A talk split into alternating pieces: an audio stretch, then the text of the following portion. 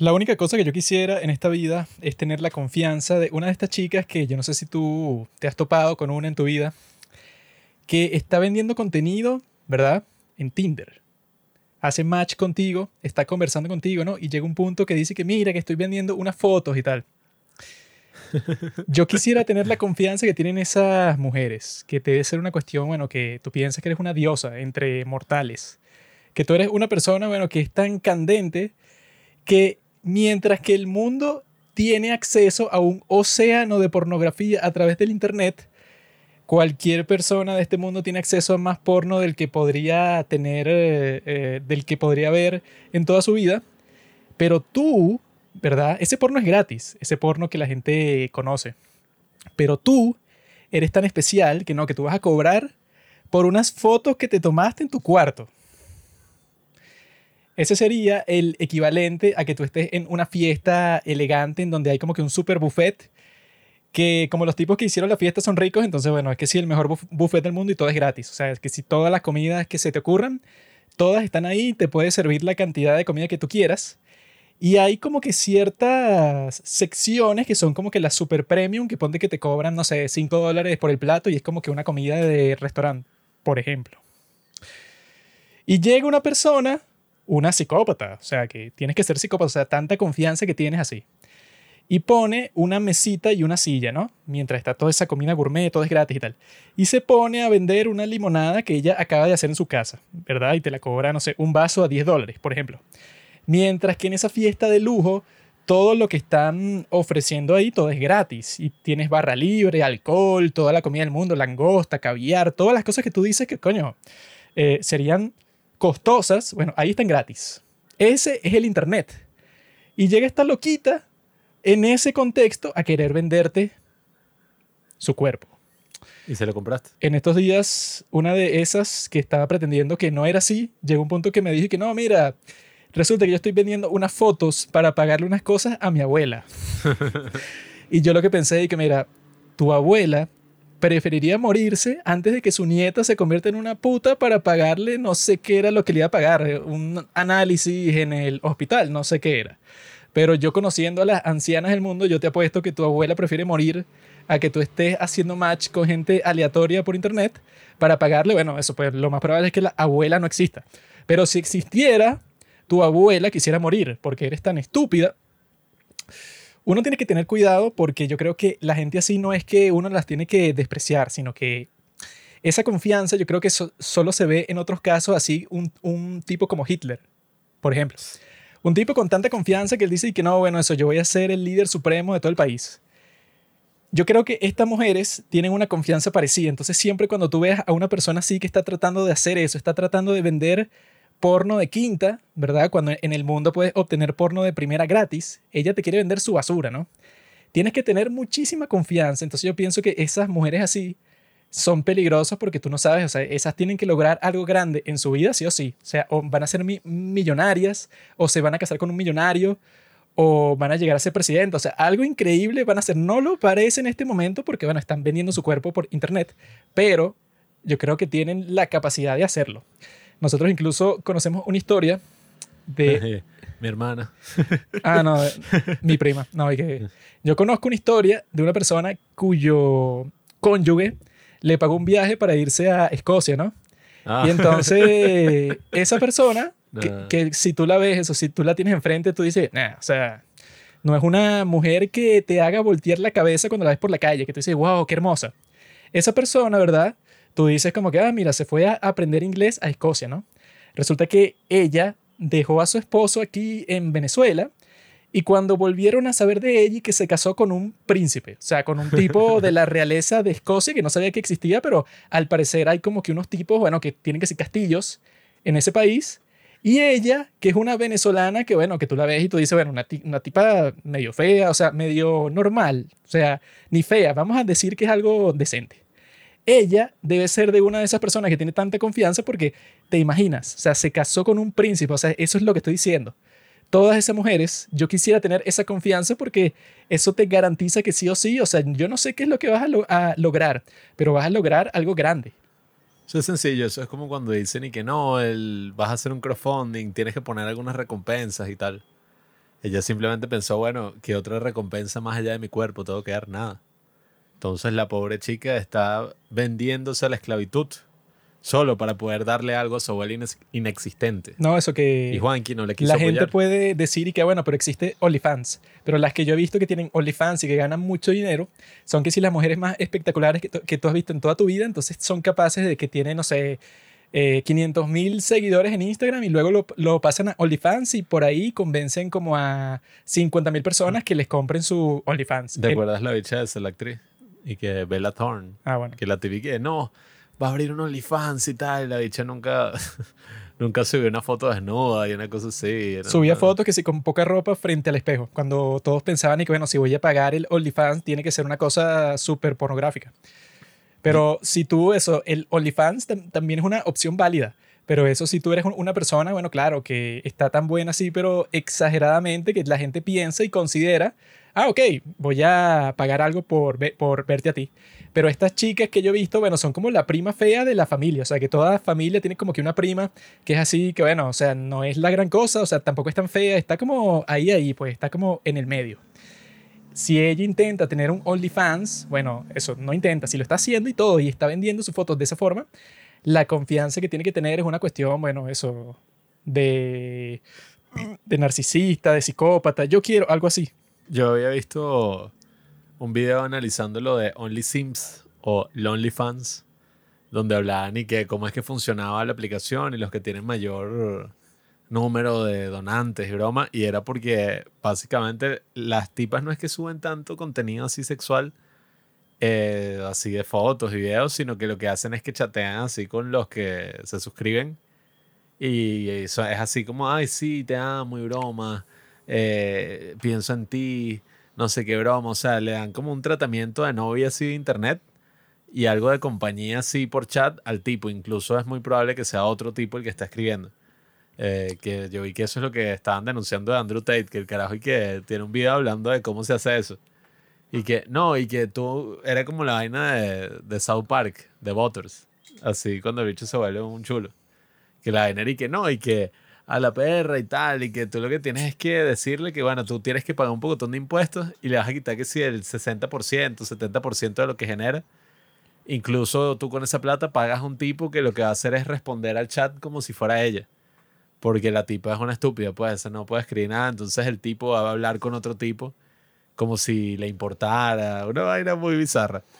Eso son cosas del pasado. El día de hoy tenemos lo que ya hemos conversado antes en este podcast, que son los bots de inteligencia artificial, que hacen lo mismo y es gratis. Entonces no sé por qué pagarías porque una zorra o porque alguien pretendiendo ser la zorra, ¿por qué no pagas? Bueno, no pagas, es gratis. ¿Por qué no te descargas lo que necesitas para hablar con ese personaje y es gratis? Y te puede decir lo que tú quieras, no sé, te amo, te quiero, quiero estar contigo, no sé. Nada como la experiencia real, Juan. Ah, bueno, idiota. Si, si fuera por eso no existiera, Bueno, bueno. no habría necesidad. weón. Si. Bueno, es que yo no sé. A mí lo que me da cosa de esas cosas, eh, bueno, valga la ¿Te redundancia, da cosa, Marquito? de internet es que muchas veces cuando se dan consejos, tú no sabes quién es la persona que está viendo o leyendo, quién es la persona del otro lado de la pantalla. Porque que no, es que eso, bro. Ve al gimnasio y cambia tu vida y haz esto y haz lo otro. Tú no tienes ni la más mínima idea de todas las cosas que está pasando en la otra persona. Y probablemente esa persona aplica al pie de la letra todo lo que le estás recomendando. Y el resultado va a ser que igual, o sea, no va a tener éxito, pues, o sea, las mujeres igual lo van a repeler. Yo no doy consejos, yo o sea, doy órdenes. etcétera. Si tú me preguntas algo a mí, ¿qué debo hacer? Haz esto, huevón. No, pero es que yo, yo no quiero excusas. Yo te digo qué hacer. Y tú pruebas lo que yo te estoy diciendo y si no te gusta, bueno, tendrás ciertos resultados y veremos qué va a pasar. En el capítulo de hoy, amigos, vamos a hablar sobre los mejores y los peores finales de toda la historia de la televisión. Y estamos aquí, bueno, hemos estado pensando, reflexionando sobre todos los que pueden entrar en esa categoría porque yo vi una publicación en un subreddit que se llama Ask Reddit, que es uno de los subreddits más famosos de todo Reddit, en donde estaban preguntando eso, ¿cuál fue el peor final de toda la historia? Y me puse a pensar yo también, ah, ¿cuál fue el peor? ¿Cuál fue el mejor? Y la gente daba como que todo tipo de ejemplos distintos. Y yo que soy una persona con mucha cultura he visto casi todos los que ponen ahí. Entonces yo me puse a pensar, bueno, sería fino dialogar sobre todas esas cuestiones. También eso surgió porque el maldito torrent de Bo is Afraid no ha salido. Siguen las dos porquerías esas que fueron grabadas del cine. No sé qué magia o qué hace esta película especial para que no saquen el maldito torrent, porque con cualquier otra película, esa se estrenó como hace un mes. ¿Cómo no va a salir un torrent de mediana calidad? O sea, que no sea de HD, pero que sea de mediana calidad. Casi cualquier película del mundo, sea mainstream o sea así como que rebuscada, todas tienen por lo menos eso, la opción del torrent. Pero como no ha salido todavía, bueno, entonces quería conversar sobre todo esto de la televisión. Porque hay todo tipo de desastres que han surgido. Entonces, si ustedes escuchan este capítulo, tienen que estar pendientes, porque obviamente si es sobre el final, existirán todo tipo de spoiler, pero con ciertas excepciones, porque, por ejemplo, está el de Dark, que yo quiero hablar sobre Dark, pero la cuestión de Dark es que esa serie en particular es de suspenso total todo el tiempo tú no puedes dar ningún spoiler de Dark porque ahí sí jodes toda la experiencia. O sea, esa es una de, las pocas series que en realidad, porque eso de los spoilers es como que un poco dramático, que es como que no, que no me digas, que yo no quiero saber. La mayoría de las series que yo conozco, si yo supiera lo que va a pasar, tampoco es que me daña mucho la experiencia, porque eso no es como que lo más importante. Pero en Dark es totalmente lo más importante. Si a ti te dicen qué fue lo que pasó, bueno, te jodiste. en cambio, en Game of Thrones, sí, bueno, que putica. En cambio. Que, muchas veces cuando dicen eso del plot twist, es que. perdón, del spoiler, es que toda la serie se basa en un plot twist, pues. Así, o toda la película. Y si te arruinan eso. En el caso de Dark no es, pero yo creo que eso siempre pasa en las películas así que es y que no, y que bueno, me spoileaste. Se me jodió la experiencia. Es la película no es, así, o sea, es de puro suspenso todo el tiempo y que se basa en todo tipo de revelaciones, pero que están pasando constantemente. Que no es una cosa de que no, que al final de temporada tú vas a ver, no, o sea, es constantemente te sugieren ciertas cosas, te van desarrollando la historia. Entonces de Dark, yo voy a hablar de Dark como eso, de las series que, tuvieron un gran final, pero no voy a decir nada sobre el final en sí, sino como que alrededor de todo eso, pero no les puedo decir nada que lo revele porque eso te arruinaría toda la experiencia si no la viste. De todas formas, vi que hay una nueva opción en Spotify, para los que nos estén escuchando desde Spotify, donde es como lo de YouTube, ¿sabes? Cuando uno pone capítulos que... Claro, pero eso lo tienes que poner tú mismo. ¿Sí? Y no lo voy a hacer. No, bueno. Yo lo hago con los otros capítulos y eso yo lo hacía antes ya porque Spotify antes tenía esa función, pero que era manual. Ahora tiene algo como que más de YouTube, que te pone la sección. O sea, yo antes le ponía todos los time codes y Spotify automáticamente se los ponía en la barra, así como que te dice de esta sección a esta sección se habla de esto. Pero ahora tienen como que eso, cuando tú, cuando tú lo pones, tienen como que una función que está dedicada a eso. Antes era manual y ya yo lo hacía antes, pero yo, yo no lo hago para este tipo de capítulos porque, bueno, como la temática es más libre, no lo detallo tanto así. Pero eso, en el de Dark no hace falta decir los detalles por esas características de la serie. Mientras que en el de Game of Thrones, por ejemplo, sería un poco tonto quejarte de los spoilers porque primero la serie está basada en, unos libros y el último libro de esa serie salió en el 2010 si tú te fueras a leer esa serie de libros, bueno, ya te lo hubieras leído porque han pasado 13 años. Y bueno, 13 años desde que salió el último. Desde que salió el primero han pasado, no sé, casi 30 años, creo. Entonces no puedes decir que no, que me spoileaste los libros. Porque spoilearte los libros sería lo mismo que spoilearte la serie. Y que todo lo que viene luego de que estaban adaptando los libros para la serie de Game of Thrones, todo lo que viene después de lo que sale en los libros, te lo pueden spoilear tranquilamente porque el final de Game of Thrones, eso es el que más visto que han mencionado. En todas las conversaciones que he visto en internet sobre esto, el de Game of Thrones no falta en ninguna. O sea, está en todo como la peor porquería. No, y si vas a hablar de un final de mierda, ¿cuál es el sentido de que no te lo spoileen? O sea, no, es que este no es un final de mierda, sino que yo lo que diría es eso, pues, o sea, que es el peor final de toda la historia. Por eso. Y que la gente dice que eso, pues, que incluso es tan malo que les quita las ganas de querer hacer un rewatch de la serie, que era lo que todo el mundo estaba esperando para el final. Que que no, bueno, yo ahora voy a ver todas las temporadas que si en una semana, para que, bueno, eso pues sí tenga como que la experiencia de la serie completa y súper fuerte grabada en mi cabeza. Pero cuando termina, todos están y que, bueno, ya no quiero ver esta vaina más nunca. Por eso es que, bueno, vamos a conversar ahí sobre por qué ese es el peor final de la historia. Pero eso será más adelante.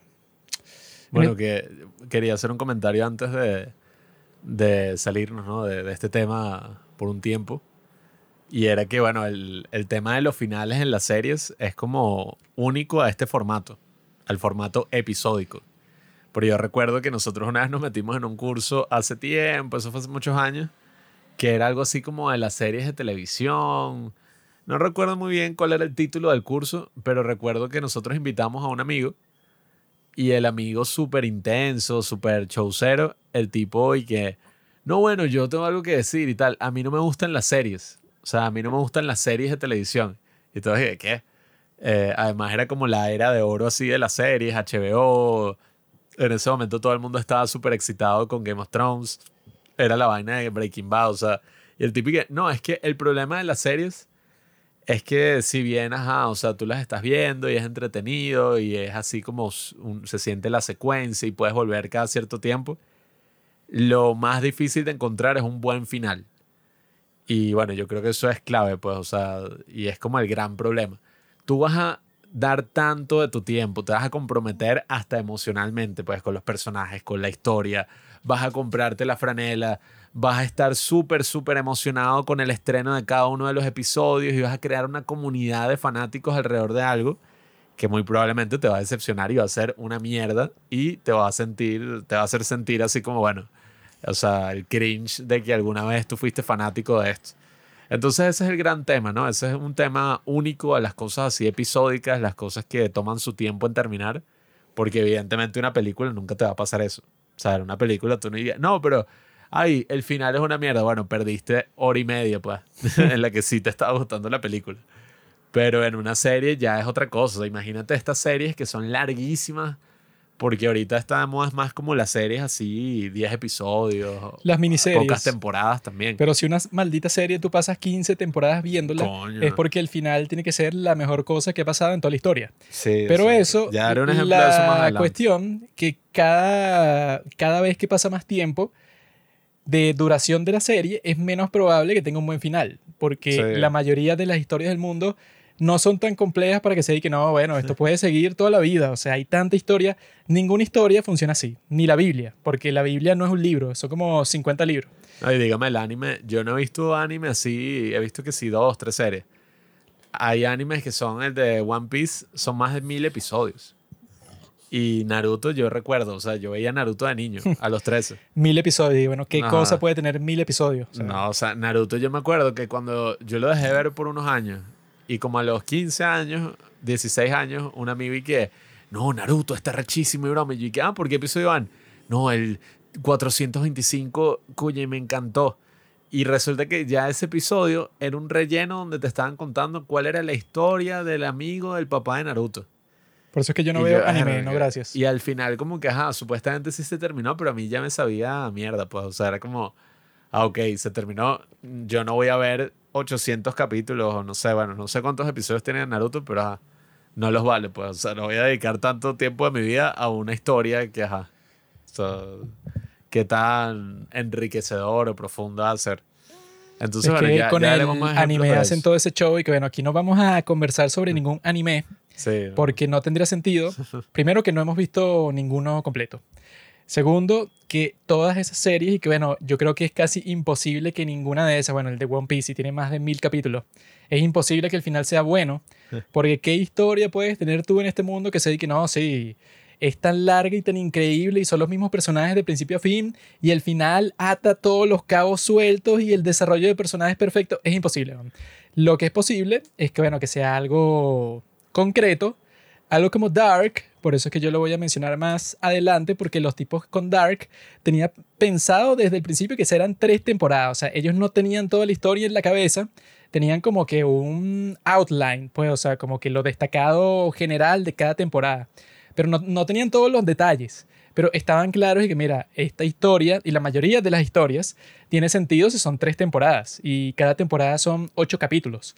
Mientras que otras series son como que, bueno, no, bueno, esto va a la larga y como es el capitalismo, este sistema así tan, tan terrible que nos oprime, entonces tienen que seguir dándole con la serie, pase lo que pase. O sea, eso pues que sí, como en Ricky Morty, que los tipos hicieron un trato con Comedy Central, que es que no, bueno, ustedes están renovados como por 150 capítulos más, Mm. independientemente de lo que pase con la historia. No, Y eso bueno, de que, bueno, el- no el sé de qué van a hacer más capítulos y ejemplo Ricky Morty es bueno, pero ninguna serie en este mundo, incluso, bueno, Los Simpsons, lo, lo que sea, Ese es el que iba a decir. O sea, los ninguna serie tiene tanta historia para que tú digas que no, bueno, en la temporada 35, los tipos, bueno, ya si pasaste tanto tiempo, ya tiene que ser una porquería sí o sí. El mayor ejemplo de eso es Los Simpson, que es que, bueno, cuando estiras tanto y tanto algo, que ya como que el chiste pierde sentido y la broma es como que, bueno, ¿quién carajo ve Los Simpson ahorita? Nadie. Bueno, como No sé el si mismo... todavía sigue, sigue.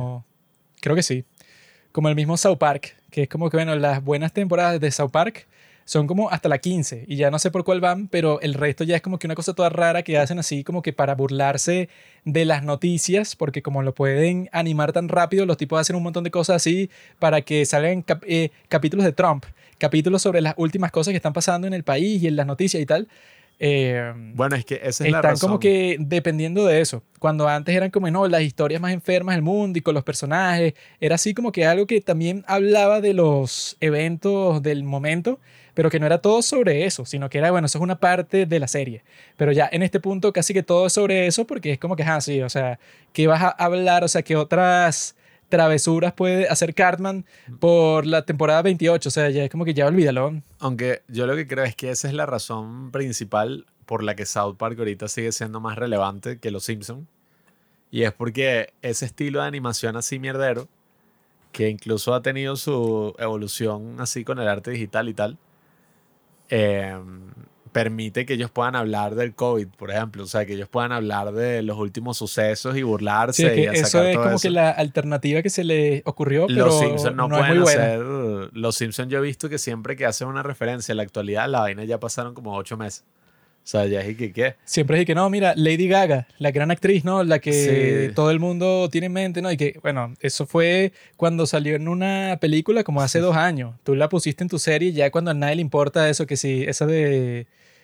eh, ¿Cómo es que se llama la que hizo Naciendo una con- estrella. Esa fue Star is Born. Y que no, Nace claro, estrella. la estrella de Star is Born. Y esa película fue hace un año, bro, y what? No, y, y que bueno, el estilo de animación es muy distinto, ¿no? Y toma muchísimo más tiempo de crear. Y no solo eso, sino que Los Simpson fue creado para reflexionar y criticar de alguna forma, burlarse de alguna forma de la cultura estadounidense de los años 80. O sea, años 80, quizás uno podría decir que de los 90, todo esto. Eh, que era como esa familia nuclear compuesta por, ay, el esposo es estúpido, que toma cerveza y es gordo, es un ignorante. O sea, era como burlarse de toda esa broma que existía así en los 80 y 90. Me estás insultando, bro. Sí. no, pero tú eres más como quién? Eh, Cletus. Yo soy como Mau. Peter Griffin. Pero eso, pues, la cosa. bueno, yo no sé ni siquiera si esa serie se quedaron, Family Guy. Creo que no. Pero bueno. Yo soy ya- Quagmire. Bueno, esas series ahorita calaron por los reels, porque aparecen así momentos y tal.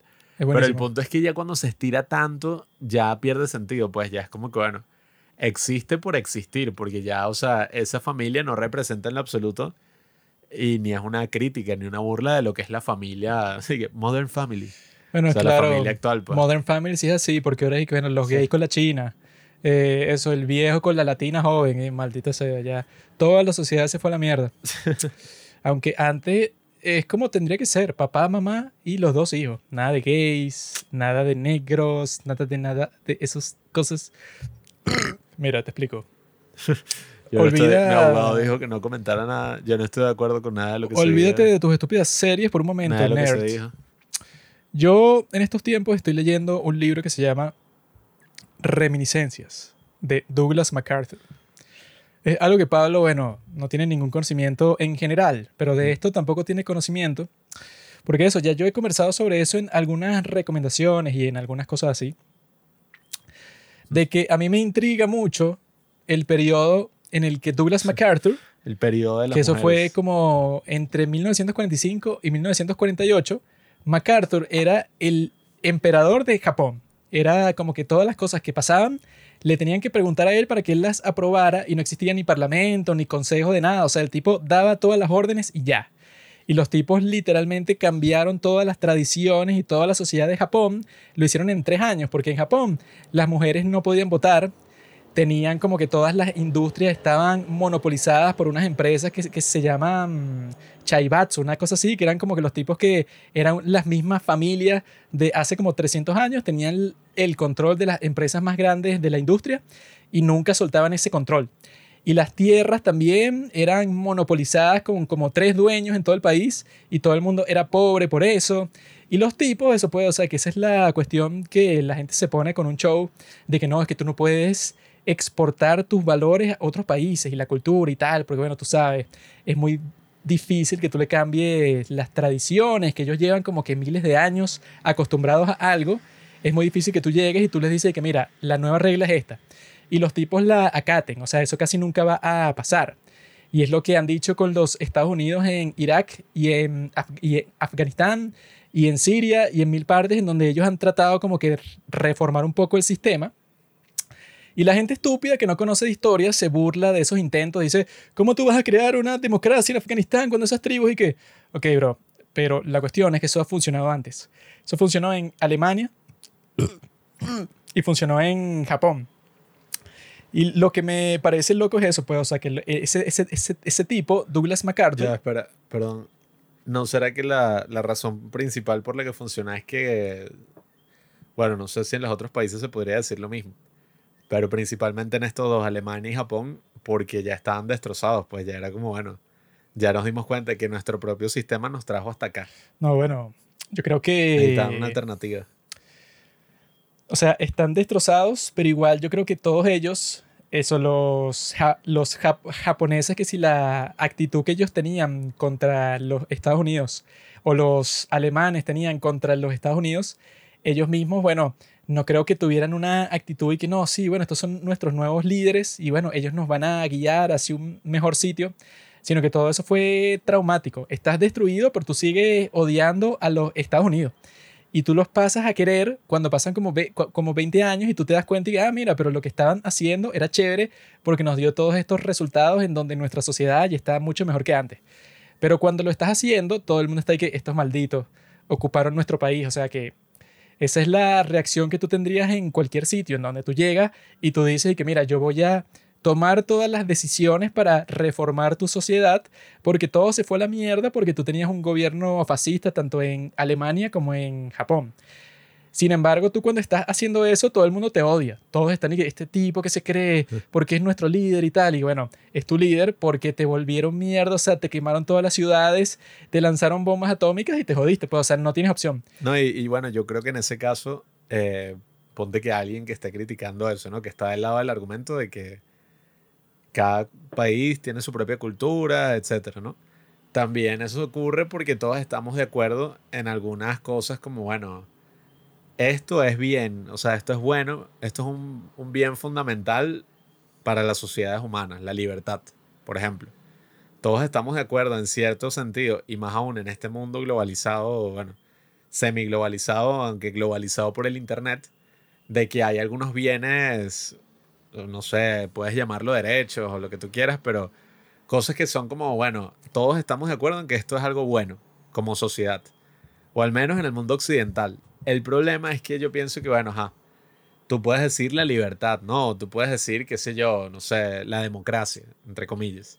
Pero bueno, eh, como pasa en todos estos países que son miembros de la ONU, la idea que un país pueda tener de libertad o de democracia puede variar mucho, pues. Y que la cuestión y la razón por la cual los derechos humanos son todos una farsa desde el principio es porque ahí nadie estuvo de acuerdo con nada nunca. O sea, eso fue que los Estados Unidos, por ejemplo, a los japoneses y a los alemanes, les dije que, mira, bro, la forma en que los Estados Unidos hacen las cosas es esta. Y resulta que los Estados Unidos en este momento tienen el dominio total de todo tu país. Y entonces nosotros vamos a hacer esto. Si a ti no te gusta, bueno, te jodiste porque tenemos a todo tu país ocupado por nuestras tropas. Entonces nosotros lo que nos conviene es que tú tengas un sistema más o menos normal para que puedas industrializarte y puedas comenzar a producir todas las cosas, bueno, que necesita el mundo. O sea, tú puedes tener tu propia prosperidad y eso lo vamos a garantizar nosotros con nuestro sistema porque si nos sirvió a los Estados Unidos, a ti también te va a servir. Pero esa es la cosa, que lo de los derechos humanos y lo de que tienes que liberalizarte y tener una democracia y todo eso, nadie estuvo de acuerdo con eso, nadie se puso a negociar y que, oye, emperador de Japón, ¿tú crees que la gente debe tener derechos humanos? Porque yo creo que la libertad es muy importante, fue y que no, o sea, primero yo, yo te la forzo, o sea, yo te digo y que no, esto es lo que va a pasar, te jodiste. Y luego, cuando ya yo te forcé que ese es tu nuevo sistema y te jodiste y no tienes opción, lo que hizo MacArthur fue que el tipo se puso en contacto con la Sociedad de Libertades Civiles, creo que ese es el nombre. Y él le dijo al tipo que tenía esa asociación, esa sociedad en los Estados Unidos, que mira, ven para Japón para que le enseñes eso a esta gente, pero que se lo enseñes para que ellos lo sigan cultivando. Sin embargo, yo ya lo realicé. O sea, ya yo los obligué que tienen que, que, tener parlamento, que las mujeres tienen que votar, que tú no puedes discriminar a la mujer para un trabajo, sino que a juro la tienes que contratar. Que por cierto, la noción de derechos humanos más empujada por Estados Unidos era la noción de derechos políticos, pues, o sea, lo que está en la, en la ¿cómo es el acta de independencia o la constitución de Estados Unidos? Lo de, la constitución. Ajá, lo que está en la constitución de los Estados Unidos, pues, que es ese tema de de que, oye, todo el mundo es igual ante la ley, o sea, Por eso es que, que eso, bueno, eso fue lo que yo le dije al, al profesor ese Machado en la escuela, que, que era que no, bueno, que claro, que los derechos humanos, que este curso para saber como que la fundamentación filosófica y que, mira, nerd, mm. todo eso, ¿verdad?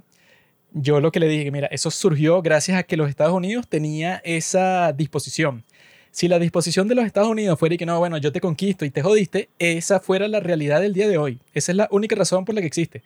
No hay una razón en donde todo el mundo se puso de acuerdo que las cosas son así. Eso nunca pasó y nunca va a pasar porque eso es como que muy complicado, que no, que las culturas del mundo conversen y se pongan de acuerdo con respecto a eso. Sino que lo que pasó, que eso es porque me estoy leyendo ese libro, que yo tengo uno que son sus memorias. Y tengo otro en donde e, ese libro se llama American Caesar en donde es una biografía de él, pero claro, desde un punto de vista externo. Uno es lo que él escribió sobre su vida, que es como un diario, que ese está fino, pues, o sea, porque Douglas MacArthur fue que si la persona más importante de todo el siglo XX.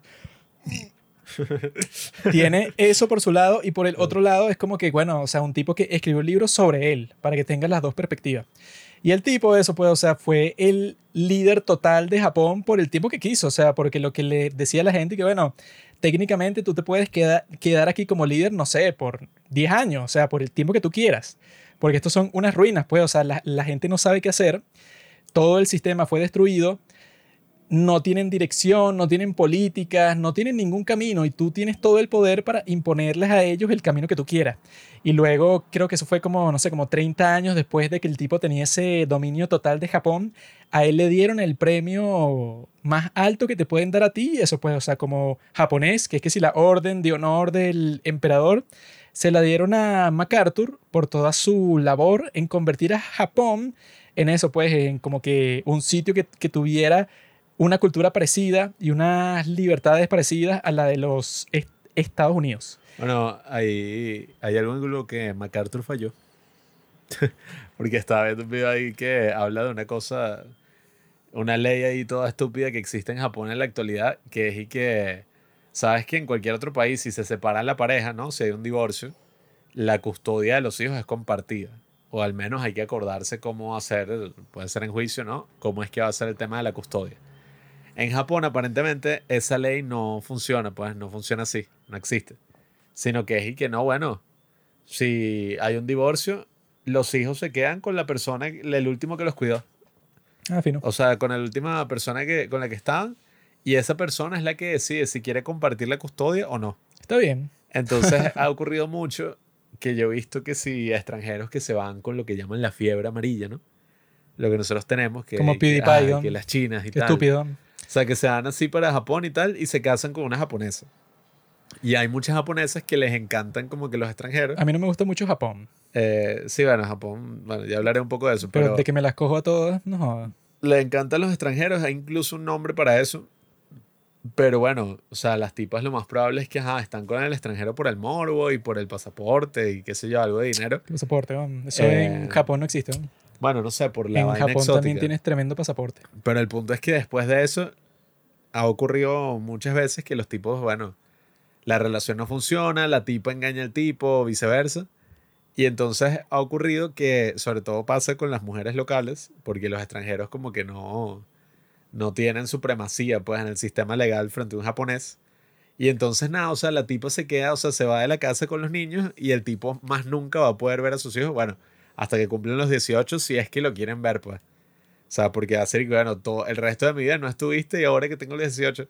Entonces eso ha llevado incluso a que extranjeros han hecho, vi el caso de un tipo, creo que era francés, que hizo una huelga de hambre frente a la embajada para que no se hicieran algo y tal, porque resulta que la tipa secuestró a los hijos. O sea, mandó unos tipos a que se llevaran a los hijos y listo, pues. Y ya quedan en la custodia de la madre, que fue la última que, que estaba cuidándolos. Entonces, claro, han pasado cosas así. Incluso la Interpol, eh, dado ese caso, sacó como que un comunicado y que mira, eh, estos niños están desaparecidos, son los hijos de un ciudadano europeo. Entonces, ajá, o sea, le decimos a Japón que hubo una investigación. Los bichos dijeron que no. O sea, no hicieron ninguna investigación y no, no, así funciona nuestro sistema. Y resulta que, bueno, una estupidez, ¿no? Pero que en el sistema japonés todavía existen como ciertas cosas así que, no sé, a la vaina occidental le parece extrañísimo. ¿Sabes qué pienso yo de eso? No. Que no es mi maldito problema. Arreglen su vaina con sus hijos. A mí esos niños amarillos ni me van ni me vienen. Sí, pero no, hay ni siquiera noción de custodia. A mí me importa son los niños morenos aquí en Venezuela, sí, los negritos, esos son los míos. Pero bueno, sobre todo las eh, niñas. con el tema de Japón, yo sí quería decir que cuando se habla de estos temas, mucha gente que, ay, pobrecito Japón, lo que les pasó, lo que les hicieron, lo de las bombas, ellos son unos tipos así todos como que cute y tal, kawaii, ¿no? Pero, ajá, o sea, si tú ves lo que hizo Japón y ves el historial de crímenes y, cosas de Japón, es fácilmente comparable con las cosas que hizo Alemania. Pues, o sea, tú dices, ay, los nazis. Bueno, tú ves cómo era ese régimen japonés, excluyendo incluso las cosas que hicieron en Corea. Vamos a dejarnos nada más lo que ellos hicieron en la guerra. Y coño, o sea, los dichos eran el eje del mal, pues, o sea, por algo se llamaba así, pues era un imperio. Entonces, coño, que eso también es lo que, lo que es raro. O sea, Estados Unidos y, bueno, este, los aliados ganaron la guerra, ¿no? Entonces Estados Unidos pudo imponer eh, sus valores en todos estos territorios. Pero bueno, la pregunta es cómo hubiera sido si hubiera sido, no sé, al revés. O sea, que hay novelas y series también. Ahí está la cosa, que si hubiera sido al revés, no existiera ninguna noción de los derechos humanos ni nada, sino que sería, menos cómo funciona el sistema, bueno, llega un líder y es el tipo que tiene supremacía sobre todo el mundo y él dicta todas las cosas que van a pasar, por eso es un dictador. Y listo, pues, o sea, como que en cada país todos van a ser eh, esclavos del nuevo líder, pues, o sea, eso es lo que hubiera pasado si los Estados Unidos no hubiera salvado el mundo. Por eso es que toda esa conversación de los derechos humanos es como que, bueno, lo que impuso los Estados Unidos un día. Eso es toda la conversación. Yo lo que creo es que también... no está justificado. Eso es lo que ya a preguntarse y que, bueno, pero ¿por qué el, el los valores de Estados Unidos son los mejores. Porque es el mejor país del mundo, bro. Eso es tan, fácil como Yo lo que creo es porque está basado, eh, al menos si vamos a hablar del tema de derechos humanos, en esa noción clara de lo que son los derechos políticos, pues. Que es que cada país eh, tiene que tener esa noción de derechos políticos donde sus ciudadanos tienen derecho a escoger a sus propios líderes, o sea, la libertad. Esa es la cosa, eso, nadie tiene que tener nada. Esto. O sea, existe porque se lo impusieron, pero mm. así de cero nadie tiene que tener ningún derecho de nada. Eso solo existe porque un tipo vino y dijo que, mira, a mí me conviene que sea así ya. Pero eso, eso pues en la base de la sociedad, de la humanidad, no hay nada que te diga a ti que no, es que las cosas tienen que ser así.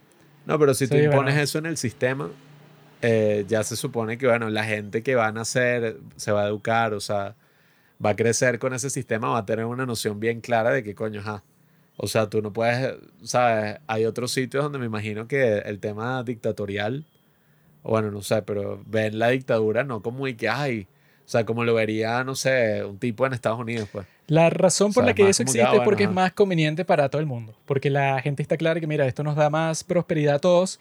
¿Por qué sería distinto? No sé, o sea, es mejor que exista la, la democracia y que cambien los presidentes y todo eso porque es mejor para la sociedad.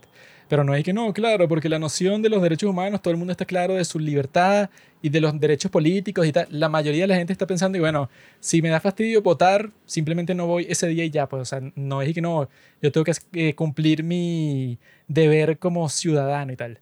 Pero lo que a mí me parece un poco raro, bueno, y chimbo, es que este MacArthur, cuando tenía el control total de Japón, el tipo los forzó y le hizo todo lo que le dio la gana para que todo se convirtiera en una sociedad mucho más estable y cada vez más parecida a los Estados Unidos.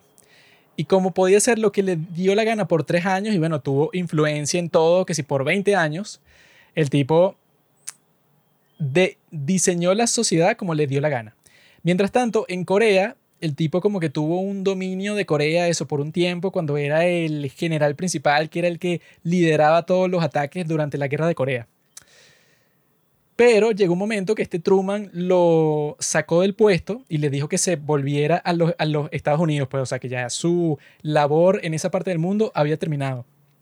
Porque el enfermo de MacArthur quería lanzar un montón de bombas atómicas en la frontera entre Corea y China para que la guerra se terminara, porque los chinos estaban metiendo a un montón de tropas en Corea. Incluso estaba hasta el punto que, bueno, que muchos de los, que, de los generales del ejército en ese tiempo lo que estaban diciendo y que, mira, ¿por qué nos ponen esas prohibiciones con la bomba atómica?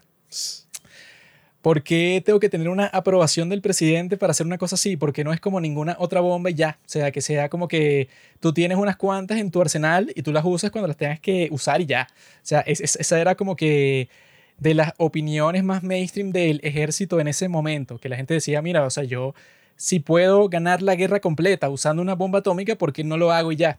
Y lo que les decía Truman es que, bueno, cuando las demás personas la tengan y si piensan exactamente igual que tú, bueno, entonces nos van a volar para la mierda porque van a decir que ellos también las pueden usar porque nosotros las usamos así como liberalmente.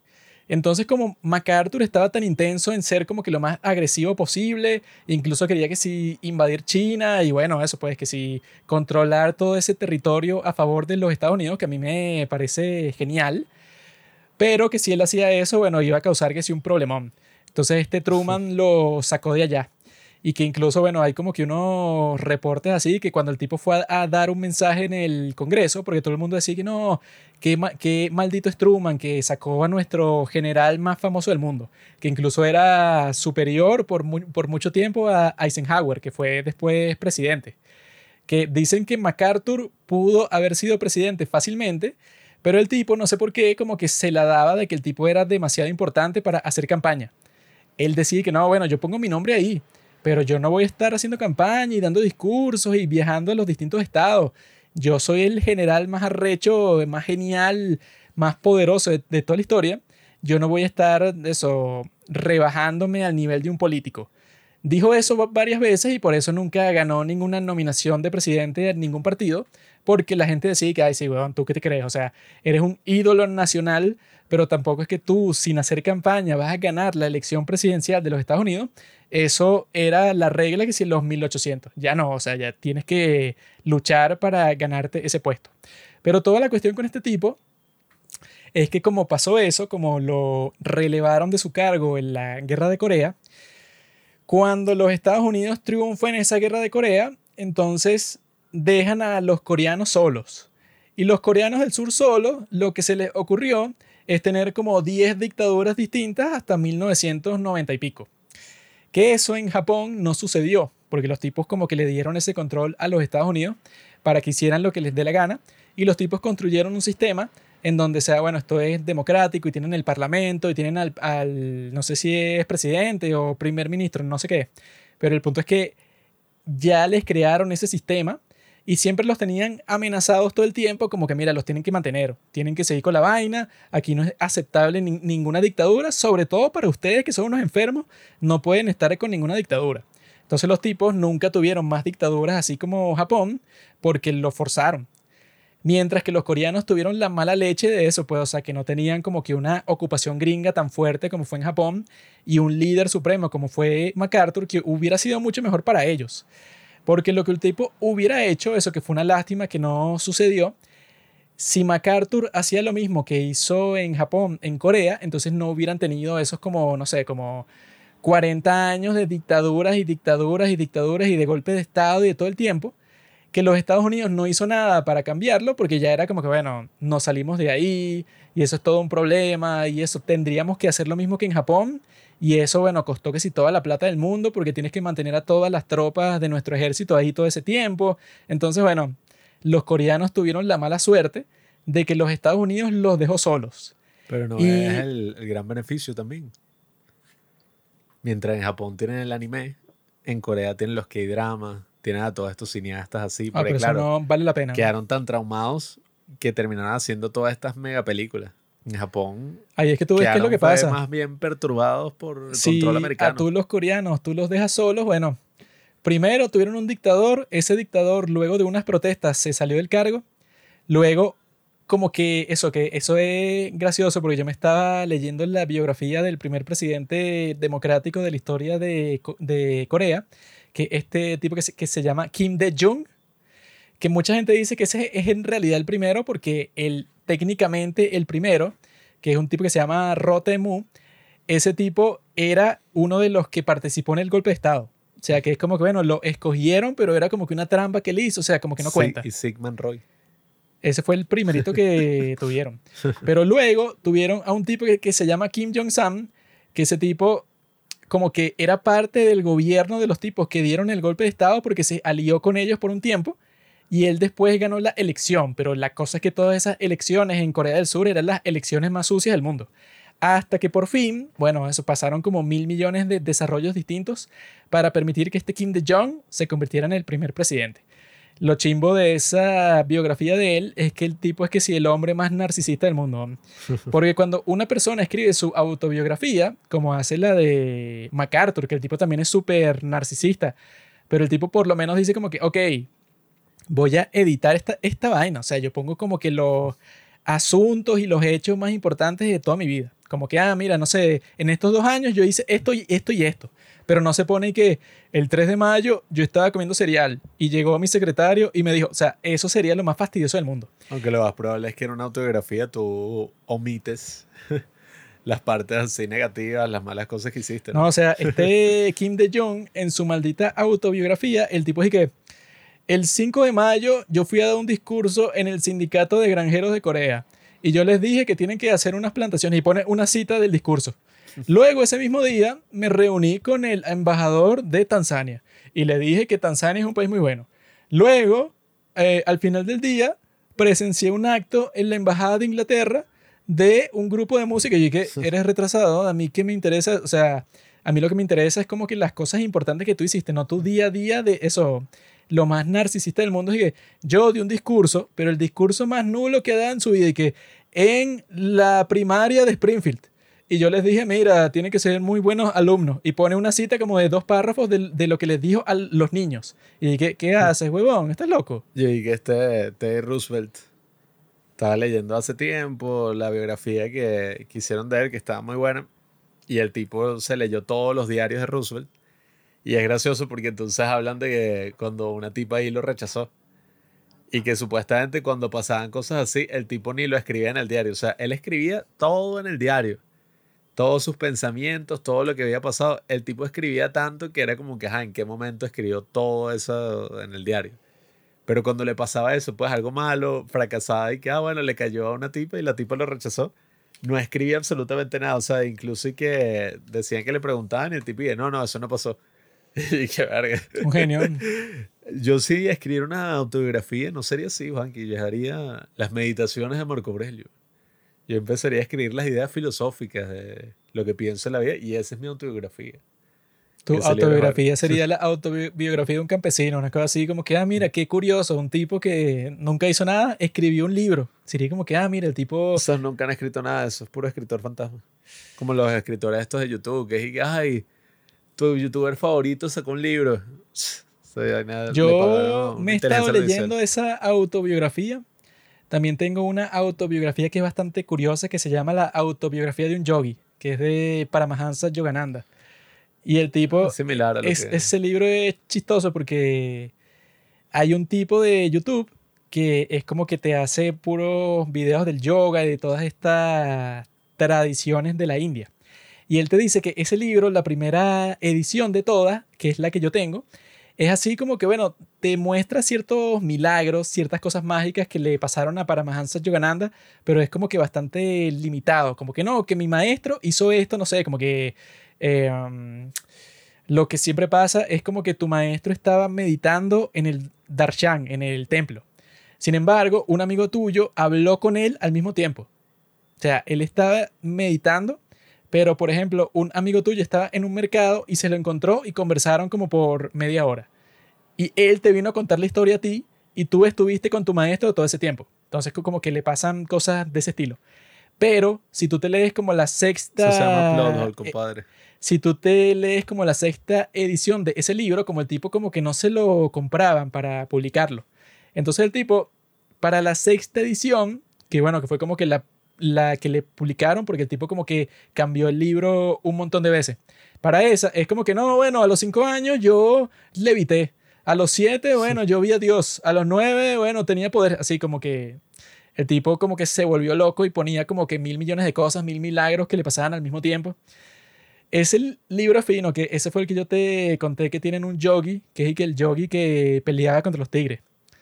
Que, que el, el, tipo le contó la historia ese Paramahansa Yogananda y le dice que no, bueno, yo tengo esa leyenda, todo el mundo me conoce como el tipo que luchaba con los tigres. Una vez vino un príncipe y me dijo a mí que, mira, yo creo que tú eres un mentiroso. Yo creo que tú has luchado con un montón de tigres, pero esos son tigres como que de circo. Unos tigres que les dan opio para que estén así como que todos dormidos y tú les caes a golpes, pero no son tigres salvajes de la selva. Yo en estos días capturé a un tigre, pero el tigre más salvaje que existe, pues un bicho así, bueno, o sea... Yo creí que estaba hablando de ti, o sea, que tú lo hiciste, llegué que... No, el príncipe. el príncipe es que, mira, yo capturé al tigre, al tigre más eh, despiadado del mundo y lo tengo en esta jaula. Ahora, yo voy a poner esa jaula en un auditorio gigante. Y si tú puedes vencer ese tigre, bueno, yo te voy a bañar a ti con todas las riquezas del mundo. Todas las cosas que tú tengas, bueno, yo tengo riqueza de sobra. Pero te tienes que meter en la jaula con el tigre y tienes que encadenarlo. O sea, el tigre está ahí suelto. Tú tienes unas cadenas ahí, se la tienes que poner en el cuello y lo tienes que dejar ahí. Me imagino al tipo que le ofreció ese trato volviendo hacia la casa con la esposa y que, coño, tenemos deudas que pagar, las niñas no van a ir a la universidad, o sea, no podemos hacer nada. Y tú ofreciéndole todas las riquezas del mundo a un tipo por meter un tigre, o sea, meterse en una jaula con un tigre y amarrarlo. Bueno, el, el, acto más arrecho de la historia. ¿Y qué quieres que haga? Supuestamente el tipo entró para la jaula frente bueno, a miles de personas y las miles de personas estaban ahí para ver cómo lo mataban, porque nadie pensaba que es así, como carajo, o sea, es imposible. Y el tipo llegó, se cayó a golpes con el tigre, el tigre le desgarró el pecho, le desgarró los brazos, le desgarró el cuello, todo. Pero el tipo le estaba diciendo a Paramahansa Yogananda que mira, esta es la técnica. La cuestión no es la fuerza, porque yo soy un tipo muy fuerte, pero la cuestión es esa, la cuestión es que tú tienes que convencerte a ti mismo que tú eres un domador de tigres. O sea, si tú tienes una, una mente tan fuerte, que eso lo conseguí yo a través de ser un monje, pues a través de la meditación intensa todos los días, yo soy capaz de convencerme a mí mismo que puedo vencer este tigre.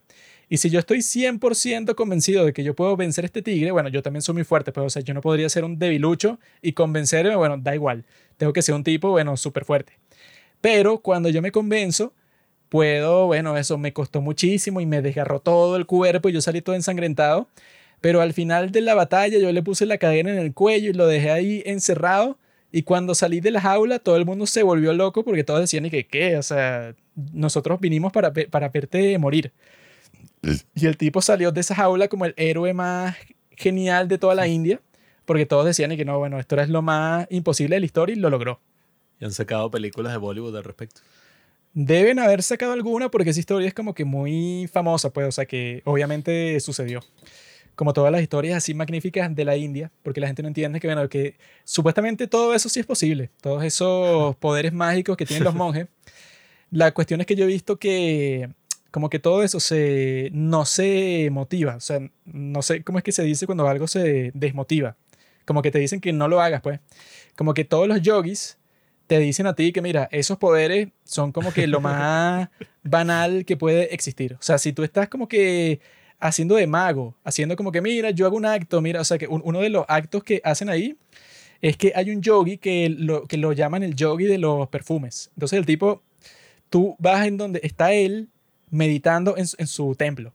Y él está ahí recibiendo las peticiones de todas las personas que vienen. Y tú le dices que, mira, yo quiero que, no sé, yo traje esta flor artificial. Yo quiero que le pongas el olor de un girasol.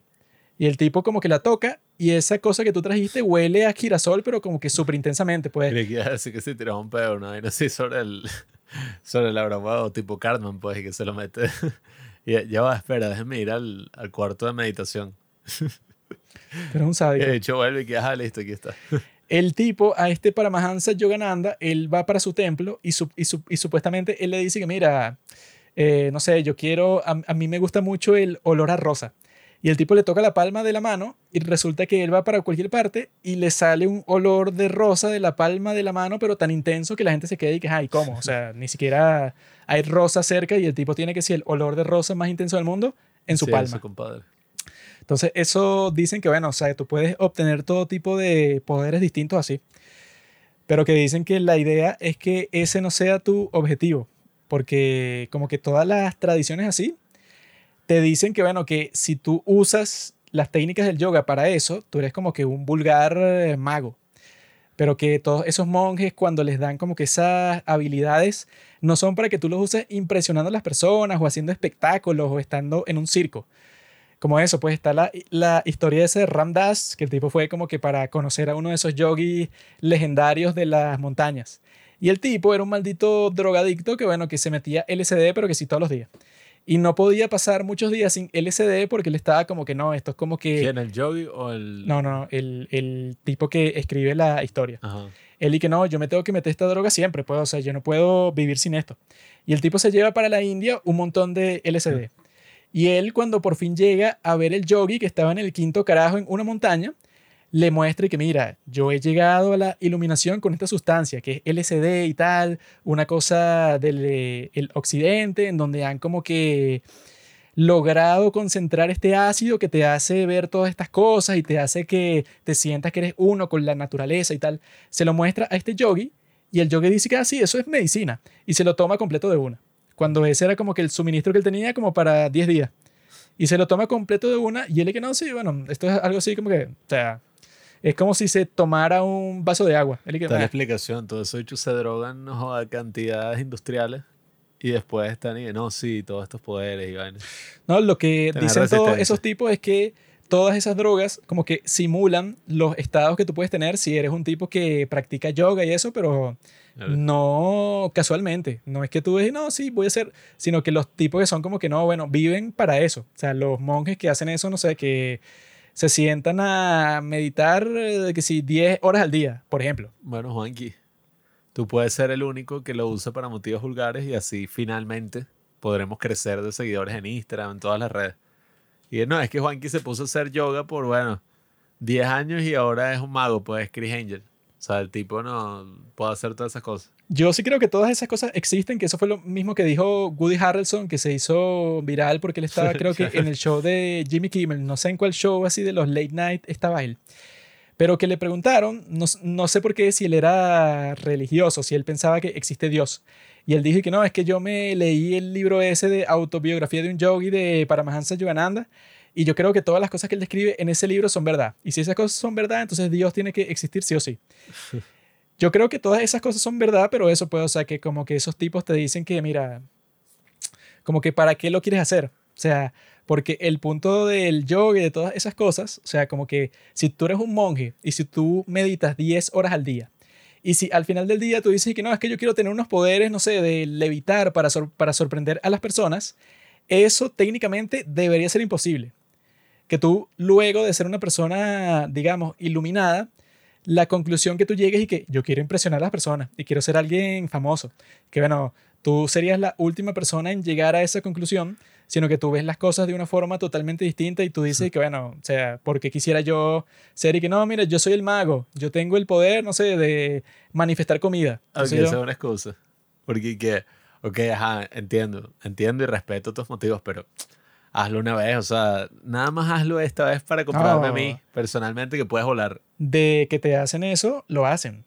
Ahora, lo que tú estás diciendo es que se convierten que si en una estrella de TikTok porque vuelan. Pero de que lo hacen, Claro. lo hacen. Nah, bueno, Hay un, hay un tipo que era un monje que, bueno, no un, un monje, un tipo de estos que no sé cómo se llaman, los que son sacerdotes, pero del Vaticano. O sea, son como que los tipos que trabajan ahí, pero son que si los sacerdotes más prestigiosos del mundo. eh, ¿no? Ajá, los que se visten de negro y de púrpura, ¿no? Son unos tipos así que son como que los sacerdotes del Vaticano, o sea, como que los escogen, de- o sea, no son obispos o cardenales, pero son como que unos Ajá, tipos ah, no, con no prestigio. Ok.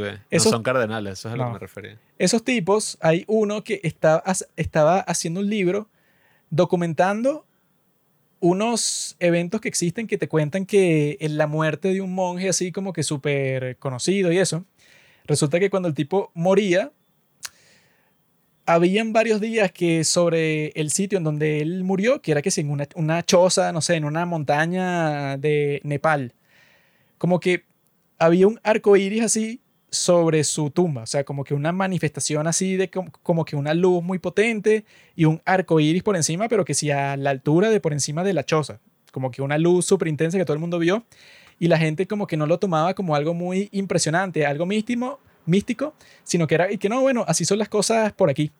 El tipo estaba escribiendo un libro sobre todas esas manifestaciones que existían, que creo, no sé si ya lo terminó porque eso era como en el, 2010, el 2019. Pero yo creo que todo eso sí existe, pero eso puede, o sea que la cuestión es que todas esas técnicas del yoga siempre hacen énfasis y que, bueno, yo, yo te la enseño a ti, pero primero te tengo que enseñar la teoría a través de la cual yo te convenzo a ti de que, bueno, que tu objetivo en la vida no es ser un mago que entretenga a las personas. O sea que si tú te vas a convertir en un monje, que bueno, que eso será la opción del 0,01% de las personas de todo el mundo, no tiene sentido que tú hagas eso. O sea, ¿de qué te serviría eso? O sea, si a ti, que eres un tontín, te dan esos poderes el día de hoy, tú dices, bueno, claro, yo quiero ser famoso y quiero ser rico y quiero todo. Pero a un tipo de esos, ponte que le dan el chance de que, ah, mira, ahora tú tienes el poder, no sé, weón, de... Digamos que tú, no sé, como que haces un movimiento así en, el aire y sale una mini pantalla que es así como si fuera un proyector y tú le muestras a cualquier persona la imagen que tú tienes en tu mente. Por ejemplo, digamos que yo te doy ese poder a ti, bueno, tú quieres convertirte en el hombre más famoso del mundo porque, bueno, haces algo mágico. Pero la teoría es que si tú le das ese poder a un monje, que el punto es que se desprendió de todos sus bienes materiales y de todos sus deseos eh, comunes y corrientes en esta vida, no tendría sentido que un tipo así pensara como piensas tú. Yo lo que creo es que, bueno, según las películas, tiene que existir al menos uno que diga y que no, yo me opongo a esto y tal, y que es el malo, pues el malo de la broma. No, no tendría sentido que exista. Al menos debería haber uno por ahí que, ajá, uno pueda ver los videos o, o ir a verlo, conocerlo, eso- ver si es verdad que... Yo creo que sí puedes ir a verlo. Yo creo que sí puedes eh, hacer como hizo ese Ramdas, que es que te tienes que ir, bueno, a la montaña de la India y el tipo ahí, si tú quieres, eso. O sea, que yo he escuchado muchas historias así. Que es que no, que yo conocí al yogi Pichumichumi. Y el tipo, como que yo, no sé, como que era un tipo que dudaba mucho de su sabiduría. Y entonces, el tipo, para probarme a mí que el tipo sí era sabio, me dijo a mí exactamente lo que yo soñé, por ejemplo. O sea, yo no le conté nada a él y cuando yo lo fui a ver la mañana siguiente, él me explicó a mí exactamente mi sueño. Y yo me quedé como que, bueno, o sea, esto es imposible, yo nunca se lo dije. Algún día lo haremos, podemos hacer un documental en YouTube. Eh, si no nos los dejan grabar, bueno, al menos contando la experiencia. Pero sería interesante comprobar y que, ah, mira, puedes convertir, no sé, que se me ocurre lo más productivo. El orina de Juan, ¿quién vino? A mí me da igual comprobar eso porque Y así, como si el bueno, tipo se lo toma, es como que, ah, si otras personas ya lo hicieron, porque yo me voy a tomar la molestia de que no, yo quiero ir a la montaña y verlo con mis propios Nah, ojos y que bueno, sí. ajá, eso, de, eso de qué me sirve a mí. los otros pueden estar mintiendo. Hay que ver. Tienes que ver, yo, yo lo que he estado haciendo, bueno, recientemente, empecé a leerme el libro este que llevaba tiempo queriéndomelo leer, es muy corto, El hombre en busca de significado. Aunque es como un poco triste, ¿no? Bueno, un poco no, muy triste. ¿Ya te lo terminaste, Nerd? Eh, no, o sea, es corto, y como por más o menos la Yo mitad. sé que es corto, ¿sabes por qué? Porque te lo leíste. Claro, sé. amigo. Por eso es que lo, o sea, yo- por eso es que lo quería leer, pues. Pero... Sí, creo que son como 100 páginas. Bueno, más o menos, no sé, solo que es medio fastidioso leer eh, así tipo libros desde el teléfono. Porque no sé, pues, o sea, es Yo lo como leo en mi medio Kindle, fastidioso. Nerd. Pero antes yo lo leía en mi iPhone. Pero mi iPhone ya no funciona. En teléfono es un poco aburrido, pero el libro está bien interesante. O sea, la cosa es que es como burda de triste, ¿no? eh, toda la cosa de los campos de concentración y, y No, todo yo no creo que el- sea triste. Yo creo que es simplemente un desarrollo, un desarrollo más en la historia. No, o sea, no sé, te deja ahí un poco traumado por las- los sucesos ahí que cuentan. Porque claro, es como él dice, pues los mejores de nosotros ya no están. Las mejores personas no sobrevivieron a los campos. Y es que es lo que pasa cuando tú estás en una situación donde tú no tienes control de nada, pues, o sea, tú desnudo frente al mundo. O sea, no tienes ninguna posesión, no tienes nada. Entonces, claro, eh, viéndolo desde el punto de vista psicológico, él dice que es como una oportunidad de analizar al ser humano que, que nunca antes se ha tenido, ¿no? O bueno, no es que nunca antes, eh, no es que es la primera vez que ocurrió, pero que nunca antes se tenía así en esa escala, pues, y, de poder ver un pocotón de casos, historias. Entonces, eso está súper interesante. Pero bueno, ahorita estoy leyendo eso y estaba leyendo varias cosas del tema de filosofía, ¿no? Para niños. Que bueno, el de filosofía para niños creo que es un mal título. Eres pedófilo, que mm, Sí, o sea, yo creo que es un mal título. eh, debería ser más bien como eh, filosofía en la educación o algo así, porque en eso es que se centra. Pues, o sea, se centra en qué es el currículum académico, qué debería cambiar de la educación, qué es la educación en sí. Y me parece súper interesante algunas ideas que se discuten ahí porque te habla como lo que nosotros entendemos como el sistema educativo y cómo funciona una clase promedio. Oye, está basado en, en unas suposiciones bien erradas, pues al menos lo que señala el autor. O sea, por ejemplo, eso de que, que no, no hables, o sea, primero piensa y después hables. O sea, eso es lo que yo te digo a ti. no, bueno, él dice que a su entender, pues, y, y como él lo ve, uno piensa y, y puede tener mejores ideas y puede llegar a pensar mejor al expresar esas ideas. O sea, mucha gente, o yo creo que eso es algo que uno No, puede ver. En tu caso no es así. No, En tu caso es mejor no hables. yo creo que eso fue como, piensa. o sea, uno no piensa todo lo que va a decir, uno habla y en ese hablar uno está como ordenando su pensamiento, pues uno está verbalizando todas las cosas que piensa y de alguna forma es que estás creando un buen pensamiento, o sea, un pensamiento ordenado. De resto es como una masa gris que tú tienes ahí que Ese no no es tu sabes caso, que- amigo. Tu caso es que tú eres No. un enfermo Nah, y todo lo que dices es mentira ya. Yo creo que eso es bien importante porque yo conseguí por ahí una cosa, estaba botando papeles del colegio Ujú. y me acuerdo de conseguir una cosa y que la confirmación, eh, no, ni si, perdón, la primera comunión, era un colegio católico. Y entonces me da risa porque ahí que escribe una oración de algo que tú le pides a Dios eh, para que te ayude en este momento y tal.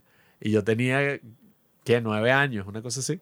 Y lo que yo pedía y que, Dios, te pido que por favor me ayudes a hablar menos en el salón de clases y que siempre me regañan porque hablo mucho y tal. Entonces, bueno, ayúdame a hablar menos, tal. Y que marico, qué mierda. O sea, en toda mi educación primaria y yo creo y hasta más adelante, pues educación media, era eso que no, no hables. O sea, no hables, siéntate, cállate, copia lo que te están diciendo y bueno, habla si te preguntan una cosa puntual sobre, no sé, o sea, el libro de texto.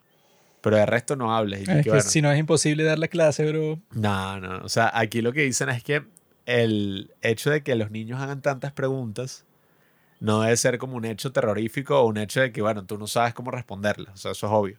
Si a ti te preguntan, ajá, pero no sé, ¿qué es la muerte? ¿O qué es el tiempo? ¿O qué es tal? La muerte es una enfermedad. El tiempo es el No, pasar. eso- ajá, pero ¿qué es una enfermedad? Y que, bueno, una enfermedad es un mal y, ah, o sea, la muerte es mala. Y que, sí es mala. sí, o sea, Porque yo quisiera vi- vivir para siempre. O sea, la cosa es esa, si tú empiezas a hacer preguntas, y eso lo tiene más que claro la filosofía, tú no tienes que intentar responderlas así como adulto como si tú tuvieras todas las respuestas, sino que una de las técnicas que ellos te dan ahí en este tema de filosofía para niños es que si a ti te hacen una pregunta, un niño te hace una pregunta sobre algo, la idea es que tú le devuelvas otra pregunta sobre ese tema, pues. Lo estás troleando. No, bueno, o sea, porque la idea no es que el niño llegue a la respuesta. O sea, que, ah, ok, la muerte es esto. Listo, ya lo entendí. No, o sea, la idea es que el niño reflexione sobre la muerte o reflexione sobre ese tema que está preguntando. O sea, si va a hablar de la muerte, puede hablar también de la pérdida, puede hablar O de que. quizá no le la hablas al niño de la muerte, bro. No, o sea, la muerte es un Habla ejemplo, de, pero puede de ser los lo que sea. de... Puede ser desde lo más banal. O sea, a ti te preguntan, no sé, y que, qué sé yo, y que, ¿por qué tengo que hacer la tarea? Y que, porque sí. Si mi hijo me pregunta eso, no le digo, ah, que- Nada, o sea, es como tratar de que no se pierda esa naturaleza que tienen los niños en general y que yo veo muy recurrente, eso Sí. de, de esa curiosidad, pues, que Tú es sabes innata. todo sobre los niños, ¿no? Bueno, sí. Pasas tanto tiempo con ellos y viéndolos y pensando en ellos. Yo creo que lo de la curiosidad es innato, pues, o sea, esa broma así de que... Yo soy Porque, bicurioso. ajá, tú estás intentando entender el mundo. Entonces, si tú estás intentando entender el mundo, coño, ajá, eh, que te lleguen y te digan y que no, no, o sea, el mundo funciona así, tú no sabes absolutamente nada, entonces tienes que aprender todas estas cosas que te voy a dar que, eh, bueno, y ese es otro de los problemas, ¿no? Que señala esto de la filosofía en la educación, y es que muchas veces las experiencias en las que tú aprendes son las experiencias significativas.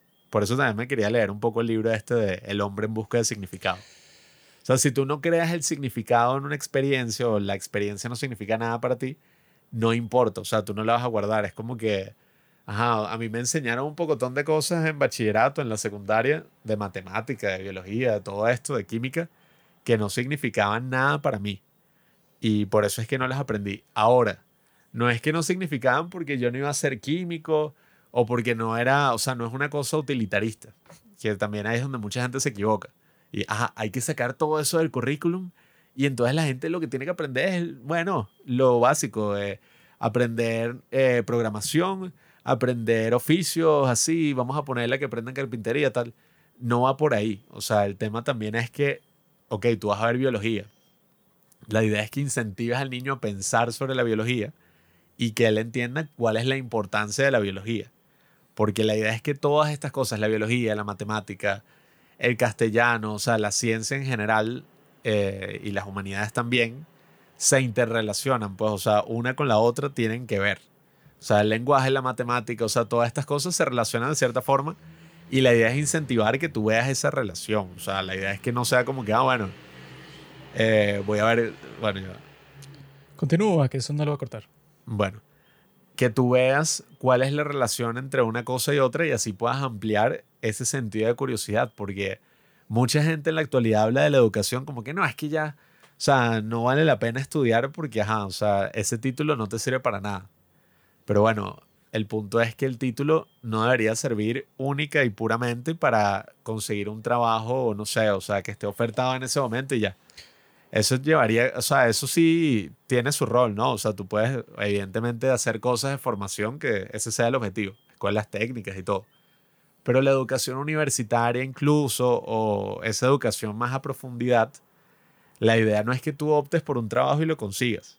O sea, la idea es que, coño, tú entiendas la importancia y todo lo que está detrás de ese trabajo. Tú entiendas como que todo el contexto, ¿no? Que conlleva, qué sé yo, la creación de trabajos mismos Tú eres muy curiosito, ¿no? y tú puedas como que crear nuevos trabajos, pues, o sea, crear nuevas cosas. No, mira, tú estás muy confundido. Yo tengo la respuesta para todo. Y yo siempre la he tenido. Mm. Yo siempre he dicho que la educación primaria y secundaria debería ser, y yo tengo toda la razón, no me queda la más mínima duda, que sea una cosa que tú tengas como cuatro materias. Y las materias son las siguientes. Matemática, obviamente. Filosofía, educación física y que si arte, una cosa así. De tal manera que llega un punto, no sé, cuando ya tú tengas 16 años, en donde te van a decir, ah, mira, ahora tienes que ver, no sé, ponte que hay una electiva de química, o de física, o de humanidades, o lo que sea.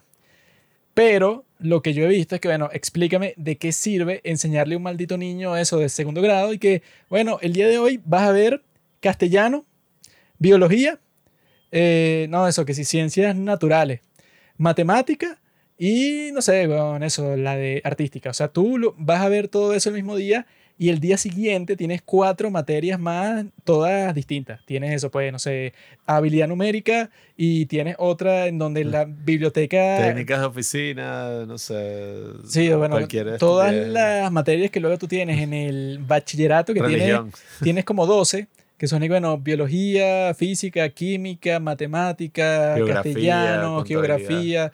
Tienes todas las materias del mundo. Ciencia Y la realidad es que yo y cualquier persona del mundo no te acuerdas de nada que tuviste ni en sexto grado, ni en séptimo, ni en octavo, eso, ni en, ni en el final de la primaria, ni en el comienzo de la secundaria. Si tú me preguntas cualquier cosa de la mitocondria, de la fotosíntesis, yo te voy a decir, ni me importa, ni me importaba en ese entonces, ni me importa ahorita.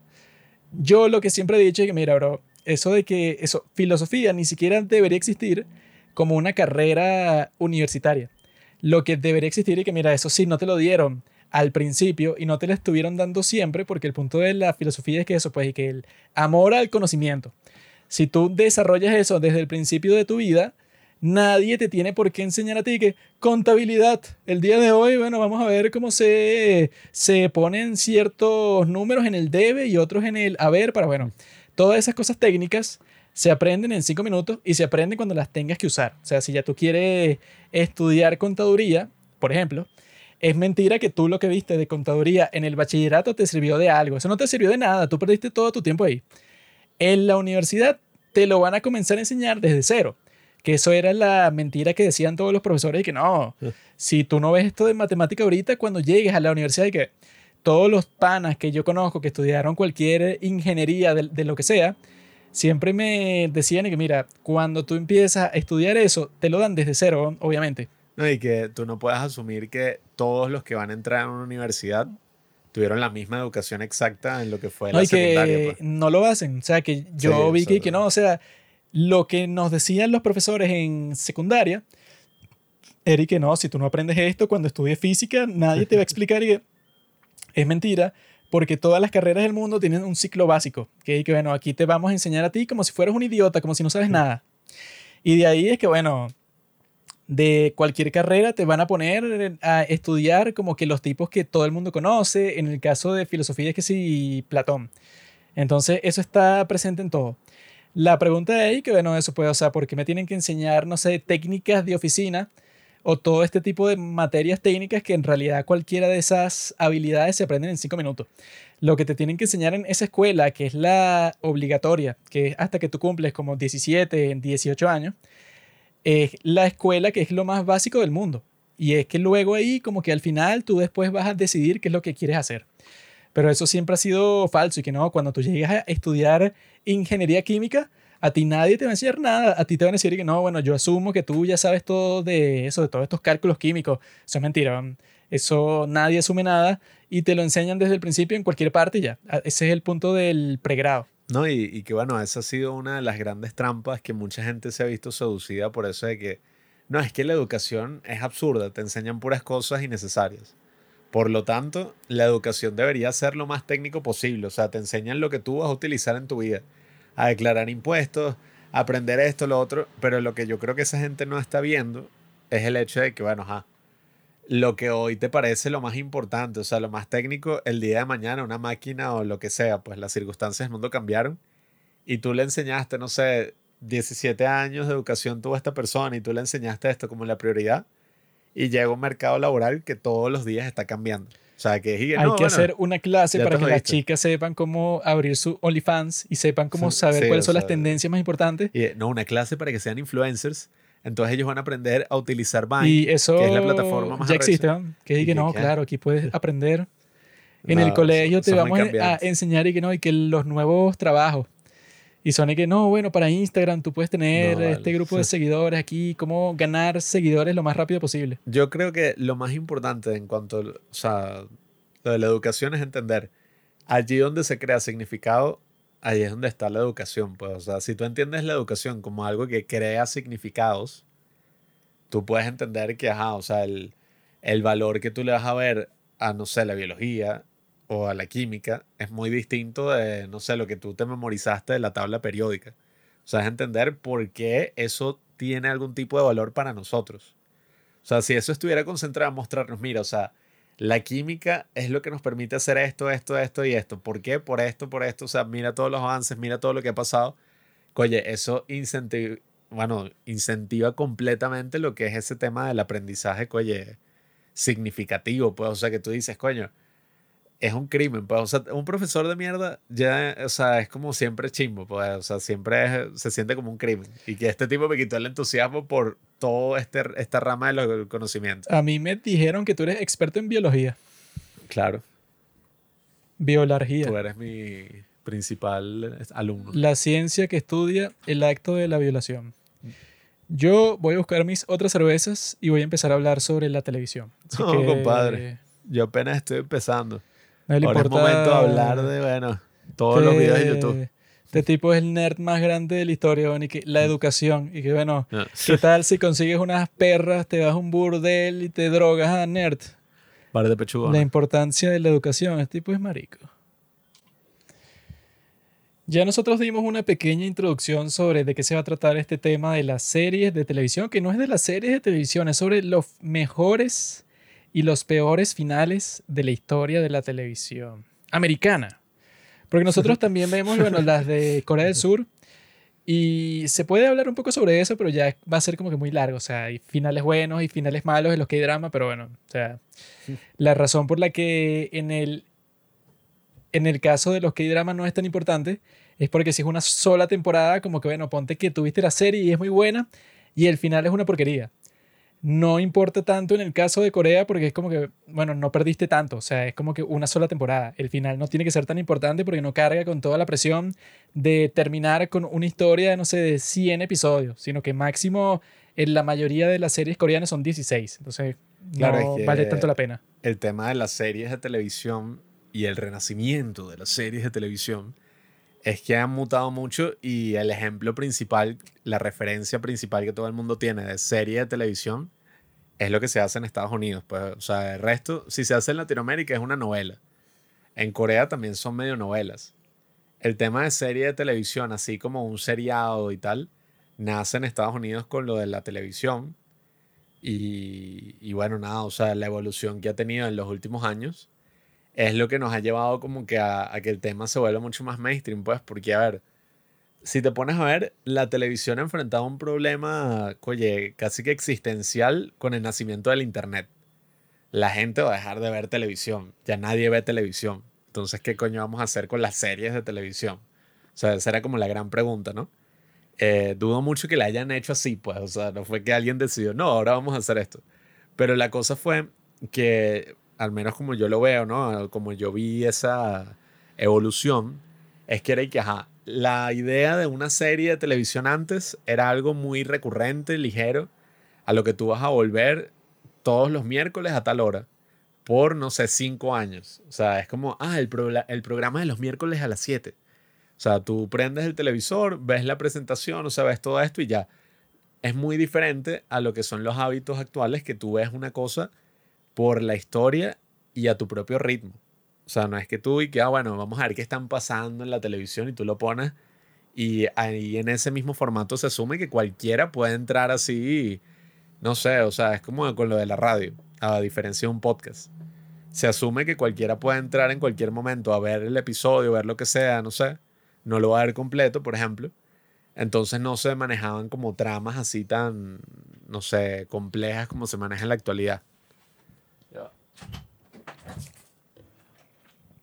Entonces, bueno, nada, esa evolución llevó a desde detalles estúpidos y pequeños como que ya ninguna serie le da importancia a, ¿sabes? Eso de la intro, ¿no? Que si la canción así, no sé, la canción de iCarly, la canción de Drake y Josh. Hay Oh. series que todavía tienen sus intros, como el de True Detective, como el de Dark. Exacto, pero a ver, eso funciona como una cosa estética que tú ves en el primero y ya. Pero en general, sobre todo cuando es así, te tiene ya la broma de saltar intro. O sea, ya casi que nadie la ve. Porque eso existía precisamente para que, bueno, si tú estás viendo cualquier cosa, tú ya sabes, ah, mira, este es el programa, o sea, ya empezó. O sea, ya sabes que empezó. Entonces, oye, el, esa evolución que ha tenido ha sido muy interesante porque no fue únicamente que, ah, bueno, vamos a cambiar un poco las cosas, ahora la gente ve series así en internet, sino que cambió el formato completamente y se volvió algo mucho más cinematográfico. Pasó lo que llamaron la edad de oro de las series de televisión, que fue impulsada sobre todo por HBO. Entonces, claro, teníamos series y que no. eh, ¿Cómo es que se llama esta? La de los mafiosos, que fue. Bueno, teníamos The Wire, Los Sopranos, ajá, esa es la que me refería. Y era como que, wow, o sea, esta broma es como ver una película. O sea, es como ver una película en la pantalla chica. O sea, no es y que, ah, bueno, ay, la serie sí, la novela, pues que yo voy a ver cada cierto tiempo, es medio mierdera, pero da risa. O sea, la sitcom. The Big Bang Theory. Exacto, pues, o sea, no, no era eso. Yo vi mucho de Big Bang. Theory y la pasé bien. Es que, bueno, esa es la cosa. Bazinga. En la actualidad ya no hay tantas series así y las que salen así. Yo vi que sacaron un remake de ¿Cómo conocí a vuestro padre? o sea, la era, y era con Hilary Duff, creo. una mierda. O sea, tú ves los episodios y que, marico, ¿quién se le ocurrió esta mierda? O sea, es terrible. Es terrible todo el humor y no solo el humor, sino que ya uno no se va a poner o, o muy pocas veces ¿Tú no a ver viste una la serie nueva de Scooby-Doo? Netflix. Ah, bueno, sí, esa mierda la de Es buena, Vilma. bien buena. Esa, todo el mundo la odió. O sea, Vilma Negra. ya ahorita, si tú te das cuenta, las series tratan de condensar una historia, o bueno, condensar no, pues desarrollar una historia en ocho episodios. Si va a ser de varias temporadas, bueno, no sé. Máximo, yo diría cinco o seis temporadas. Pues yo no y que, no, bueno, esto pueden ser 30 temporadas, me saca culo. Y cuando pasa eso, suelen ser una mierda o suelen ser series que es y que, ah, bueno, eh, episódicas. Pues, o sea, lo importante es lo que pasa en el episodio, la historia general, como era en el caso de Ricky Morty, Mi serie no preferida son, existe, o sea, no importa. número uno, La Ley y el Orden, la Unidad de Víctimas Especiales, porque siempre son casos sexuales y me excito.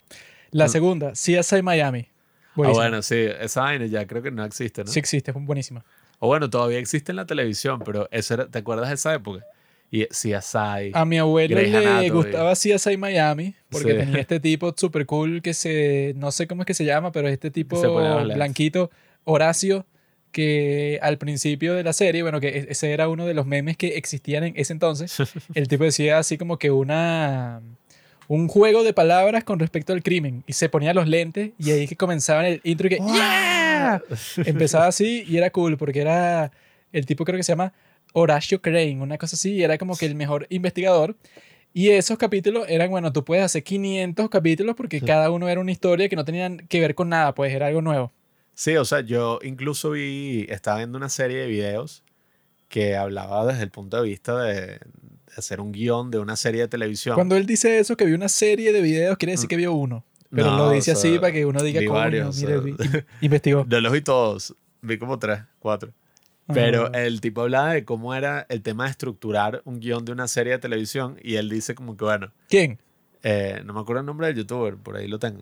Pero el tipo decía y que, mira, si tú vas a estructurar una serie de televisión, tienes que entender que hay muchísimas historias. En el sentido de que está la historia episódica. O sea, cada episodio debería ser su propia historia. Ahora, está la historia de la temporada. O sea, cuando, o la trama de la temporada. Pues tú dices, ah, ¿qué fue lo que pasó en la temporada? Esto, esto y esto. Y al final, o sea, en un nivel superior y más general, está la historia y la trama de la serie. O sea, cada temporada cumple un propósito para lo que es la trama general. Y ahí es cuando tú ves una serie que está bien estructurada. Pues eso es en cuanto a estructura. Eso no significa que la serie va a ser buena por eso y ya. Pero claro, ¿qué pasa? Estas otras series no tienen ese tema de la historia general o casi nunca tienen una historia general así. A menos que la introduzcan ya al final de la serie, pues. Como que, bueno, ya vamos a terminar, vamos a meter algo así. En cambio, las otras que ya están conscientes de que no van a estar años así. O sea, ay, no, coño, nos renovaron el contrato. Vamos a estar otro año más sacando episodios. Si tratan de empezar o, o al menos apuntar a una historia general, pues. O sea, Todas las series tienen que tener una historia general, pero siempre es así como cuando en esas series así que son de comedia, como The Big Bang Theory, siempre tienen un capítulo que es que este es el capítulo serio, en donde sí, sí. Leonard tiene que hablar con su madre y ya no hay chiste, pues es más como que no, o sea, es como que él es el protagonista de la serie. Y entonces te vamos a mostrar fragmentos de, ah, bueno, de otros capítulos, pero cómo lo afectaron a él psicológicamente y este es el capítulo en donde, bueno, ya como que todo eso llega a la cúspide y vas a enterarte de qué es lo que estuvo pensando él todo este tiempo. Incluso la serie más estúpida del mundo, que yo te estaba diciendo que John Sheldon ya va por la sexta temporada, que es como, bueno, no sé, como un... eh, ¿Cómo es que se llama eso? Cuando haces una serie... Una precuela. Una precuela de una serie súper estúpida como The Big Bang Theory. Cómo llega a la sexta temporada, o sea, como si fueran Breaking Bad y Call Saul. O sea, los tipos, claro, necesitaban profundizar en el personaje de Sheldon. ¿Cómo llega a la sexta temporada? Bueno, no tengo la más mínima idea. Bueno, incluso hay una. Yo estuve buscando sobre finales malos y todo eso. Y hay un ejemplo bien infame que era sobre. Esa serie nunca la vi, era una broma que veían en Estados Unidos, que era como una serie de médicos. Pero estoy hablando antes de esta que era con el actor este, ER, ¿sabes? ¿Cómo es que se llama? Estás hablando de Marsh. Creo que es ese, no sé. O sea, pero era como que la serie que todo el mundo veía así de médicos. Aunque no creo que sea esa porque dicen que el final de esa fue súper bueno.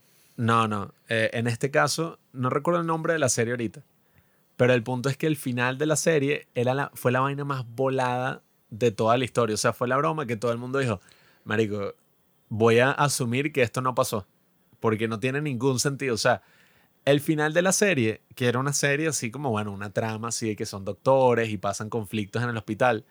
El final de la serie era que, no, bueno, todo esto eran las fantasías de un niño autista que tenía una bola de cristal de un ah, hospital. sí, yo me acuerdo de eso. Y el tipo como que, bueno, el, el chamo autista eh, se imaginó todas estas tramas, pues, pero fueron no sé qué cuántas temporadas y Sí, que yo vi que ese fue así. como que el final que se le ocurrió, pero para ser graciositos, para hacer que ajá, no sabemos cómo darle un final que satisfaga a todo el mundo con la historia que hemos construido, pero vamos a darle este para que sea como que algo que se acuerde todo el mundo, pero bueno, Es que es un que sea el final más estúpido posible, pues y que no, este niño autista se imaginó todas las cosas que tú estuviste viendo, o sea, que se le ocurrió a última hora claramente. Era como esos creepypastas que uno leía en su momento y que la verdadera historia de Phineas y Ferb y que no, la hermana era drogadicta y ella se imaginaba que los hermanos hacían todo Phineas esto. tuvo sexo con Candance. Pero y- el papá en verdad era el bicho este Dufferschmidt y el bicho les pegaba Ah, sí, yo y vi, por eso es que ellos tenían esa fantasía.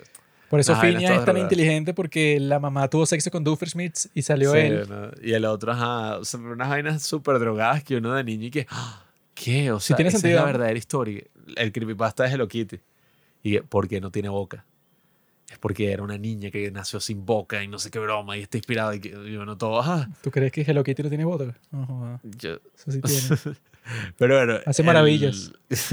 El, tema ese de terminar una serie, evidentemente es como lo más complejo. Yo no, no es creo que lo que, Pablo, bastante fácil. lo que decía nuestro amigo pretencioso, si bien en ese momento llegué, que estúpido, sí tenía un grado de verdad y es que, ajá, o sea, es muy difícil al ver una serie que tenga un buen final porque en general siempre es como que, marico, yo estoy haciendo esta broma porque me permiten hacerlo y tiene ratings y genera plata y tal. Pero yo no estoy pensando en que esto acabe, pues sobre todo en la idea clásica de la serie. Y coño, cuando tú ves una cosa que ocurre en la escala de lo que pasó con Game of Thrones, que ya vamos a hablar de eso, o lo que pasó con House of Cards, que bueno, por varias situaciones ajenas a la serie se fue a la mierda. Por un saboteo de los medios, básicamente. no, bueno, porque el actor, ajá, le gustaba tocar niños, bueno, adolescentes. No, no pasó por eso, amigo, porque No, él siempre le ha gustado eso. No hay ninguna razón por la cual de repente eso es importante. Eso siempre ha sido así. Bueno, ya, ya vamos a hablar ahí de eso, que yo pienso que la razón por la que se fue a la mierda no fue solo eso. Pero nada, o sea, yo sí pienso que cuando tú estás haciendo una historia y, coye, la cosa va bien, tienes un pocotón de fanáticos así que aman la historia, crean pequeñas comunidades para hacer teorías así de qué es lo que va a pasar y todo el mundo está súper emocionado. Oye, primero, es casi imposible tú satisfacer a todo el mundo. Eh, o sea, yo no puedo ni satisfacer a una mujer. Imagínense estaba, satisfacer a millones de personas. eso era lo que estaba pensando. Si satisfacer a una mujer es tan difícil, voy a andar satisfaciendo a miles de personas. ¿Y ¿Cómo? Sí, o sea, es, es muy difícil.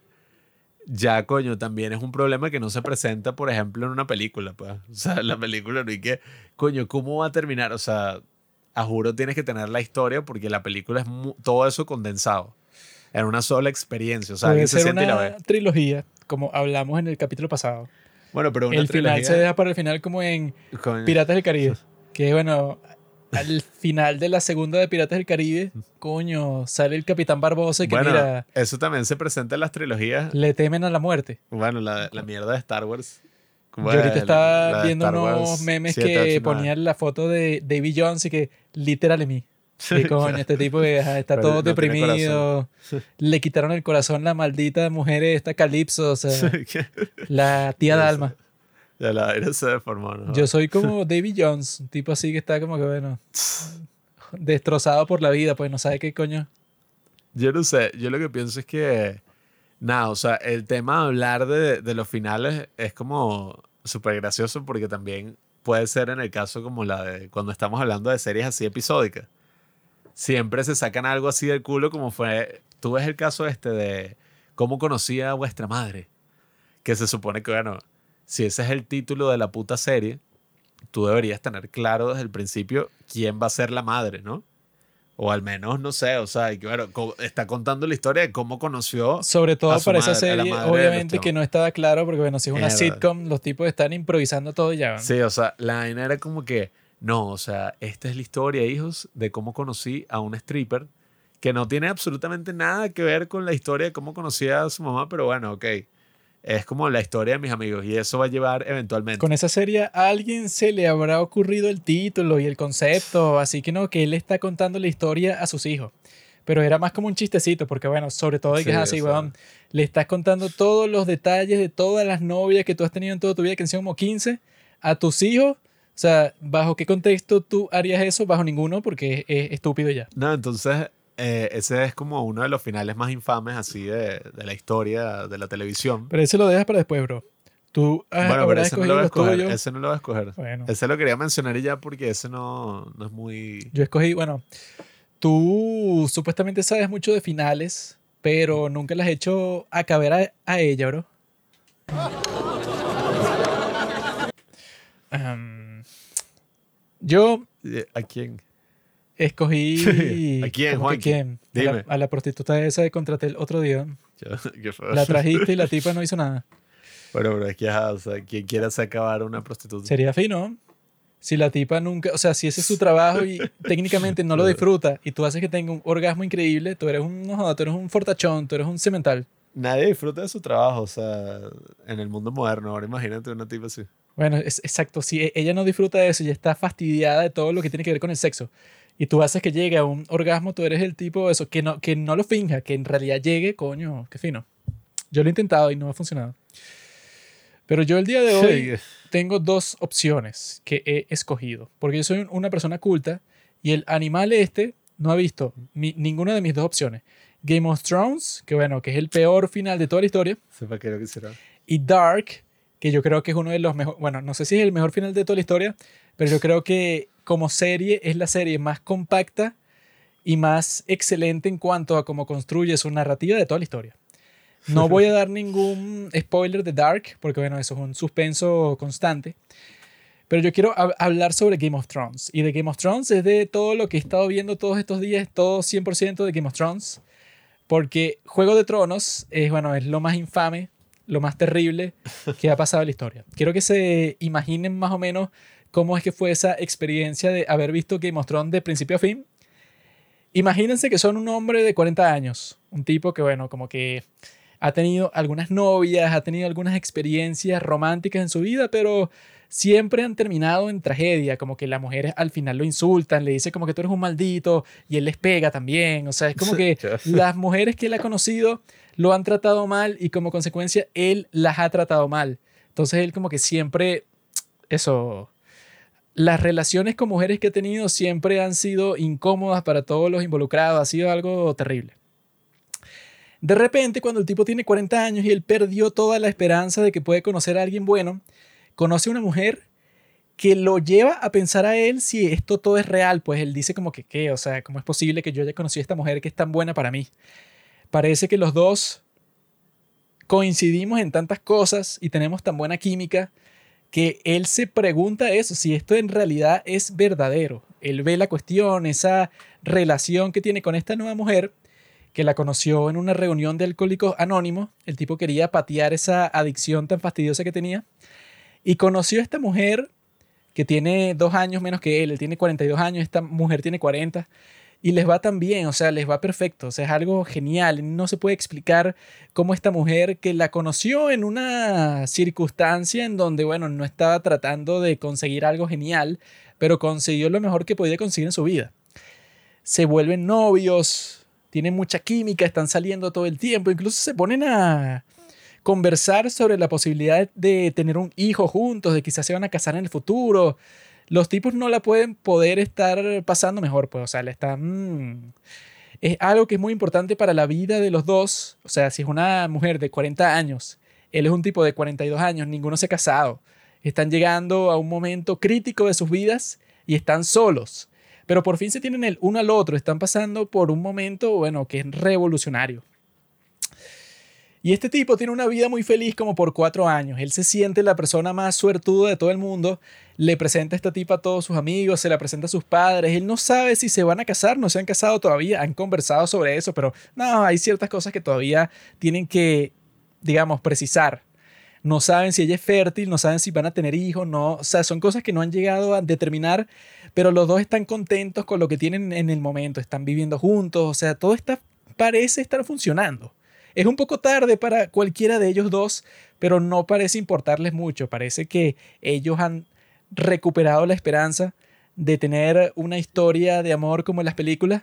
Es algo, o sea, que eso, o sea, que les ha enseñado cómo vivir, les ha devuelto el amor por la vida que los dos habían perdido, como terminaron en esa reunión de alcohólicos anónimos, o sea, estaban en un punto muy bajo en sus vidas.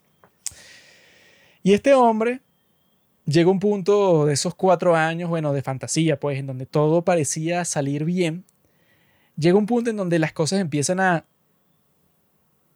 ¿cómo se dice? A corromperse él le está yendo muy bien en todo con esta mujer, pero de repente él piensa, empieza a notar ciertas cositas que no le gustan. Como que esta mujer de repente es como que un poco pasivo, agresiva con él, que le dice como que no, bueno, tú que no has logrado nada en tu vida, o sea, le, le lanza ciertos comentarios que él se pone a preguntarse que bueno, pero ¿qué pasó? Ella no era así antes, o sea, ¿qué está pasando con ella? Pero él bueno, como no tiene ninguna otra opción y como ha construido una relación tan bonita con ella, él dice como que no, pero yo la sigo amando. Si ella me está tratando mal, bueno, supongo que no sé, está, está pasando por una fase, quizá puede ir para terapia para superar estos complejos emocionales que tiene, bueno, que quizá la llevan al punto en que me tiene que abusar emocionalmente a mí para sentirse bien, bueno, es algo que quizá pueda soportar.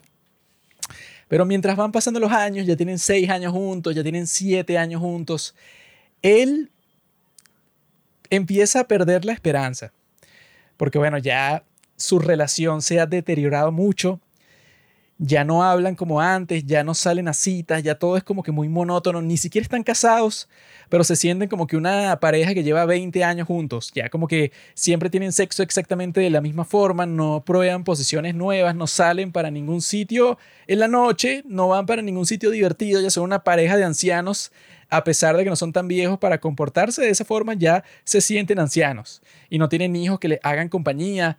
Los padres de ella murieron hace dos años, o sea, como que es algo que lo está desesperando a él. Hasta que llega el octavo año en donde están juntos y este hombre se enfrenta al peor momento de toda su vida, al momento en donde tiene que romper con la mujer que él pensó que era la que lo iba a salvar. Él pensó que nunca iba a encontrar al amor de su vida, luego pensó que lo había encontrado y al final de toda esta situación resulta que tuvo que convencerse a sí mismo, bueno, que es lo más doloroso que este hombre ha hecho en toda su vida, de que esa mujer que él pensaba que era el amor de su vida no lo es.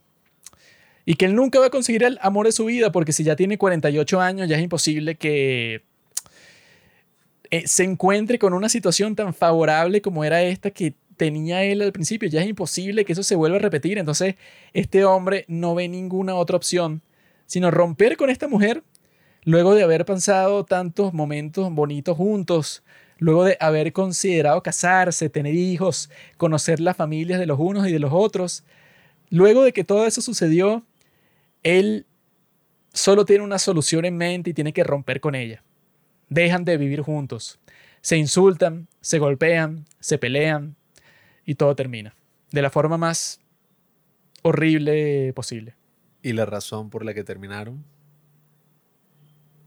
Él quería ir a dirigir una trilogía de Star Wars. Y al final no terminó dirigiendo un coño. Y Star Wars es que sí, la peor franquicia en la actualidad, porque, bueno, al menos lo que es la saga de Star Wars es una mierda. Lucasfilm, etc. Y nada, o sea, mandó toda esa relación, que era lo único que tenía la mierda, solo para dirigir tres películas de Star Wars que nunca se iban a hacer. No, en realidad la razón por la que esta perra rompió con él, porque la tipa tuvo sexo con Jeffrey, que era el vecino que le vendía crack a esta zorra.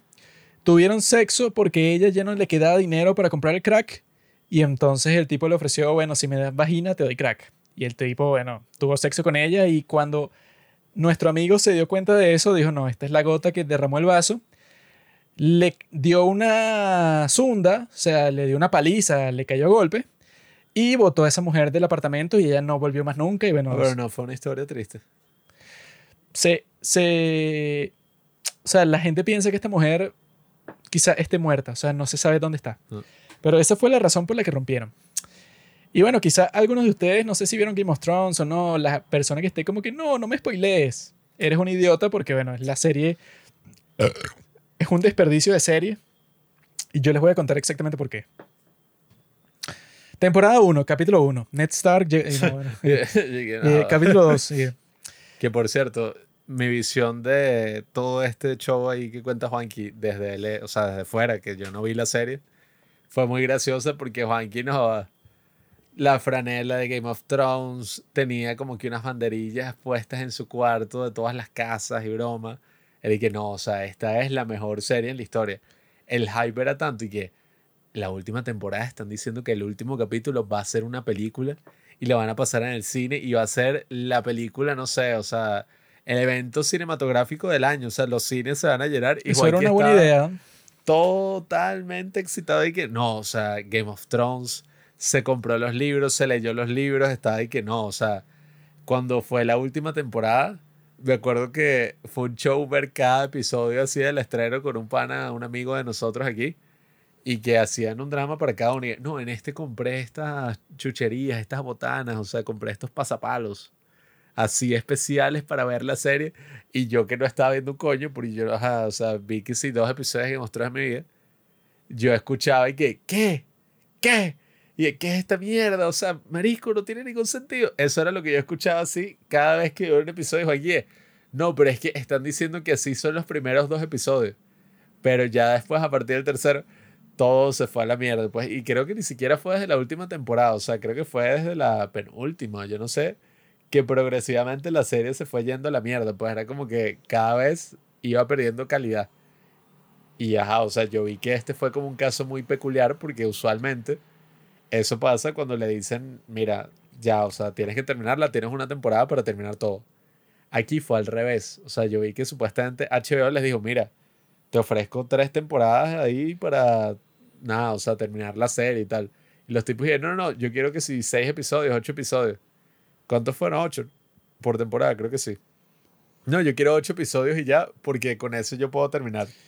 Creo que la última fueron seis, porque ellos son Ah, retrasados. bueno, ajá. Sí, fue una cosa así, creo que eran seis o ocho. Pero la cuestión es que esta serie Se querían dirigir a Star Wars. era la mejor serie de toda la historia hasta la temporada 5. Tuvo las mejores cuatro temporadas que ha tenido cualquier serie en toda la historia, mostrándote eso, o sea, los libros de Canción de Hielo y Fuego que fueron escritos por George R. R. Martin y el último libro que sacó fue en el 2010. Y yo me comencé a leer, o sea, la serie nació en el 2010. Él estrenó el último libro de su serie en el 2010. Y la cuestión es que yo me comencé a leer esos libros como en el 2015, 2016. Y yo pensaba cuando me estaba terminando de leer el quinto libro, que era el último, y que, ¡ja!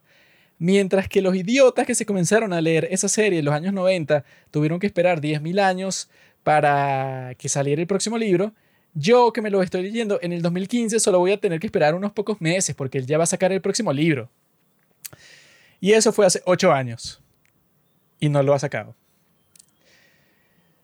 Lo que dicen que sucedió, o sea, que fue la razón principal por la que toda esta porquería se fue a la mierda completamente, es porque a estos dos tipos, bueno, que parecía que eran buenos escritores, los dos Dan, o sea, los, los dos tienen ese primer nombre que los Dan, eh, D.B. Wise y el otro idiota.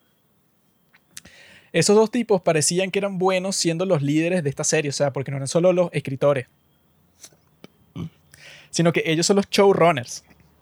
Ellos toman todas las decisiones de producción y escriben todos los guiones.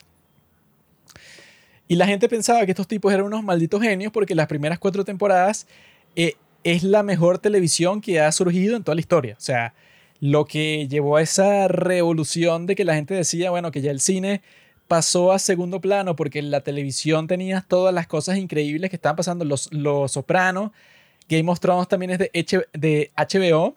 Breaking Bad, o sea, como que todas estas cosas que la gente decía que eran lo mejor del mundo, que tenían las historias más impresionantes, o sea, que eran muy cinematográficas a pesar de ser series de televisión, no eran como las series de televisión de la antigüedad en donde eran como que historias muy simplificadas para que la gente las consumiera rápido y ya, sino que esto ya era cine, o sea, alargado, pues, o sea, eran como que muchos capítulos de cine, pero de la mejor calidad posible. Y en esas primeras cuatro temporadas, yo creo que no hay que sin ningún error. O sea, tú ves esas primeras cuatro temporadas y a ti te apasiona mucho esa historia. Fue lo que me llevó a mí a leerme los libros, que bueno, que claro, lo que siempre pasa es que los libros son mucho mejores y mucho más profundos que la serie.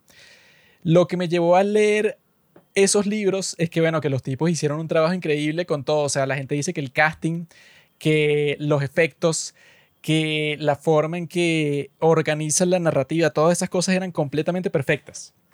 Que el, en el final de esa cuarta temporada es cuando pasa toda esa cuestión de la boda roja, que es que uno de los factores principales, o quizá el factor más importante de todos por los que Game of Thrones era y se convirtió en una de las series más importantes de la historia, era porque ningún personaje tenía lo que llaman plot armor, que esa es la armadura de trama que así como que no, bueno, este tipo como es protagonista, o es amigo del protagonista, o es fulanito, quien sea, nunca lo pueden matar a pesar de que sea como que, bueno, una situación súper peligrosa, nunca se va a morir porque el tipo, claro, es muy importante para la historia.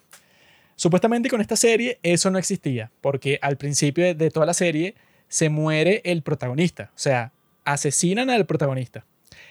Y en los siguientes capítulos y en las siguientes temporadas, eso se va a convertir en regla. O sea, tú ves a tipos que tú pensabas que, ah, mira, como mataron al protagonista, supongo que este es el, nuevo, pues, o sea, este es el que va a continuar con la historia. Y ves cómo lo matan.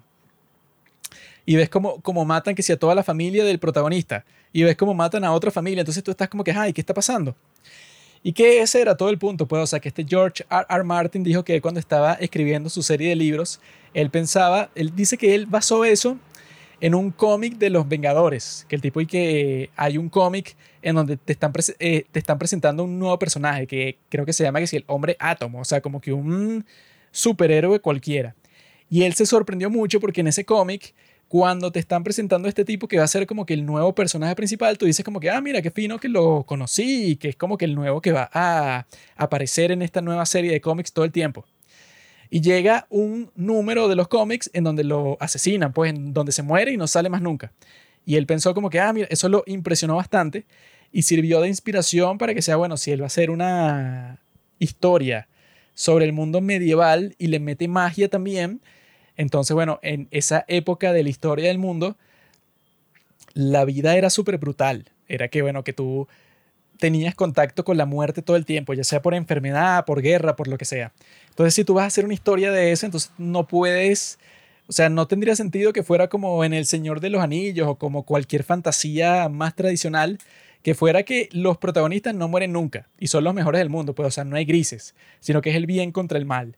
El tipo con su libro, eh, con su serie de libros, con A Song of Ice and Fire, revoluciona todo eso porque la cuestión es que es una serie de historias como El Señor de los Anillos, pero no existe ninguna lucha del bien contra el mal, sino que todas las cosas que están pasando te tratan de humanizar a todos los personajes, hasta el personaje más maldito. Lo genial de estos libros es que los capítulos no son desde la, desde la tercera persona omnisciente, pues, o sea, que es como que la perspectiva clásica de cualquier narración, sino que cada capítulo es una perspectiva distinta. O sea, el primer libro de todos comienza con la perspectiva de Bran, que es uno de los niños de la familia Stark. Y luego te van a mostrar la perspectiva de Arya, la perspectiva de Jon, la perspectiva de Cersei, de Jaime, de todos los personajes. Y eso crea, bueno, yo creo que es la historia más complicada de toda la historia. Yo creo que en cuanto a libros, el tipo se puso a hacer la serie más complicada del mundo y dicen que por eso es que él no saca el sexto libro, porque él incluso tiene como que contratados a unos tipos que son que si los más nerds del mundo, que son los que él llama cuando él no sabe cuando él no tiene confirmación de un detalle así como que, mira, el, el primo segundo del personaje de esta que salió como cinco segundos en este capítulo, ese tipo, eh, ¿cuántos años tenía cuando se casó su primo? O sea, como que el detalle más rebuscado del mundo, él contrató unos tipos, bueno, que se han leído sus libros 500 veces, para que cuando él esté escribiendo los llama a ellos y bueno, sea, como que le aclaran esa duda. Y él tiene desde el año 2010 escribiendo el sexto libro de la serie. Han pasado 13 años y muchos dicen que ni siquiera está cerca de terminarse todavía exactamente por eso. Porque el tipo como escogió el, estilo de narrativa más complejo de toda la historia, entonces eso nunca se va a terminar. O sea, es como que... sería el último libro? No. Dicen que el último libro, según él, sería que si el séptimo o el octavo. Y bueno, si se tardó 13 años en sacar el sexto, todo el mundo está diciendo que el tipo no va a durar, pues, o sea, que se, que se, que se va a morir, pues, o sea, que va a llegar un punto en donde él ni siquiera puede terminar la serie. Y que él tiene como que unos discípulos que están preparados para terminar la serie de libros por él, pero obviamente que no va a ser lo mismo. Y la cuestión es que esta maldita serie atravesó ese periodo de incertidumbre porque en la quinta temporada a los tipos se les acaba el material de los libros. Y supuestamente eso, como que para justificarlos, bueno, los tipos son unos inútiles, ¿no? O sea, los que terminaron poniendo el peor final de la historia de la televisión, que ya vamos a ver por qué es así. Los tipos son unos malditos idiotas, pero para justificar un poco por qué son unos malditos idiotas, es porque ellos supuestamente pensaban que como la serie comenzó en el 2010, ellos iban a tener el nuevo libro como por el 2015, que es cuando estaban haciendo la quinta temporada. Pero como George R. R. Martin no lo hizo, o sea, como que el tipo tenía como que unas ideas que les iba pasando a ellos, que los influenciaron, pero hasta el día de hoy no ha terminado el libro y es el 2023, o sea que en el 2015 seguro ni siquiera iba ni por la mitad. Entonces ellos se pusieron a inventar. Ellos tenían la historia y se pusieron a inventar. Entonces la forma en que se pusieron a inventar es la peor porquería del mundo. O sea, los tipos como que cambiaron todas las narrativas, se pusieron a cerrar la serie, que bueno, que como dijiste tú, llegó un punto en donde les dijeron a ellos y que mira, como la serie le está yendo perfecto, si ustedes quieren pueden hacer 10 temporadas más. Obviamente que no, que no, que no les da tanta historia para hacer tanto, porque el tipo ni siquiera ha sacado el sexto libro. Pero les ofrecieron hacer como 3 temporadas más. Y que bueno, que el mismo George R. R. Martin dijo que él quería que la serie llegara hasta la décima temporada. Aquí vi una entrevista que dio recientemente el año pasado sobre el libro y dije que no, y que ya llevo tres cuartos, o sea, yo creo que solo me faltan como 500 páginas y que va a ser el libro más largo de la serie y que será un libro monstruoso, tan grande como un dragón. Bueno, es que el maldito gordo ese se, se supone que él iba a ser el cuarto libro de la serie. Pero llegó un punto que dijo que estaba escribiendo demasiado, entonces iba a ser dos libros. Entonces él, dividió ese cuarto libro de la serie en dos libros, que es el, el Festín de Cuervos, que es el cuarto, y La Danza de Dragones, que es el quinto. Porque él llegó a un punto que dijo como que no, bueno, esto está tardando demasiado y yo tengo que soltar algo.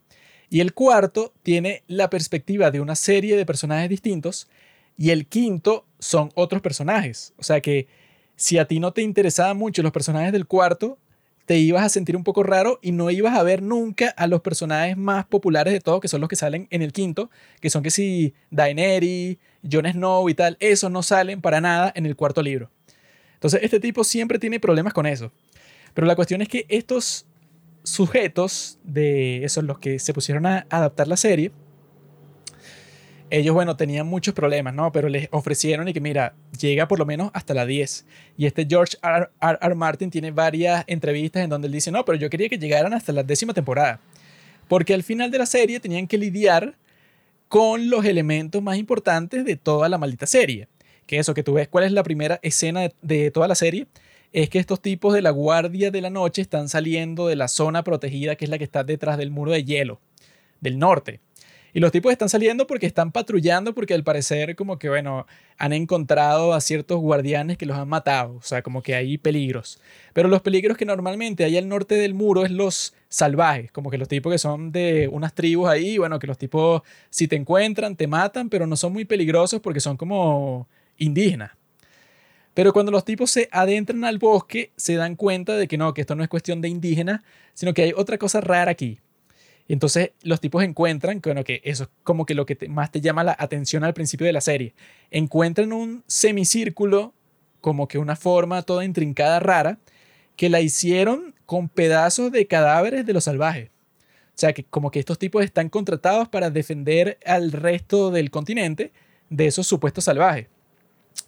Pero estos tres exploradores que están saliendo para este bosque ven como que lo más extraño del mundo, pues, o sea, como que una forma toda mística, toda rara, como si fuera un jeroglífico, pero que fue construida eso con partes humanas.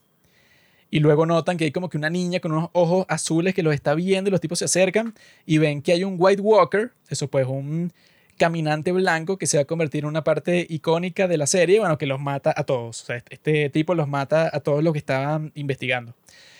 Y eso es lo genial de esta serie de libros y lo que te iba a enamorar de la serie. que nadie está salvo. Por ejemplo, está la muerte de Pedro Pascal, de ese personaje que se llama Oberyn Martel. Ese tipo cuando lo matan en la cuarta temporada fue que sí, uno de los shocks más grandes del mundo, porque bueno, Pedro Pascal luego se convirtió en la superestrella, pero en ese momento el tipo era como que un personaje que tú decías que bueno, no lo pueden matar. O sea, es un tipo que es muy cool, un tipo que es que si el mejor guerrero, es de una casa muy importante, es un tipo que ha salido en toda la temporada todo el tiempo y ahora el tipo le toca pelear con el más maldito, pues, o sea, como que con el villano más sucio de todo. Y tú estás pensando que, ay, ¿cómo va a perder? Pues, o sea, si se supone que en todas las historias, si llega un momento tan importante así, ajá, bueno, puede ser que el tipo le cueste un poco al principio, pero no tendría sentido que muriera porque el tipo es el héroe, pues, o sea, es el tipo que todo el mundo quiere, carismático, y resulta que el tipo le explota en el cráneo. O sea, al final de la pelea, él está peleando con eso, con la montaña, que bueno, que él mata a ese tipo, o sea, que es que si el más bestia de, toda la serie, él lo mata y lo reviven como un zombie. Pero en ese momento, la forma en que lo mata, o sea, él pensó que lo había vencido, se puso a presumir como un idiota, la montaña lo tiró al piso y con sus propias manos le explotó el cráneo hasta el punto que, bueno, que le explotan los ojos, pues, o sea, le salen los ojos de las cuencas del, del, del cráneo. Así termina ese personaje y eso es lo que caracteriza a la serie, ¿no? Que, o sea, que es como que, bueno, a mí no me importa si a ti te gusta mucho el personaje, te jodiste. Y que todo tiene una lógica, pues, o sea, como que tenía sentido que le pasara eso a él porque el idiota estaba ganando la batalla y en vez de terminar con todo y ya, se puso a presumir de que él era el más genial y que era el héroe y entonces se puso como que a alardear de que él era el mejor. Y mientras él estaba haciendo eso, lo mataron. O sea, es así como que esas tragedias, así que bueno, que no importa mucho, pues, o sea, como que te mueres por la razón más banal posible. Esta es la serie que tienes, ¿no? Y estos malditos, en la última temporada, bueno, que eso fue lo que tú dijiste, que yo le estaba viendo con Robinson, ¿no? Con el chamo este que ya ha salido en el podcast y tal. Y cada capítulo nosotros estábamos así como que no, bueno, la última temporada de Game of Thrones, o sea, cada capítulo tiene que pasar algo súper importante, pues, o sea, va a ser algo increíble. Son solo seis capítulos. Lo que quiere decir que si van a terminar toda la historia, que es que si una cuestión que, bueno, que si tiene... Este George R. R. Martin ha escrito, no sé, como 10 libros de precuela y de la historia, como que del lore, lo que llaman el lore, así como que de la parte en donde tú te pones a ver y que no, que la familia Targaryen hace 300 años estaba compuesta por tal y tal y tal, o sea, como que él tiene un mundo que creó. Entonces nosotros pensábamos y que no, la última temporada, claro, o sea, van a tener que atar todos los cabos sueltos. O sea, va a ser como que lo más impresionante de la historia. Entonces, cada capítulo al final lo hacíamos un evento porque es y que no, bueno, o sea, esta última temporada es lo más esperado, literalmente así lo fue, lo más esperado en toda la historia de la televisión. Ese es tu problema. Tú estás anticipando eso. Tú lo que tienes, si quieres un lore, lee 100 años en soledad para que tú veas precisamente una historia que se termina y que une todos los cabos sueltos en un solo libro, compadre. Yo traté, de Latinoamérica. yo traté de leer 100 años de soledad y me aburrí como por la mitad. Porque ya yo estaba como que, ay, ¿esta historia para dónde va? Porque ya es como que no, bueno, ya se han muerto, no sé, como tres generaciones. Y ahora hay como que unos tipos random que están haciendo exactamente lo mismo que hicieron que si sus tatarabuelos. Y yo que, ah, bueno, muy profundo, pero, o sea, no me divierte verlo. O sea, como que ya a este punto yo estoy, ah, ah ok, yo entiendo el punto que estás tratando de hacer, que estos tipos están repitiendo los mismos patrones que sus tatarabuelos, pero ajá, o sea, lo entendí, pero me aburre. A mí ese me gustó mucho, fue difícil de leer, ¿no? Y a mí me costó que jode en su momento, yo lo leí para el colegio. Pero al menos la grandeza de ese libro, yo creo que son las imágenes que evoca y todo eso. Y que, ajá, tiene una página donde te muestra que sí, un esquema de todos los personajes y cuál es su relación, porque es súper complicado. Incluso hay una parte que es y que no, pero entonces tuvieron gemelos y los confundieron.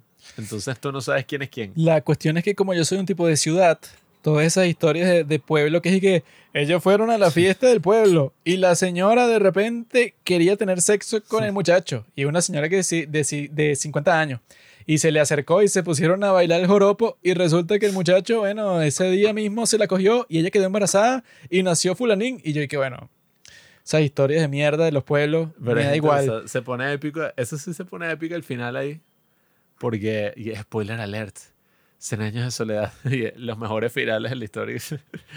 Porque de repente en la serie, eh, ya me imaginé, y en el libro. De, esa, de ese libro no hay que iban a sacar una serie de Netflix. Yo iba, yo, yo vi el teaser trailer y que no, estamos produciendo una serie de eso, pues del libro más icónico de toda la historia de, la, de Latinoamérica. Yo vi una cosa así. Yo vi, pero eso es medio tonto. O sea, porque yo creo que la grandeza del libro... Y eso fue hace años. ¿Qué pasó? Sí, eso fue como en el 2018, 19. Y yo creo que la grandeza del libro se encuentra en la literatura, pues, o sea, en que la literatura logra algo que tú no puedes o sea, no sé, recrear exactamente igual, lo tienes que adaptar a juro. Pero para lo que nos da fastidio leerlo, funciona. Bueno, pero es que lo que pasa de interesante en el libro, perdón que me desvíe, pero es muy corto, es eso, pues que de repente hay una lluvia en el pueblo ese donde tú has pasado, no sé, todas esas páginas y todas esas historias. Macondo. empieza a llover en Macondo, ¿no? Y nunca deja de llover. O sea, empieza a llover y llueve y llueve y llueve y llueve hasta el punto de que el pueblo se va a la mierda él incluso sacó otro cuento que creo que es, que es Isabel, no me acuerdo el nombre, pero Isabel viendo eh, llover, sobre Macondo, creo que se llama. Donde es como la descripción de cómo es la lluvia. Pero la el coronel no tiene que le escriba. Sí, bueno, eso creo que también está relacionado. Aureliano, Aureliano buen día, ahora bien. No, pero es bueno, o sea, porque la vaina es que llueve, llueve, entonces es tan loco que es como que, bueno, todo el mundo tiene que abandonar el pueblo porque ya no queda nada.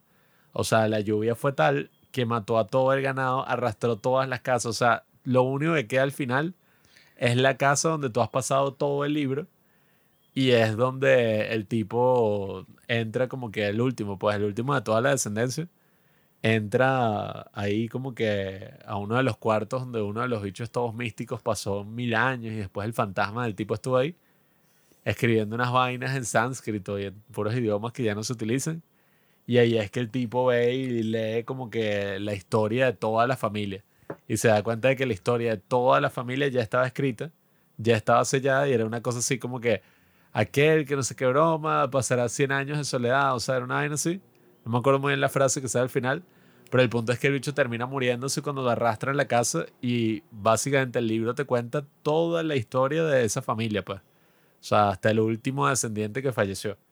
Y es interesante porque también es como toda la historia de Latinoamérica hasta ese punto. Aburrido. Nada, y, bueno, y muchas metáforas. Pero bueno, nada, volviendo a. Ok, bueno, ya olvídate, ya no vas a, hablar como por dos horas. No, no, estoy diciendo, o sea, volviendo a Juego de Tronos. Esa mierda. Lo bueno de A Song of Ice and Fire, que no es como que esas historias súper épicas así, que, que no, la historia de toda la familia y el tatarabuelo, sino que esta es como que no, bueno, hay un capítulo que es que si la perspectiva de un conserje, pues no sé, como que un conserje que vio un acto mágico increíble. O un pendejo que a nadie le importa. O sea, eso es lo más genial de estos libros. Que es como que, ah, mira, está la historia de los reyes y de los príncipes y de fulano y tal. Pero él siempre tiene unos capítulos en los libros que es que no, bueno, la historia del tipo más pendejo que te puedes encontrar en la vida. Un tipo idiota, pues, un tipo que nunca ha logrado nada, un, un pedazo de idiota. Y el tipo resulta que está cerca de que si de los eventos más significativos del mundo y por mala leche, por mala suerte, lo matan que sin una guerra como un idiota, pues, o sea, como que hay un montón de capítulos del libro que al final son y que, bueno, y este tipo que tú has seguido como por 20 páginas, al final lo mataron y a otro como que al final lo torturaron. Y lo, eso puede, o sea, como que son historias muy trágicas así.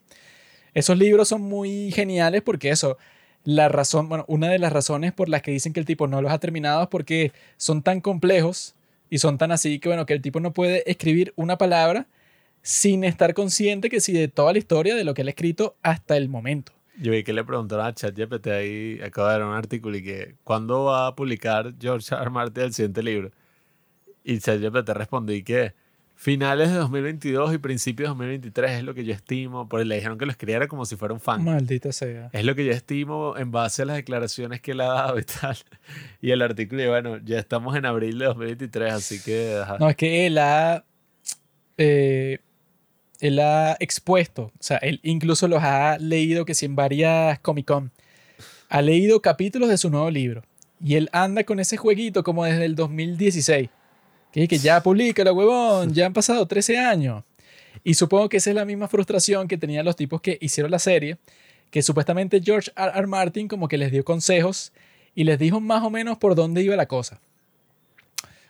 Y los tipos con eso hicieron la peor mierda de toda la historia, por eso que tú dijiste que los tipos que se querían ir a dirigir Star Wars, pero como que la cagaron tanto, o sea, fue, fue tan mierda el final de la serie que dicen que eso fue uno de los factores por la que los tipos de Disney le dijeron y que no, pero nosotros no los podemos tener ustedes haciendo y que unas películas de Star Wars, luego de que se pusieron en contra a toda la fanaticada de Game of Thrones, o al menos al 99%, luego de que, bueno, que ustedes se cagaron en la serie, pues, o sea, que incluso los tipos que sí, al, al final de la producción, decían cosas como que, bueno, ya nosotros estamos cansados de esto, ¿no? Ya esto es como que muy complicado y las grabaciones son como que muchas partes distintas del mundo y le estamos dedicando todo nuestro tiempo a esta serie que ya nos aburrimos, o sea, ya preferimos terminar y ya. Y de que, ah, bueno, sí, weón, cágate en como que eso, como que la manifestación cultural que sí más importante de todo el siglo XXI porque te fastidió, o sea, ya te aburriste del proceso. Que eso es lo que a mí a veces me sorprende, o sea, no sé, no sé de dónde viene ese sentimiento, no sé si eh, es más normal de lo que parece, ¿no? Pero cuando dicen un comentario así, es como, ¿cuándo en tu puta vida tú vas a tener una serie como esta? O sea, ¿cuándo tú vas a estar en esa posición? El presupuesto que te están dando a ti por temporada, cabeza de huevo, tenía 100 millones de dólares para tu maldito. Eso puede, o sea, que por capítulo estabas gastando, no sé, como 10 millones, porque eran eso. No, o sea, yo vi que lo que ellos hicieron fue un trato como por 250 millones, una vez así, con Netflix para hacer contenido exclusivo. Que han sacado desde ese contrato, en 2021 sacaron una serie que The Chair, que es una comedia sobre la academia estadounidense con la china esta de Grey's Anatomy. O sea, tú dices, wow, marico, o sea, unos genios. eso lo valía mucho más que Game of Thrones. O sea, que eso es, a veces eso me sorprende cuando uno ve como que, no, es que hicieron la película así como de la mierda porque ya estaba cansado tal y yo, marico, ¿cuándo en tu puta vida, o sea, vas a tener la posibilidad de dirigir una película? Tú no sabes, o sea, podría ser la última. ¿Qué tan idiota tienes que ser? Y que, no, es que yo prefiero Star Wars. Y que, ¿qué? Si ni siquiera has terminado lo que estás haciendo. O sea, tú puedes preferir lo que tú quieras. Ahí me dan el chance de dirigir cualquier vaina y no, o sea, me mato, pues. Pero termina de hacer la mierda que estás haciendo, weón. Y los tipos lo que hicieron, eso pues, o sea, que es como que la crítica, hay 10 mil trillones de críticas y bueno, yo estuve viendo en YouTube 10 mil millones, bueno, como que para acordarme de qué tan estúpida fue. Y vi un montón de videos de YouTube así para tener fresco como que la serie de estupideces, bueno, la serie de estupideces más grande que han pasado en cualquier serie de la historia porque está la de la octava temporada, pero las estupideces comenzaron en la quinta, o sea, es como que una lista gigante. La cuestión, el principal problema de toda esta maldita serie es que desde el principio, eso como les dije, la primera escena es la aparición de los White Walkers, que es como que las historias que te cuentan y que eso sale en el libro constantemente. Que es que, mira, resulta que hubo una época en este mundo de Westeros en donde pasaron años sin que saliera el sol. O sea, que era como que un invierno constante. Winter is coming. Y cuando eso pasa, nada crece, la gente se muere de hambre, existen un montón de guerras para pelearse por la comida que queda, o sea, es un infierno, pues. Entonces, desde el principio, eso como el lema de la casa Stark es Winter is coming y los protagonistas son todos de la casa Stark, todo el punto es y lo que te hacen referencia desde el principio es que mira, cuando vienen los White Walkers, que son los que causan este invierno tan largo, ahí es que todo el mundo se va para la mierda. O sea, es el apocalipsis literal. Y la cuestión es que eso fue, no sé, como hace, ¿qué? 150 años. Y ahora parece todas las señales nos están diciendo, pues, o sea, la primera escena es esa de que salen los White Walkers, ¿no? Pero resulta que de esos exploradores escapa uno, que es el más pendejo. Y la cuestión es que cuando tú escapas de la guardia de la noche, el castigo es que te cortan la cabeza porque tú estás ahí como castigo. O sea, tú no te puedes. E, e, eso es como si tú te escaparas de prisión. Y la escena en donde te introducen a todos los personajes que van a ser los más importantes, los de la casa Stark, es cuando Ned Stark le toca eh, ejecutar a este tipo que huyó del norte. Y el tipo lo que está diciendo es que no, que había unos muertos vivientes y no, y no sé qué cosas. O sea, como que cosas que como ha pasado tanto tiempo desde esa era de la magia, eso, pues de ese ataque del apocalipsis, que la gente piensa que eso ya es como que fábulas. Cuando este tipo dice eso, piensa que está loco y este Ned Stark le corta la cabeza. Pero todo el punto de la serie, toda la construcción, o sea, como que eso, la esencia que todo el mundo ha dicho, el punto central de la serie, que bueno, que esta es la serie que hay más teorías, más video essays en YouTube. Es como que, bueno, como que la cúspide de la serie que todo el internet está viendo al mismo tiempo. es que el Juego de Tronos, esa guerra, porque eso, porque tú quieres ser el, el, jefe, el líder, el rey de la zona en donde tú vives o conquistar otros territorios, tú te distraes con eso, mientras tanto, la verdadera amenaza viene del norte y los va a matar a todos. Pues estos tipos que representan, unos dicen que representan como que el calentamiento global, otros dicen que representan que si la guerra nuclear o pueden ser varias cosas al mismo tiempo. Pero son como que todo el punto de la serie es que mientras estos tipos están jugando su juego de tronos y matándose entre ellos y traicionándose y tal, haciendo conspiraciones y eso, viene la amenaza real desde el norte, que es un tipo con un ejército de zombies, que a todos los tipos que mates de tu ejército se van a convertir en zombies y se van a agregar para su ejército. O sea, como que toda la serie, todo el maldito foreshadowing por ocho temporadas, es que se viene el ejército más increíble de toda la historia. Y son tipos, bueno, que no necesitan comida, no necesitan descansar. Si a ti te va a tocar enfrentarte contra ese ejército, te jodiste. Pues, o sea, vas a perder ya. Y que eso hacen énfasis, creo que es en la sexta temporada o en la séptima. En donde los tipos van a un sitio que se llama Hard Home, que es donde hay como que unos refugiados, ¿no? Porque ellos saben que van a atacar los White Walkers. Y la cosa es que cuando ellos atacan, los matan a todos y al final los que mataron se unen a su ejército, ¿no? Y este Jon Snow llega ahí con un contingente de la Guardia de la Noche. Y esa es que sí, una de las escenas más épicas de todas, que es cuando el, el rey de la noche, que es el líder de todos, sube las manos así y todos los que él mató se levantan, eso pues, o sea, eran parte del ejército de los buenos, entre comillas, se levantan y se vuelven parte del ejército de los muertos, mientras este Jon Snow se está alejando de ese sitio en un bote porque el tipo fue a defender a esas personas y fracasó, pues, o sea, el tipo peleó y se fue a la mierda todo. Entonces el foreshadowing principal es que, mira, ese rey de la noche, el tipo que tiene el poder de, de resucitar a los muertos, el tipo al principio de la octava temporada se viene a Winterfell, ¿verdad? Que ahí es donde pasa la batalla principal con un dragón. O sea, el tipo ya era el más poderoso del mundo, ahora tiene un dragón por una razón súper estúpida, bueno, una parte de la trama que no tiene ningún sentido, bueno, ahora él tiene un dragón que es un dragón zombie. Y el tipo llega con todo su ejército, bueno, que es que si el más numeroso de todo el mundo, que supera en número a los ejércitos del norte junto con Daenerys y sus, y sus dragones y toda la cosa, por como, no sé, por, por 10. O sea, hay como 10 muertos por persona viva. El tipo llega con su ejército, con toda esa cosa, y la principal crítica que todo el mundo tiene es que esa fue que si la pelea, primero, la más estúpida del mundo, o sea, como que si tú la analizas desde un punto de vista militar, no tiene ningún sentido. Y segundo, es que era como que la pelea más épica de toda la historia, o sea, que todo el mundo pensaba que, mira, eso es el capítulo 3. Y lo llaman La Larga Noche, ese es el nombre del capítulo. Porque eso es como llaman al apocalipsis, eso en donde, bueno, en donde el invierno duró por muchos años. Y la cuestión es que en ese capítulo, en un solo capítulo y en una batalla súper corta, o sea, una sola noche, es un poco absurdo que se llama la larga noche si fue una noche normal, en donde matan al líder de ese ejército. Y al matarlo a él, se terminó todo. Llega a esa área, se le escabulle, pues, o sea, como que se le pone por un lado en donde él no le está viendo y Arya lo mata a ese rey de la noche. Y ya, ella al matarlo a él, los otros White Walkers mueren y como que se desactiva el resto de los zombies y ya.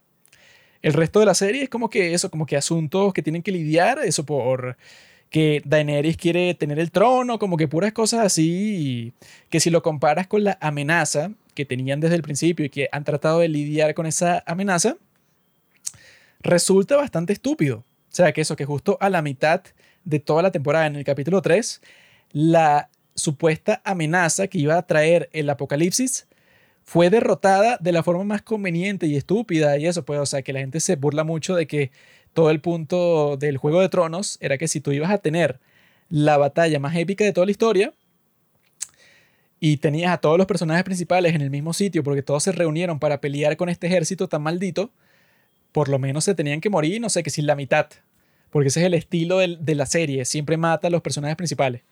Resulta que en esa batalla creo que murió como dos personajes y eran como que los más nulos, pues, o sea, como que todos los demás, incluso hay una escena de la que todo el mundo se burla porque te muestra un montaje como que de todos los personajes principales en la peor situación, como que a uno le está lanzando fuego un dragón, en otro lo está atacando todo el ejército, en otro eso, literalmente los zombies o sea, como que lo, se le ponen por encima. O sea, ya tú no lo ves porque el tipo está cubierto en zombies. Hay un montaje así y tú piensas que mierda, o sea, como que se murieron todos los personajes que llevamos conociendo, todos murieron.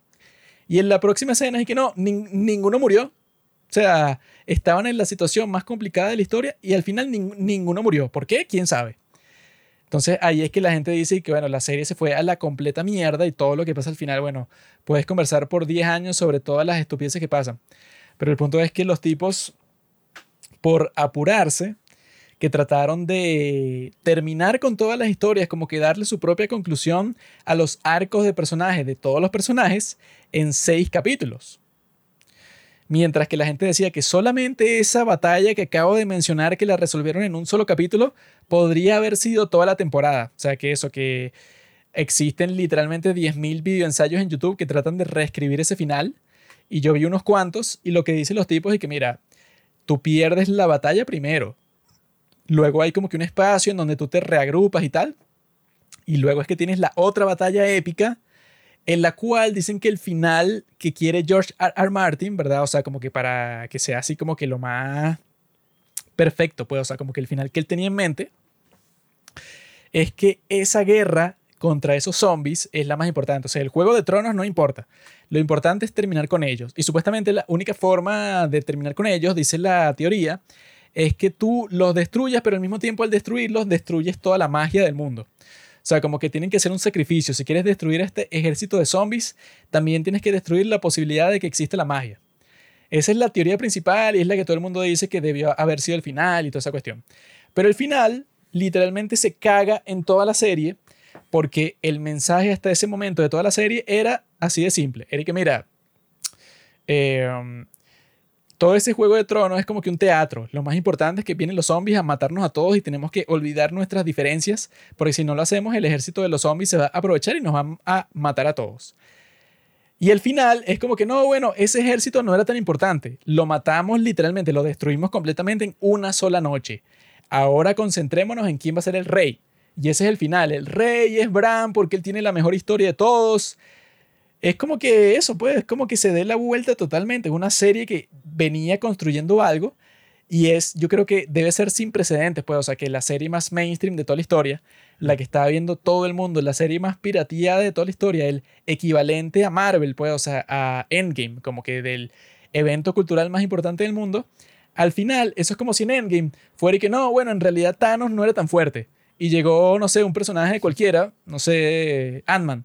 Llegó Ant-Man y como se burlaban muchas personas y que bueno, y que ponte que Ant-Man se pone chiquito y se mete en el ano de Thanos y luego se pone gigante y lo mata. Eso es como si ese fuera el final de Endgame, que es como que bueno, en realidad matar a Thanos era muy fácil y todo ese drama que se hizo de que Thanos era la amenaza más grande para el universo y que tenía las gemas del infinito, no, en realidad si, en, eh, si Ant-Man se metía en su trasero, y lo, lo, destruía desde adentro. Eso era todo lo que se necesita y no importa que él tenga las gemas del infinito, eso ya no importa porque, bueno, eso fue como que una construcción que hicimos, pero ¿a quién le importa?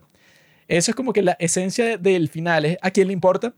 Y por eso, bueno, es el peor final de toda la historia. Tú puedes decir ahí, bueno, cuál piensas tú que es el peor final, pero es el, el que yo nomino así como que el peor final de toda la historia de la televisión.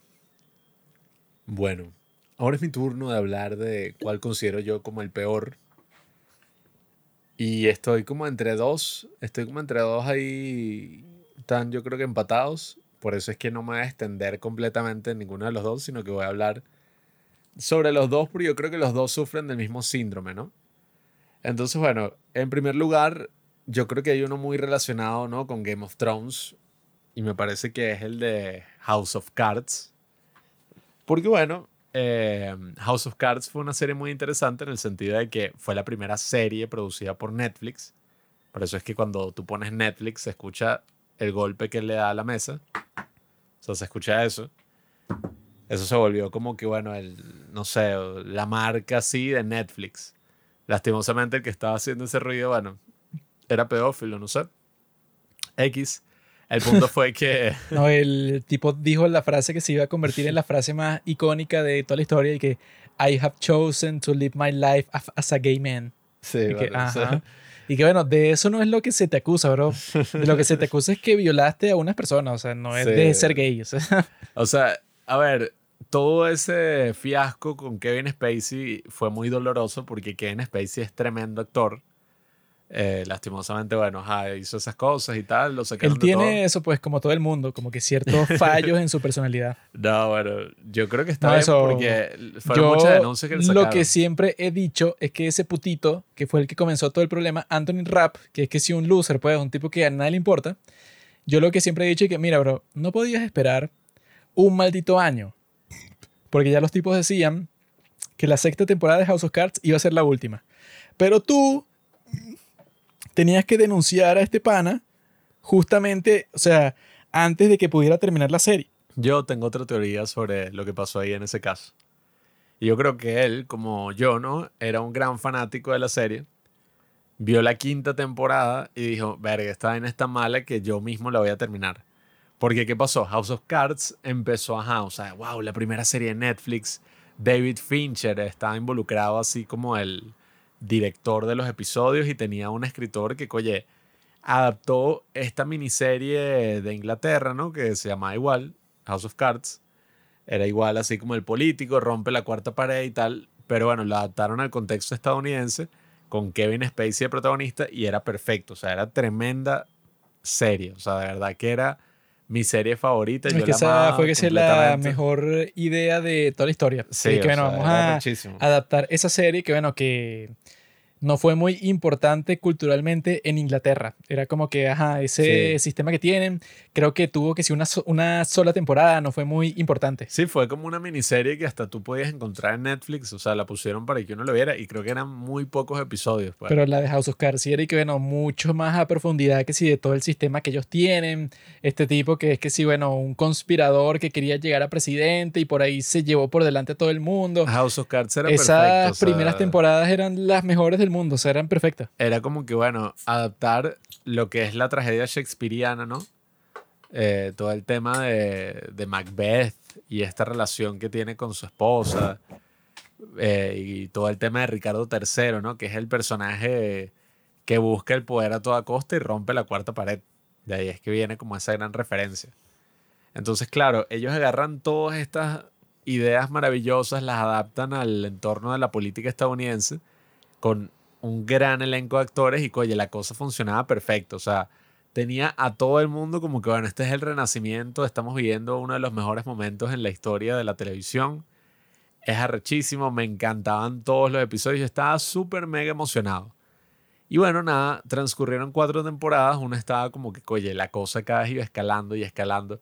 Y de verdad que lo estaban haciendo muy bien. Sí, bueno, pero, que ya al final de la cuarta el tipo ya era presidente. Sí, o sea. Y se convirtió en presidente, eso, por su propio mérito, pero de la forma más sucia del mundo, jodiendo eso a 100 personas y mató a una periodista, el tipo... o sea, Y haciendo todo eso, logró que las personas pensaran y que no, bueno, él es un tipo limpio. O sea, como que hay ciertas cosas de lo que se le acusa, pero ninguna la podían probar porque el tipo era tan desgraciado que eso, que el tipo, creo que eso es en el primer capítulo de la segunda temporada, que él está viendo los planos del metro para saber cuál es el punto ciego exactamente en donde él puede ah, empujar a esa Zoe Barnes para que parezca que ella se suicidó.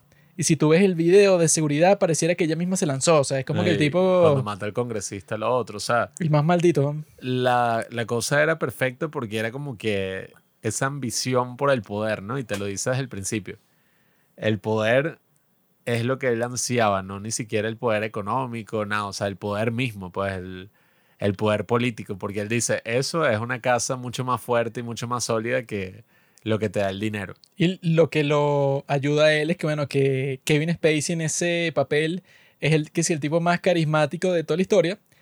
Y que cuando lo acusaron, el tipo sacó unos videos de respuesta metido en el personaje de Frank Underwood. Que, bueno, es que sí lo más bizarro que ha pasado en toda la historia del internet. Sí, o que sea, lo eso acusen fue- de pedófilo y de violador. Y el tipo saca unos videos como que no, sí, todas las personas que me acusan son gente que, bueno, que quiere destrozarme, pero son puras mentiras. Así como Frank Underwood. Y dije que, o sea, la respuesta más rara de toda la historia. Y que, ¿qué? O sea, te metes en un personaje que ya te despidieron. Eso, como que el tipo se convirtió en el personaje, pues, o sea, se volvió loco. Sí, o sea, eso fue una locura lo que pasó en internet porque, ajá, o sea, salen estas revelaciones, Pero el punto es que antes de eso, el escritor principal de la serie, el que inventó la serie, el creador, él incluso había tenido Bo experiencia. Ajá, ese Bo, Bo Willimon. Él había tenido experiencia incluso en la política estadounidense, había trabajado en una campaña política, específicamente en, bueno, esto es como muy rebuscado, ¿no? Pero es un tipo ahí que, el tipo como que sí estaba más o menos teniendo chance y es famoso en internet porque se lanzó un grito así en una rally de campaña rarísimo, pues. El chico, ¡Wow! O se sea, lanzó un grito "We're gonna get to the todo White House". raro y que Sí, ajá. se- se lanzó un grito así y el tipo, el creador de la serie estaba ahí en ese momento y dijo, bueno, nos jodimos. La, o sea, la campaña se fue a la mierda. Porque sacaron mil cosas, mil No, es burlas, es chistes. raro o sea. porque él ganó un estado en las primarias del partido republicano y él estaba celebrando y hay una parte que él dice que vamos a ganar en Iowa y en Wisconsin y en Luisiana y en Florida y después vamos a tomar la Casa Blanca. ¡Ah! Así como fue lo que él se le ocurrió, no sé, como un grito de vaquero o como de celebración. Y como no. ya era el principio del internet, como que la gente tomó ese grito y hizo 10 mil millones de burlas y memes y tal. Y el tipo se hundió en las encuestas por la razón más estúpida de la historia. Sí, entonces, a ver, este tipo ya tenía cierta experiencia, fue el creador, fue el que escribió toda esta broma. Pero nada, yo no sé qué coño fue lo que pasó, que para la quinta temporada él y que no, él se va a retirar porque él va a hacer otra serie de Sean Penn en Marte.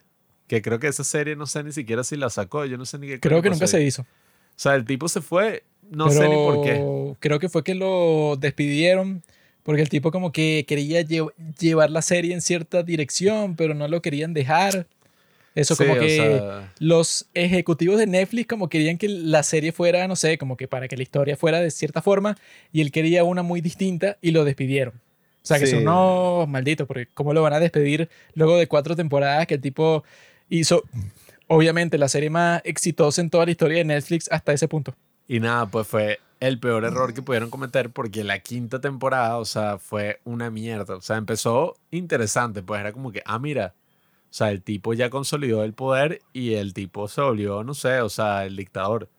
Eh, o sea, ni siquiera el dictador, todo el mundo lo apoya, pues todo el mundo lo ama. El dicho tiene, resulta que después de ese primer episodio, no, era mentira. En verdad todo el mundo lo odia y toda la temporada va a ser que lo quieren sacar de la presidencia, que esto, lo otro. O sea, la quinta temporada fue una mierda y llegó a unos límites que era como que, no, entonces viene este gran momento dramático donde, bueno, atraparon al personaje. ¿Qué va a pasar? El tipo empuja a la tipa que es secretaria de Estado por la escalera y la tipa cae en coma. Y nada, o sea, se sacaron vainas que se usan en telenovelas así chimba, pues, o sea, telenovelas malas Sí, en bueno, que si cualquier personaje cae en coma en, en tu serie, Sí, sabes que es una estupidez porque eso es demasiado conveniente y que no, bueno, ella cae en coma y así no le puede decir nada a nadie, pero no se murió, Sí, sino que ella sigue viva. Entonces, en cualquier momento despierta. Y bueno, Entonces, bueno, fue una mierda y además como que la serie perdió todo el sentido porque al final fue como que, no, ya va, espera, Estados Unidos lo manejan los ricos, los empresarios y tal. Tipo, fue como un retiro ahí que es como lo del Bohemian Grove, eh, que Bohemian Grove se dice, ¿no? Que es como este retiro ahí que tienen los ricos y poderosos de Estados Unidos, que es súper Este secreto. y Nixon. Dijo y que no, eso de Bohemian Grove es como que una secta, pero puro para maricas. Como que te hacen así que te ponen para que tú hagas como que puros actos gay y te graban y luego te chantajean. Sí, o sea, no sé, quisieron como lanzarse y mostrar algo de eso. Y entonces y que ahí el personaje se da cuenta que él en verdad no quiere ser presidente. Él tiene que ser un empresario así poderoso para tener el verdadero poder. Y eso es exactamente lo contrario de lo que él dice en el primer capítulo, que es que no, bueno, está la gente con plata, pero en realidad el poder se ejerce desde arriba, desde la política, desde el Estado.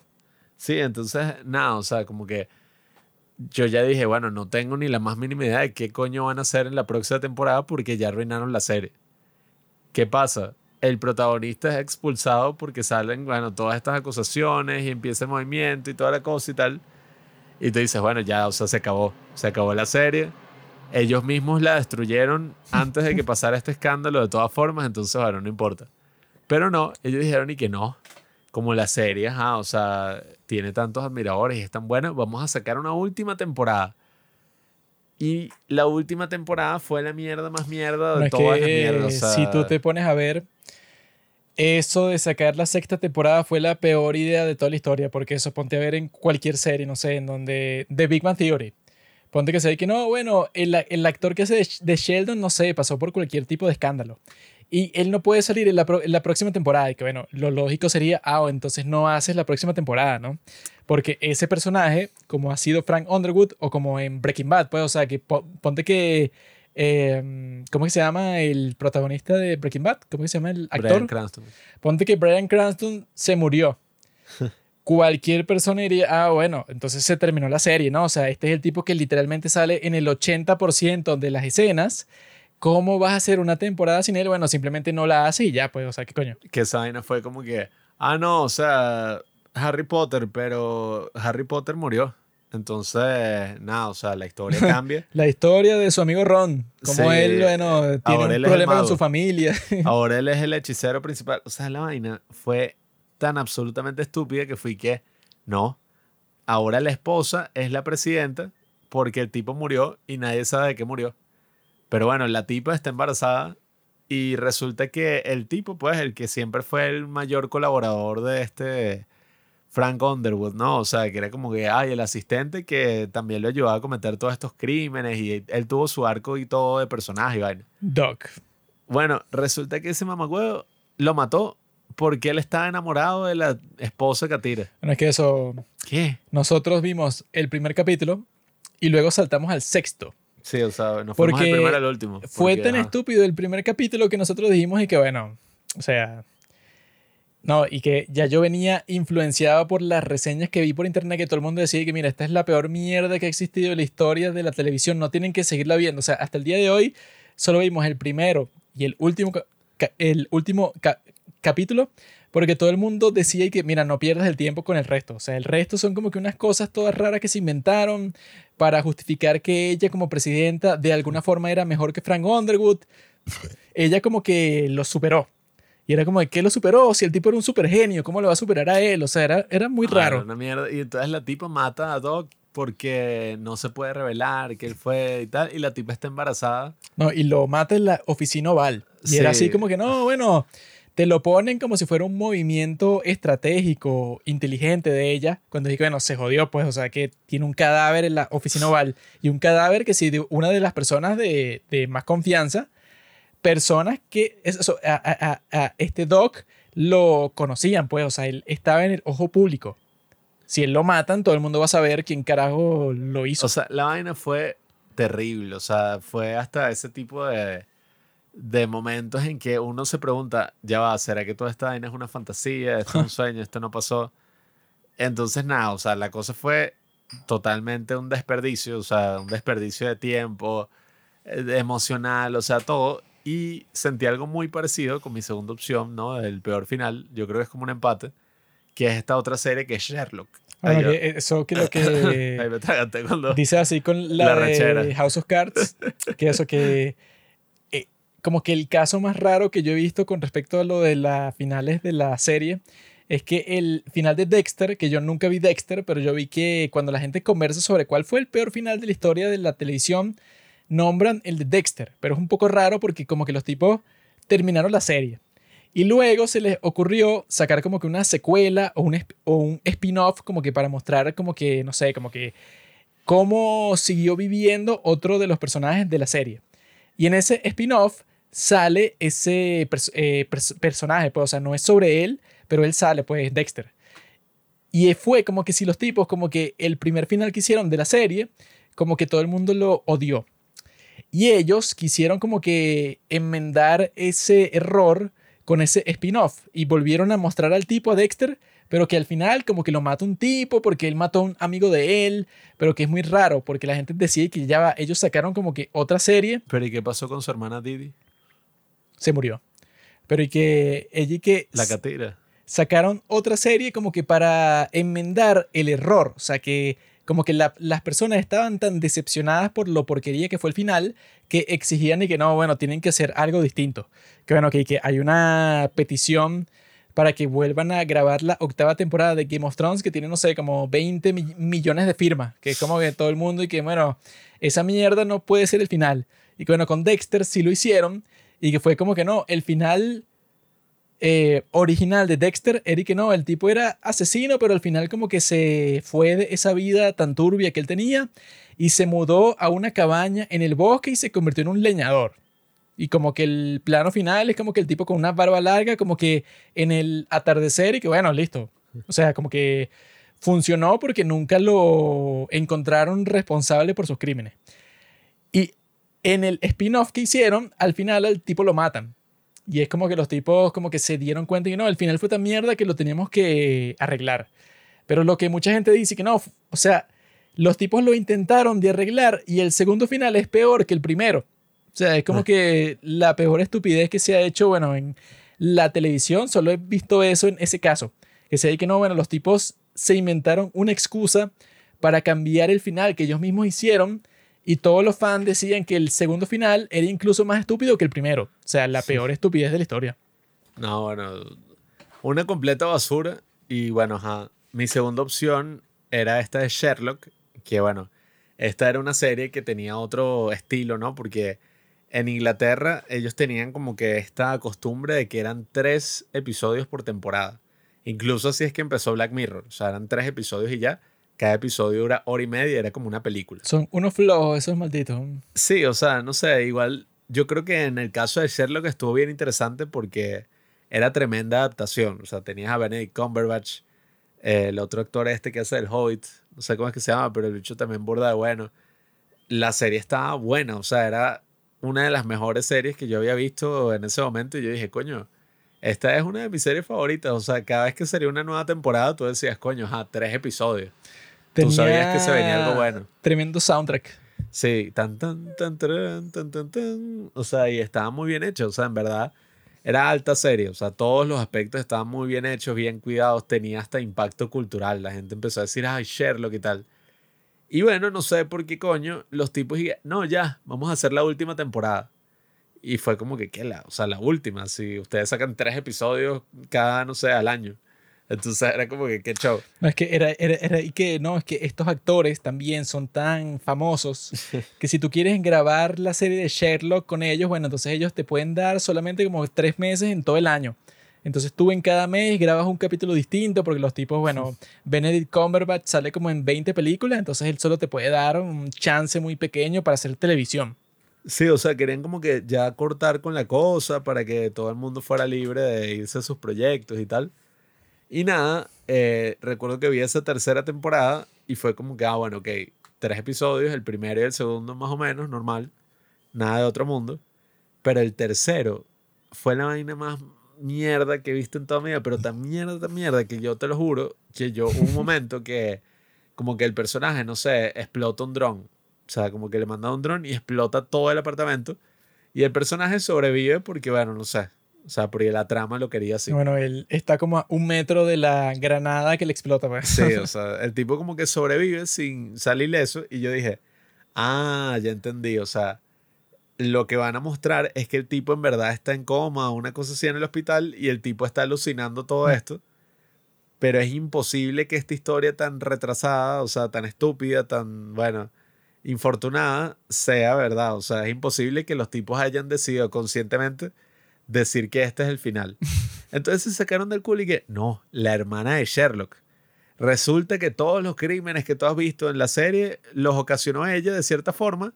Y Moriarty, que era como que el villano principal de Sherlock Holmes, todo eso desde la cárcel. Hizo todo eso desde la cárcel. O sea que no, él era un títere y la tipa en verdad es súper genia. Y no solo súper genia, tiene poderes, pues. O sea, la tipa tiene poderes así y puede escribir la trama que más le convenga.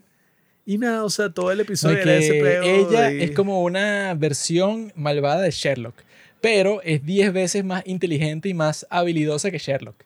Y bueno, hace que toda la serie deje de tener sentido porque lo que te ha mostrado desde el principio es que Sherlock es el tipo más inteligente de toda la historia, que él resuelve cualquier crimen porque tiene que ser la mejor mente del mundo. O sea, es como que demasiado inteligente en todo sentido. Pero lo que te ponen al final es que no, su hermana es mucho más inteligente que él y lo secuestró para jugar una cosa así como si fuera el juego del miedo con su mejor amigo, el, el doctor Wilson, para que... No, Watson, ¿no? el Sí. Dr. Watson. El doctor Wilson. El, do- el Dr. Watson, para que que te atendí no. el otro día, te di La tipa es tan inteligente que no, que la tipa, bueno, planeó como que una tortura para Sherlock, porque ella siempre se ha sentido como que mal, porque, bueno, ella la metieron en un hospital mental, pero ella, eso que los tipos, eso, esa es la parte como que más estúpida de ese tercer capítulo. Ellos la van a, a la, la van a visitar a ella en el, en el hospital mental, pero como por lástima, pues, como que, ah, mira, esta es la hermana de Sherlock que él nunca visita porque se siente un poco avergonzado por su existencia, porque ella es una psicópata, pero que también es súper mega inteligente. Y cuando la está visitando, nos informan de la parte más importante del plan, que ella en realidad está encerrada ahí, pero al mismo tiempo ella controla a todos. Es tan, es tan inteligente que ella controla a los guardias de, se- de seguridad, a los directores del hospital mental, y, lo- y el si hospital les habla, ya los, o sea, ya tiene control mental. Sí, pues. ella los manipula a todos para que hagan exactamente lo que ella quiera. Y tanto Sherlock como, como Watson no tienen la más mínima idea de que eso es posible porque no tienen ningún sentido. Y los tipos se encuentran ahí que no, ahora ustedes tienen que jugar un juego. Ahora yo voy a poner que si tú quieres salvar la vida de Watson, entonces tienes que cortarte la pierna, porque, o sea, o sea, como que unas cosas sin sentido. Y eso, pues, o sea, que te muestran y que no, la conspiración. Ella está detrás de todos los casos que Sherlock se ha interesado. Incluso el caso más estúpido, pues, un tipo que si no, él, no sé, puso una bomba en un bar en donde no había nadie y él la iba a explotar, pero Sherlock lo convenció de, de que no lo hiciera.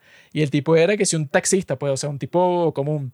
Ella estaba detrás de eso y estaba detrás de Moriarty y estaba detrás de tal. Y era que eso que como la serie también era así graciosita, eso que hacía chistes todo el tiempo y eso, hay una parte que este Sherlock como que se lanza de un tejado de un edificio y los próximos capítulos son como que, ah, mira, como que los fans de Sherlock haciendo teorías de si él está vivo o se murió y tal, como que eso, como que los tipos son graciositos, ¿no? Entonces cuando pasa esto de la hermana, uno piensa que, ah, bueno, esto quizá también es un chiste, ¿no? Porque es tan estúpido que, bueno, como esta serie también le mete mucho al humor, quizás es es un chiste y ya, pues, o sea, no tiene sentido que sea real. Hasta el final que tú dices como que no, es que no tiene sentido que sea real. Y se termina el capítulo y no hay más capítulos y tú dices y que, bueno, como que sí es real, ¿no? Y bueno, se termina literalmente de la peor forma posible de este mundo. Sí, que, a ver, la razón por la que yo creo que son los peores finales así en la historia es porque es sorprendente cómo agarras algo bueno, o sea, algo que yo incluso consideraba perfecto. O sea, yo decía, no tengo nada de qué quejarme, o sea, esta es la mejor serie en la actualidad, mi serie favorita, esto es lo que yo vengo a ver. Como por un puto episodio o una puta temporada arruinan absolutamente todo. O sea, ya es como que, bueno, ahora yo no puedo pensar sobre esa serie sin pensar que es una mierda y que al final todo va hacia la nada. no es que pues. lo peor que puede existir, y esa es la razón principal por la que los K-dramas son ampliamente superiores a cualquier cosa que hagan en los Estados Unidos, es que imagínate eso, tú vas a ver las primeras cuatro temporadas de House of Cards. Se la recomiendas a alguien y que mira, tienes que ver estas cuatro temporadas porque es un juego político increíble y tal. Y luego a esa persona le toca ver la quinta temporada. Y es como que, ay, qué idiota. Y después le toca ver la sexta. Y es que, ay, ¿esto qué? O sea, que, o sea, como que todo deja de tener sentido. Tú piensas que perdiste tu tiempo. Yo hasta el día de hoy no siento el más mínimo deseo de volver a ver las temporadas de Sherlock. Cuando ya es como que, bueno, era una serie increíble, buenísima, con una fanaticada gigante. Y termina de una forma tan terrible que tú dices que, bueno, ya yo no quiero ver esa porquería. Es tan estúpida que, o sea, ¿por qué la Sí, quisiera ver de nuevo? Que eso es lo interesante, o sea, uno podría decir, no, pero es que no es el destino, es el viaje, lo que uno tiene que apreciar. Pero, ajá, o sea, si uno está viendo una historia, el destino siempre es como lo importante, ¿no? O sea, es y que, ajá, o sea, hacia qué va la historia. Todo, como era House of Cards, estaba construido hacia eso, o sea, ¿qué coño va a pasar? ¿Qué coño va a pasar? Que el punto de todo era si es una tragedia shakespeariana, bueno, ajá, o sea, va a terminar mal va a terminar, no sé, Ricardo III, el bicho hizo un crimen arrechísimo y lo metieron preso, y se suicida.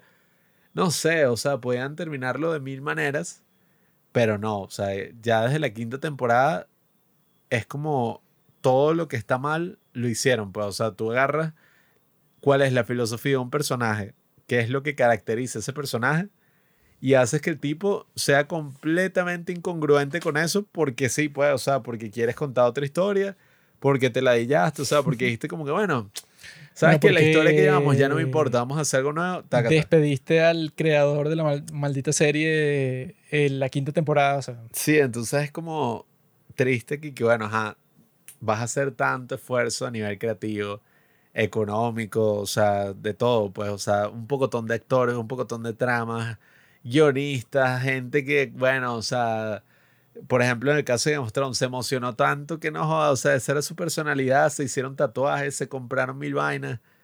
¿Para qué? Bueno, para nada, porque ya te aburriste, pues, o sea, te aburriste de la serie, dices, no, qué ladillo, o sea, yo no quiero estar haciendo esto toda mi vida. Y listo, mandas toda la mierda y destruyes todo, pues, o sea, no es como eso, una película, pues. Que la película nadie se va a hacer fanático si el final es una mierda, pues, o sea, nadie que, ay, sí, o sea, me encanta. Aquí ya es como que, bueno, es lo más maldito que le puedes hacer a alguien con su tiempo, además, porque es que, bueno, tú vas a hacer que esa persona invierta 30 horas o más de 30 horas para una mierda ahí que, ajá, que al final lo va a dejar vacío, pues va a ser. Y que, bueno, no sé ni qué coño hice viendo todo eso porque al final no pasó nada, pues. O sea, fue una mierda. Pablo, que es un pequeño inculto, no ha visto Dark. Una de las mejores series de toda la historia.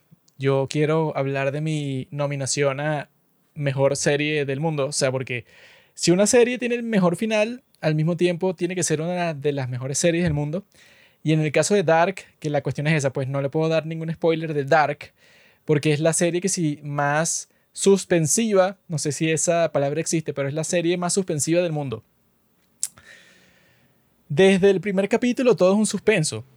Y hoy estaba viendo un video del de, te lo resumo así nomás, en donde él te cuenta el orden crono- cronológico de todas las cosas que pasan en Dark.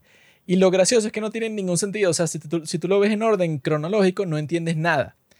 Porque los tipos de Dark, eso no les voy a dar ningún spoiler, porque esta es la serie como que más sensible con respecto a los spoilers de toda la historia. Y es una serie que el tonto de Pablo tiene que ver sí o sí.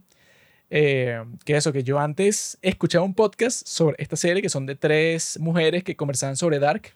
Y las tres locas esas, las tipas, bueno, hicieron, no sé, como 40 capítulos sobre Dark y ya. Y lo que hacían era que se ponían a conversar sobre cada personaje y sobre cada tema filosófico de, de la serie y sobre cada aspecto que les interesó en el capítulo de tal. O sea, las tipas hicieron un análisis increíble de toda la serie que es buenísimo. Pues, o sea, ellas tenían que ser un capítulo por personaje. Y que bueno, hoy vamos a hablar por una hora de este personaje y ya. Bastante bueno. Pero que yo creo que eso, que esa serie hay que ver las tres temporadas así pausadamente, puede ser para el Patreon, para una cosa así, en donde, bueno, como que un cap- unos capítulos extra, en donde vimos las tres temporadas, ponte que hace que sea un capítulo por temporada, pero que la serie es tan genial que eso puede, o sea, que en cada capítulo de esa temporada vas a poder conversar sobre la serie como por dos horas, entonces hace seis horas, así que sí, eso, para cuando tengamos el Patreon, hace seis horas de una sola serie, pues, o sea, como que sí funciona así. Pero eso, pues, o sea, que los tipos, la razón por la cual, si tú ves todas las cosas que pasan en Dark, bueno, que es una serie principalmente sobre el viaje en el tiempo, si tú la ves cronológicamente no tiene ningún sentido. Porque la serie constantemente, todos los personajes están saltando, están viajando, porque existe, no sé, en, la, la serie existen como cuatro máquinas del tiempo.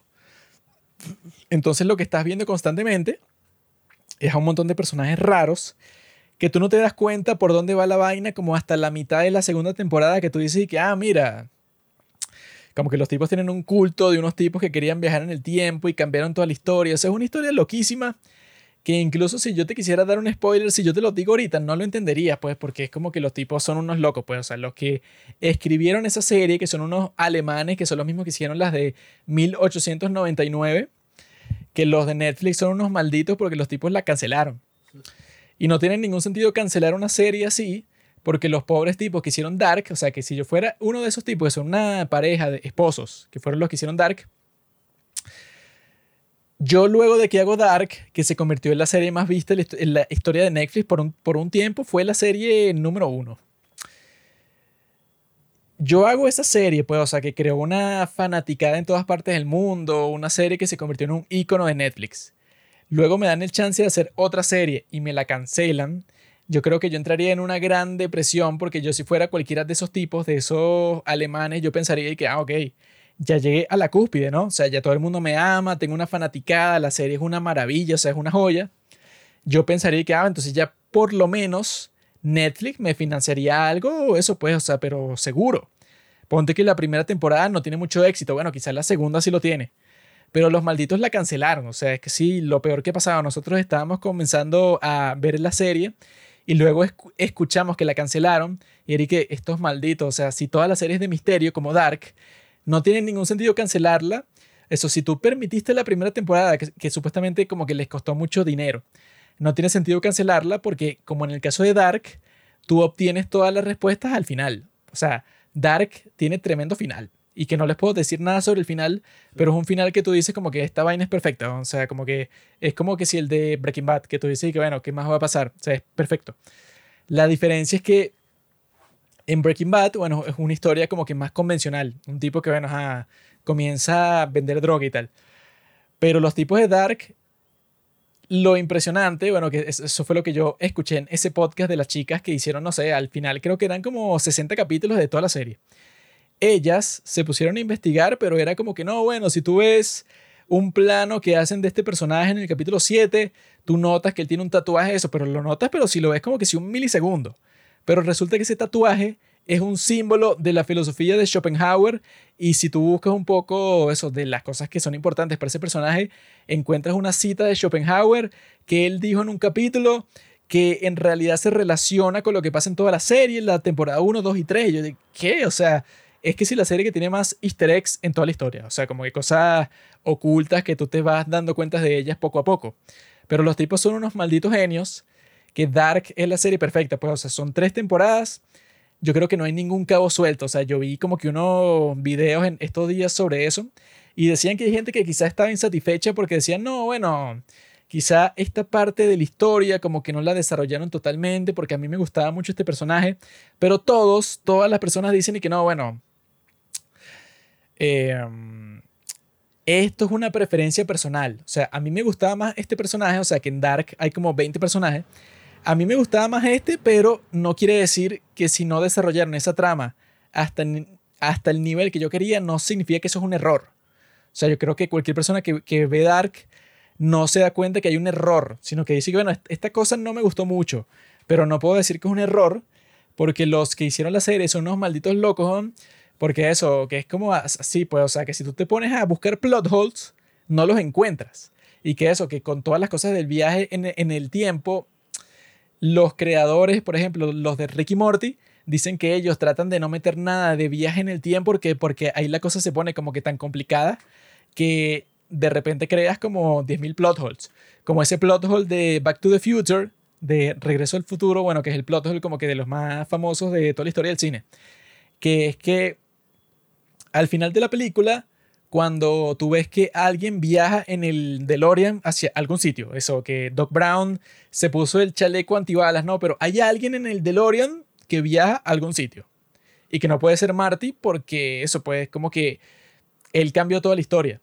Entonces puede existir un Marty, o sea, la teoría es en esa de Back to the Future, es que existía un Marty, ¿verdad? Que fue criado por esos padres que eran, eran, eran millonarios, eran ricos, porque el tipo cambió la historia y ya cuando él vuelve para el presente, sus padres no son unos, unos perdedores ahí, que eso pues, o sea, que el papá de él, George McFly, le limpiaba el auto a Biff, o sea, era como que su esclavo por, por toda la vida. Cuando él vuelve al presente, él cambió la historia y ya su papá no era un perdedor, sino un tipo todo cool, con mucho dinero y con una camionetota y tal. La cuestión es que Doc Brown, para posibilitar eso, tuvo que decirle al Marty McFly que creció con esos padres millonarios que viajara en el tiempo con su DeLorean. Pero como él no vuelve a salir más nunca, lo que, lo que se cree es que el tipo en realidad en el DeLorean lo que hizo fue mandarlo a su muerte para que el Marty McFly del principio, que fue el que viajó al pasado al principio de la película, pueda tomar su lugar dentro de esa familia nueva, que fue lo que tuvo que pasar porque, bueno, como que él nació eh, en esa nueva familia que él creó, pero él no experimentó todo eso, sino que simplemente fue al futuro, al momento en que iban a matar a Doc Brown, pero cuando lo están matando, alguien viaja en el DeLorean y él luego puede volver tranquilamente a la casa en donde él, vivió toda su vida y el Marty que se crió en esa casa con esos padres millonarios ya no está ahí. lo que quiere decir que este Doc Brown como que lo sacrificó a él para que el Martin McFly que él conocía desde el principio tomara su lugar. O sea, es como que si tú te pones a hacer cualquier cosa del viaje en el tiempo, terminas con la trama más complicada de toda la historia. Entonces, eso hace para mí que yo lo digo, bueno, que sea el mejor final de todos los tiempos. Porque con una historia así tú te preguntas y que, ay, ¿cómo la vas a terminar? O sea, ¿cómo coño vas a hacer que todo tenga sentido? Y que los tipos decían que ellos no pensaron en el final desde el principio, sino que se les fue ocurriendo. Y eso, el final de Dark es tan perfecto bajo las circunstancias como que más complejas de todo el mundo. Pues, o sea, esa cuestión de, del viaje en el tiempo y que lo fino, que es que dicen que Dark tiene el mejor casting de toda la historia. Porque eso, hay un personaje que se llama Ulrich, o sea, es solo un ejemplo, pero casi que todos son así. Hay un personaje que se llama Ulrich, que él sale cuando niño, bueno, cuando adolescente, cuando adulto, como de cuarenta y pico de años, y cuando anciano. Y mucha gente pensaba que el, la versión de él de anciano era él, el mismo actor, pero maquillado para que se vea viejo. Cuando resulta que todos son actores distintos. O sea, el que hace de la versión vieja de él, nadie sabe cómo carajo hicieron para que sea un actor buenísimo, que se ve exactamente igual como tú te imaginas que ese actor se vería cuando es viejo. O sea, es increíble. O sea, así es con todos los personajes, pues, o sea, porque cada personaje tiene su versión de adolescente, de adulto y de anciano. Y tú cuando los ves a ellos llega un punto muy importante de la serie que tiene que ser así. O sea que si tú no te crees la cuestión, no va a funcionar. Pues, o sea, que tú digas y que, ah, claro, esta es la versión de mediana edad del protagonista. Los tipos no sé cómo carajo hicieron, pero el casting es totalmente perfecto. Y el final, eso, no les puedo decir nada sobre él, pero es perfecto. Pues entonces, yo creo que esa serie hay que verla lo más pronto posible. Bueno, ahora ha llegado el momento de hablar de uno de los grandes pilares de lo que yo considero buena televisión, ¿no? Cuando tenemos que hablar de un buen final, yo creo que tenemos que hablar de algo que, bueno, primero que sea contundente, ¿no? Algo que tú vas a recordar, que te va a enseñar una gran lección o qué sé yo. Segundo, que finalice la historia de tal forma en que la extienda y que le dé como que, bueno, un cierre completo a, a lo que la historia te pregunta desde un principio. Y tercero, yo diría que, bueno, que sea algo donde tú sientas como que, bueno, todo lo que acabo de ver, o sea, es una historia, es una sola historia. O sea, algo que de alguna forma, un solo acto, un solo momento, resuman lo que es toda la serie. Y para mí, eso se ve perfectamente en Breaking Bad.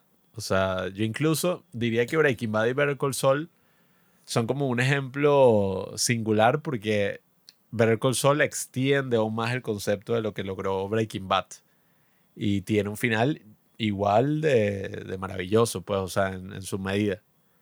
Pero en el caso de Breaking Bad, oye, es una locura lo que ellos lograron en esos últimos capítulos. O sea, ya a nivel de experiencia personal, yo vi Breaking Bad sabiendo que, ajá, o sea, qué es lo que iba a pasar en la serie. Yo ya sabía los spoilers, yo no pude ver Breaking Bad en el momento en que, ajá, o sea, salió, era un niño. Pero bueno, lo pude ver más adelante. Yo la vi con un amigo, que el tipo, es algo extraño, ¿no? Pero el chamo viajó para Francia. Y él dijo que en Francia tenían un internet como 10 veces más rápido que el de Venezuela. Y el tipo se descargó todas las temporadas de Breaking Bad que para el momento eran...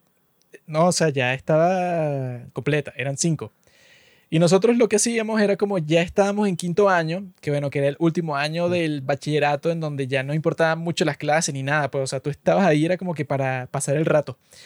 Y cuando nosotros estábamos aburridos, él se llevaba su laptop y así fue que vimos casi que toda la serie de Breaking Bad cuando era como que bueno, no hay nada que hacer, vamos a irnos para un salón, él y yo, para ver Breaking Bad, porque era que, bueno, eh, um, cuando eso era raro que pasaba mucho en quinto año y que no, la profesora de música no vino. Y eso pasa como 10 veces. Y nosotros, ah, bueno, como que tiempo libre, pero de sobre. Y que no, que no vino la profesora de tal.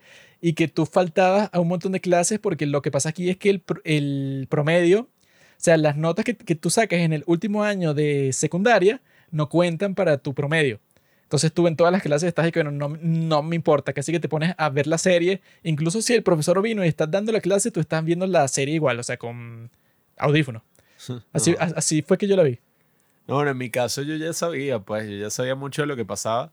Los momentos más icónicos, bueno, los había visto 10.000 veces en internet.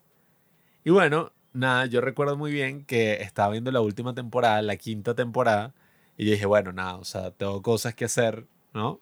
Entonces voy a ver un episodio, estaba viendo un episodio al día. Y yo me acuerdo que me faltaban como cinco episodios más o menos para terminar la temporada.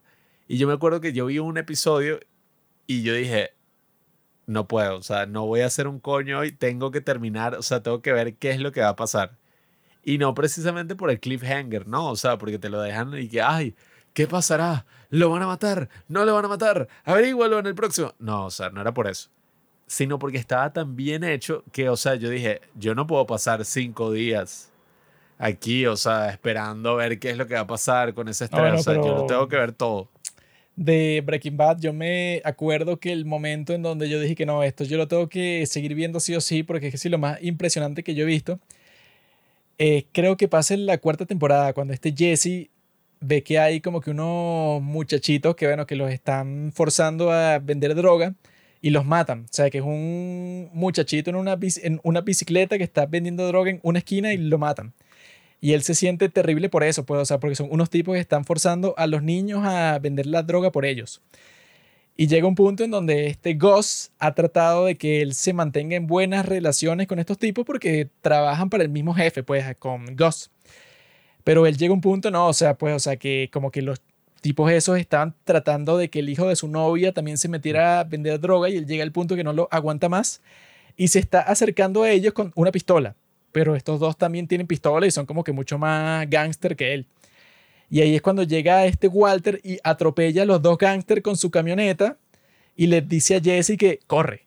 Ahí fue que, mira, se me explotó la mente, pero yo estaba ahí, ¿qué? O sea, yo, eso, sobre todo en esas circunstancias, está bueno, este Walter no había hecho nada tan drástico hasta el momento. El tipo, ajá, como que mató a un tipo y se traumó mucho y tal, pero aquí, bueno, el tipo llegó, atropelló a los dos gángster que eran como que unos super malditos así, pero eso, bien malo. Uno quedó vivo, este Walter sac- saca la pistola y lo asesina, o sea, le mete un tiro en la cabeza cuando el tipo estaba moribundo bajo su automóvil, con su camioneta así que él tiene, que es así como de nerd, como una minivan. Y este Jesse estaba como que todo sorprendido. Y ese fue el momento que más me sorprendió de, de toda la serie. Porque era eso, pues que no te lo esperas para nada. Porque tú dices, bueno, Jesse se jodió, pues se murió. Porque el tipo se metió como, bueno, con los tipos más peligrosos del mundo. Pero tú no piensas por un segundo y que, bueno, ¿quién va a salvar a este tipo? Que, bueno, que él se la da de gángster también, Jesse, pero en realidad no lo es. ¿Quién lo va a salvar a él de estos tipos? Bueno, que los ponen como los más malditos, pues, o sea, los tipos como que más malos de toda la serie. Walter. Cuando el tipo es que sí, bueno, el más nerd de todo el grupo. Sí, bueno, es que yo lo que creo es que este final tiene lo que es el sentido de escala, ¿no? O sea, a veces cuando yo veo una buena película y digo, coño, esta vaina es de una escala alta, pues, o sea, es una gran película. ¿Por qué? No precisamente por su presupuesto o por, no sé, el tamaño de la producción, sino que los temas que aborda son grandes, son profundos, o sea, y lo hace con, con un gran nivel de profundidad. O sea, da una reflexión que tú dices, coño, esto me da para yo estar reflexionando días, incluso años, o sea, sobre lo que acabo de ver. O sea, no es algo que tú ves y tú lo olvidas inmediatamente. Y bueno, ajá, o sea, se acabó y ya, nunca más pensé en eso. Como of Thrones. O sea, tú puedes pensar sobre el final de esta serie por mucho tiempo y, coño, vas a tener eh, reflexiones morales o personales importantes. O sea, porque el tema es que la filosofía del personaje, o sea, y lo que representa el personaje en la historia, se completa a la perfección con el final. O sea, sobre todo en el momento en que mm, tenemos a este personaje, ¿no? Tiene cáncer, es un perdedor. Desde el principio él se inventa este cuento de que él quiere volverse el capo mayor de la droga, solo porque él quiere suficiente dinero para cuidar de su familia en el caso de que él muera. Pero a lo largo de la serie nos damos cuenta de que eso es mentira. O sea, cuando él ya está súper cerca Esa de lograr eso, excusa. se va, o sea, se va para el coño y dice, no, bueno, eh, X, o sea, necesito más dinero. O No, sea, y él que se bueno, que sí, cáncer, no importa. todo el tiempo en que tiene el auto lavado y la pila Sí, de o dinero, sea. él se pudo haber retirado en cualquier momento. No, bueno, lo más estúpido que él hizo en toda su vida, que es cuando este Hank piensa que ya destruyó a, ¿cómo que se llama su alias así de químico? Eh, eh, Heisenberg. ajá. Yo estaba pensando que Eisenhower. no, eh, él piensa que ya mató a Heisenberg porque mató al perdedor ese que trabajaba para Ghost, que era un nerd. O sea, lo encuentran muerto a él, que lo mató Jesse. Y él piensa que, ah, no, bueno, ya tengo a Heisenberg, pues, o sea, el tipo químico que trabajaba para un capo ahí y era el que hacía la mejor metanfetamina. Este Dale, que era que sí, el más nerd del mundo, pues el más, el más perdedor, que también sale en Better Call Saul. Y él le está diciendo eso a Walter en una cena familiar y que no, mira, listo, por fin atrapé al tipo. Y el maldito de Walter, que se tomó que si dos copas de vino, eso, él tiene como que la excusa de que estaba borracho, pero en realidad se tomó que si dos copas de vino. Y él dice que, no, bueno, ¿cómo sabes que él es Heisenberg? O sea, puede ser un tipo, bueno, que quizá trabajaba para él, pero yo creo que la metanfetamina que la hacía, quizá, bueno, estás exagerando. Ese Heisenberg puede seguir ahí, puede seguir en las calles. Y este Hank se pone a pensar, o sea, se toma en serio 100% de eso, que fue la, la misma noche que él como que lo lleva a un cuarto y que WW, o sea, lo que él tenía así como que escondido que encontró en el apartamento de Dale. Y que quién puede ser, y que Willy Wonka, y que Walter White. Y ahí es cuando este Walter sube las manos y dice que You got me. Luego de esa escena que es súper icónica es cuando le convence a Hank y que no, pero tú no sabes si lo, si lo atrapaste. O sea, él mismo se creó como que todo el problema porque él quiere ser el gángster, pues, o sea, él quiere ser Pablo Escobar, quiere ser eh, Al Capone, porque está tan insatisfecho con su vida y con eso de Grey Matter, pues, o sea, que él perdió que sí la oportunidad de ser millonario y que, bueno, que como que todos sus problemas se basan en una decisión estúpida que él tuvo. Entonces él ya no es que quiere dinero, es que quiere dominar, quiere así, bueno, lo que llaman las feministas masculinidad tóxica. Que es como que él quiere, bueno, no tiene mucha razón para hacerlo, él simplemente quiere dominar, sim- simplemente quiere ser el alfa. No hay mucha explicación, sino que él quiere, bueno, que eso cuando le dice a Skyler, ya en el último capítulo así, que él está explicando por qué hizo las cosas y este Skyler está que sí, sí, yo sé que tú vas a decir que lo hiciste por tu familia y él la corta, la interrumpe y, di- y dice que lo hice por mí. Y ahí es que ella se queda como que, wow, o sea, pero esa es como que la cuestión con toda la serie, que él en realidad, bueno, él, el dinero era como que la motivación al principio, pero su motivación más fuerte durante toda la serie era una motivación estúpida, pero eso pues era, eh, o sea, como que tenía mucho sentido desde su perspectiva, que era ser gángster. O sea, que yo quiero ser gángster y ya. No, y que era ese tema del ego, pues, o sea, era como el tipo no tenía ningún tipo de respeto propio, nadie lo respetaba, o sea, el tipo se sentía en una situación de mierda y se sentía completamente como emasculado, ¿no? O sea, sin ningún tipo de poder o masculinidad, o sea, nada, pues el hecho se sentía como, bueno, no estoy en ningún tipo de control de la situación y además me dio cáncer. Entonces, coño, es interesante porque vemos como que todo ese camino termina desembocando en que, bueno, o sea, así como las grandes tragedias, él termina muriendo. Pero no es que muere ya así por algo random, aleatorio, o porque, no sé, el tipo se suicidó, sino que muere, bueno, con toda esta trama donde eventualmente el tipo, bueno, de una u otra forma, él se convierte en Heisenberg y utiliza como que ese poder para nada, pues, o sea, para terminar con toda la vaina. O sea, el tipo estaba en Alaska, que si, no sé, con una barba y completamente escondido de toda la sociedad. Y yo vi que hubo un momento en que el carajo está viendo la televisión y ve a los tipos estos de la empresa Grey Matter. eh, Gretchen y el otro tipo, pues que incluso los tipos le habían ofrecido pagarle el tratamiento del cáncer y el tipo dijo que no por, bueno, por el ego, pues, o sea, Ay, que no, no, Skyler, por el orgullo. Skyler está convencida por las primeras dos temporadas que el tipo le están pagando todo. Entonces está ahí que, ay, qué chévere. Sí, o Cuando sea, los tipos no están pagando nada, sino que el maldito está, bueno, siendo un gángster. el tipo por orgullo se negó a que le pagaran el tratamiento y nada, o sea, cuando el tipo escucha a estos dos carajos hablar y que no, ese tipo era horrible, él nunca hizo absolutamente nada en esta compañía, o sea, ese tipo medio trabajó aquí, pero él no tuvo nada que No, ver. fue que no, y que el- la única contribución que él tuvo fue el nombre. Grey Matter, Sí, el sea, nombre ya. Y que no, el Y- bicho en verdad no tuvo él nada aquí. pensando y que el nombre, y que yo era uno de los fundadores, hijo de puta. Y ahí es donde el tipo entra nuevamente en eso de Heisenberg y tal, y se vuelve loco. Y nada, o sea, le deja todo ese dinero y que para su familia habla con su hijo y su hijo lo manda a la mierda. Y le dice que no quiere nada de su dinero, o sea, que de hecho le da. Así que él lo que está haciendo cuando va para el bar es que él lleva una caja con efectivo, porque no tiene más nada que hacer. Él solo tiene el barril ese que se llevó cuando fue al desierto. Y él quiere que el hijo acepte esa caja con efectivo y lo está llamando y que mira, que te voy a mandar la caja y tal. Y el hijo le dice que jódete. Y él dice que no, bueno, o sea, hice toda esta cuestión supuestamente por mi familia. Mi familia ni siquiera quiere el maldito dinero. Y él está de que, bueno, ya no me queda nada, o sea, los voy a matar a todos y ya. Sí, o sea, y, y el tipo, o sea, había jodido absolutamente todo, pues había matado a Hank, el socio estaba preso y torturado por unos nazis, eh, todo, o sea, le habían robado todo el dinero, o sea, el tipo quedó en la mierda completamente y el tipo decide vengarse, pues, y, y hace este plan que, coño, a mí me pareció súper bien ejecutado todo al final, porque fue como que, bueno, ajá, o sea, el tipo llega a un punto, incluso cuando libera a este Jesse, que el tipo le está apuntando con un arma y el y que, ajá, y que di que quieres que te mate. Y el tipo y que, ¿qué? Y que di que quieres que te mate y tal. Y el tipo y ajá, y que bueno, quiero que me mate. Y el tipo Jesse se da cuenta de que ya, o sea, este es un viejo, está herido de bala ya, o sea, ya se va a morir, el bicho está en las últimas. Y el tipo solo quería escucharte diciendo eso, tágate y suelta el arma. Sí, le dice que hazlo tú mismo. Sí, o sea, exacto, que ajá. Y tú dices, coño, o sea, qué arrecho, pues, o sea. Yo he visto Breaking Bad completa dos veces y quiero volverla a ver. No, y, sí, o eso sea, no es existe que- con ninguna serie. O sea, yo creo que ni con Better Call Saul pensaría volverla a ver así, porque eso, yo lo que dije en nuestro capítulo de Better Call Saul, que lo pueden escuchar, bueno, si quieren sa- eh, saber todas las cosas que nosotros pensamos sobre esa serie, que ahí sí nos fuimos como que a súper profundidad con lo que pensábamos sobre toda la serie desde el principio y con el final, con todo.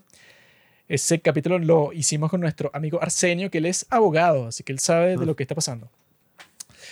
Con esa serie, yo lo que pensaba y que no, mira, incluso puede ser mejor que, Bre- Breaking Bad, porque claro, como que tiene el mismo estilo de Breaking Bad, lo hacen las mismas personas, o sea, como que tiene un gran potencial. Ya tiene la misma audiencia con la que vino Breaking Bad, o sea, era como que algo muy emocionante. Pero con el final fue que yo me di cuenta de algo que debió haber sido obvio desde el principio, que era que, bueno, la primera dificultad de, de Better la dificultad más importante, es que tú sabes cuál es el final. O sea, tú sabes dónde terminó Saul y que ese es todo el punto, pues. O sea, que el tipo terminó escondiéndose porque pensó que lo iban a matar. Entonces, en cuanto al final, ya era muy difícil que Better, que Better Call Saul fuera tan buena como Breaking Bad. Porque Better Call Saul no tenía ninguna herramienta para igualar lo que fue el final de Breaking Bad, que tú no sabías qué era lo que iba a pasar.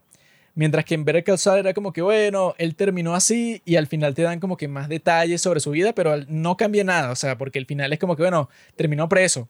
Cuando antes de eso, él no estaba preso, pero era un maldito miserable, pues el tipo odiaba su vida completamente, o sea, no era tan distinto de estar preso igual. Aunque a mí me pareció interesante eso, el- la broma de blanco y negro, porque de alguna forma, o sea, el tipo reconoció que, o sea, lo que el tipo era, pues, que ese era como la- el gran tema de la serie y el gran tema también de Breaking Bad. Que el tipo y que no vale, o sea, llega un momento en que él convence a la gente, pues, o sea, a todos los policías, a la gente ahí, y no, o sea, este tipo Walter White era horrible, el tipo me estaba amenazando, Sí. él me llevó a un desierto y uno mismo dice que, ah, bueno, pero es verdad, o sea, él lo llevó a un desierto. Por un momento uno se come el cuento, pero después te das cuenta y, marico, eso es mentira, o sea, el tipo lo quería Sí, hacer. eso fue como cinco O sea, minutos, pero el resto sí. era que tú, a, a ti te encantaba toda esa cuestión de la droga. El tipo dice, si no fuera por mí, el tipo lo hubieran atrapado así rapidísimo, yo fui el que tuvo la idea de lavar el dinero, yo fui el que tuvo la idea de hacer todo esto, o sea, yo lo ayudé a que el tipo hiciera todas esas cosas, huyera, hiciera absolutamente todo. Y lo hice porque quería hacerlo, pues, o sea, porque soy una mierda, porque no sé, o sea, nada, me merezco mi castigo. El tipo finalmente reconoció lo que él era. Y yo creo que ese es como el gran valor, ¿no? Y la gran reflexión que tiene Breaking Bad, que yo lo vería como una historia extendida, si le sumas a ver el Sol y el Camino, que el Camino es como X, pero bueno, si le sumas esto es como una sola historia, súper épica y súper larga, eh, donde coño, o sea, al final tienes una reflexión súper interesante eh, respecto al tema de la identidad, de quién eres, o sea, de cómo se forma eso y de todas las malas decisiones que... la gente de, de mierda va cometiendo. pues. Hasta el día de hoy ha existido como que una nueva perspectiva sobre Chuck. Eso, Mm. porque uno siempre cuando veía eh, Call Saul pensaba que no, Chuck es el tipo más maldito de la historia. Pero la gente, luego de ver el final, comenzó a decir que, bueno, en cierto sentido, Chuck tenía razón con, con Jimmy. O sea, porque él, digamos que empujó a Jimmy a convertirse en un criminal de nuevo. Pero al mismo tiempo, Jimmy, o sea, como que nunca se le quitó, o sea, con Chuck o sin Chuck, mucha gente dice que Jimmy se hubiera convertido en Saul Goodman porque lo que le dijo Chuck es eso de que, bueno, yo puedo manejar a Jimmy, pero Jimmy con un título de derecho es como un mono con una metralleta, es como que incontrolable. Eso es como que muy maldito decírselo, pero en cierto sentido tenía, eh, tenía razón, pues, o sea, era cierto. Porque el tipo eso, pues, o sea, como que lo que se demuestra en Better Call una y otra vez es que el tipo, bueno, independientemente del contexto, de dónde trabaje, de lo que sea, él no puede dejar de ser eh, Saul Goodman. Sleeping Jimmy. Así como que él en cualquier contexto, o sea, cuando lo contratan para ese trabajo que el tipo tenía que ser la oficina más sexy del mundo, tenía un asistente, tenía todo, él logró que lo despidieran, porque él como que se cansó de ese, de la comodidad más arrecha del mundo, del mejor sueldo, de, de un auto, de un apartamento, o sea, como que él tenía un problema fundamental consigo mismo, que todas esas cosas que le dieran le daba igual, o sea, como que eso que al final de la primera temporada creo que es cuando él ve que su mejor amigo murió, que era el que lo ayudaba a hacer toda esa estafa.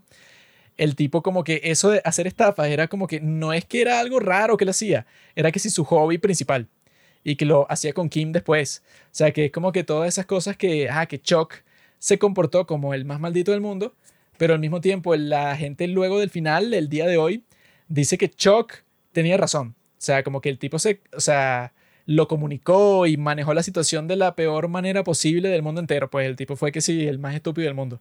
En vez de darle un trabajo y tratar de medio controlarlo, el tipo fue que no, bueno, te, te jodiste, tú vas a ser toda tu vida un abogado de tercera. O sea, que sí, la peor forma de, de influenciarlo a él. Pero con todas las cosas malditas que le dijo, existía ese granito de verdad de que Saul Goodman siempre iba a estar ahí. O sea, como que él se dio cuenta, bueno, si tú estás robando desde el abasto de nuestros padres, o sea, como que el mini negocio ya tú te robabas la plata de la caja y luego yo te tuve que sacar de la cárcel un montón de veces. Y hasta el día de hoy, bueno, todo lo que hace eh, Jimmy desde el principio, todo es una estafa. Entonces, él logró reconocer esa parte de Jimmy y es eso, pues como que aceptar que, digamos que en ciertas circunstancias simplemente él es así sea, como que él no podría cambiar eso nunca. Y al final no lo puede cambiar, pues al final sigue siendo un maldito hasta el final. Bueno, aunque yo creo que el lado positivo, pues al menos de optimismo, eh, sobre todo en Better Call es que al reconocer que él es así, él paga las consecuencias, pues, o sea, él dice como que, bueno, marico, o sea, ya qué. O sea, ya hice esto, si no pago las consecuencias voy a seguir siendo el mismo maldito vaya donde vaya. Pero es que lo que, lo que le más le dolió a él es que luego de que él pensó, ah, no, yo me la sé toda, nadie sabe qué fue lo que le pasó a este tipo, eso, a, a, este Hamlin.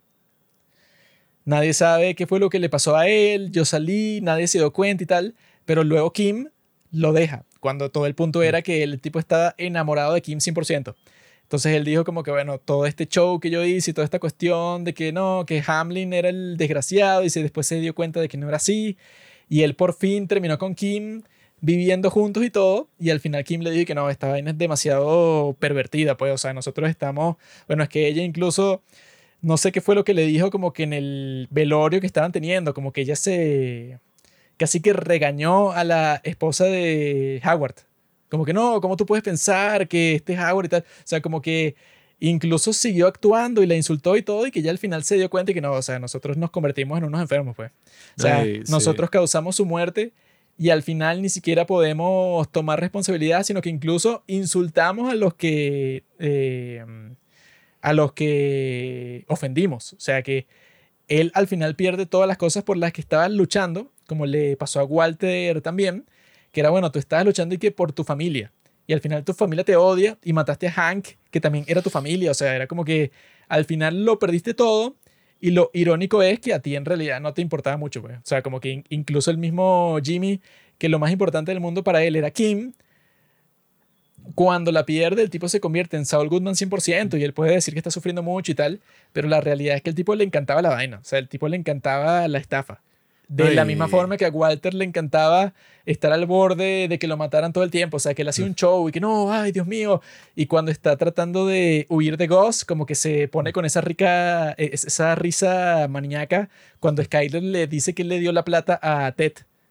Él se pone con la risa maníaca y tal, como si fuera lo peor del mundo, pero en realidad el tipo le encanta, pues. O sea, el tipo nunca ha vivido tanta emoción en toda su vida. Su vida era una mierda. O sea, él con que la, la cuestión puede estar súper peligrosa y súper terrible, pero él prefiere eso 10.000 veces a ser el perdedor que él era al principio. No, y, y esa es como la reflexión interesante también respecto al crimen y a las decisiones así, coño, no sé, moralmente malas. Que es que al final todo eso te termina consumiendo, pues, y si tú no tomas responsabilidad de tus acciones, sino que eso, pues siempre te haces lo que, no, es que esto fue por culpa de no sé qué qué, y yo en verdad no sé, no sé, o sea, tomé esta decisión por mi familia, o hice esto por el otro y tal. Si tú no tomas responsabilidad por tus acciones y, coño, afrontas las consecuencias, como de una u otra forma terminan siendo estos personajes, jamás vas a poder salir de, de ese ciclo, pues, o sea, te vas a convertir en un monstruo, completamente. En un monstruo que lo único que hace es causar, o sea, bueno, hacer daño y luchar por sobrevivir. O sea, pero de resto no haces más nada, pues al final eso es lo que hacían estos personajes. El mismo Sol logra sobrevivir y se escapa y nada, o sea, casi que nadie lo reconoce. Y el tipo vuelve a la vida del crimen por nada, o sea, lo que el entusiasmo Por que eso le traía. diversión y ya. Sí, o sea, la emoción que eso le traía. Sí, estaba incluso a punto de matar a una vieja. Porque, bueno, nada, pues, o sea, el tipo estaba viendo esa vida a y... Carol Burnett. Sí, o sea, una vaina completamente innecesaria. Entonces, coño, yo creo que, a ver, esto nos lanza una reflexión súper interesante hasta lo que son las mismas historias, pues, del bien contra el mal, del villano y de todo esto. Que uno lo que reflexiona es y que, bueno, todos estos personajes, o sea, los, que, los malos hasta de Breaking Bad, tuvieron su propio arco de personaje donde, bueno, al principio no es que era gente mala, o sea, no es que eran unos villanos, no, nadie nace siendo un villano sino que te conviertes en uno. O sea, ni siquiera un villano, nadie nace siendo un monstruo, Hitler. Sino que te conviertes en monstruo, pues, y, y la forma en que te conviertes, bueno, no es puramente por culpa de, no sé, de los demás.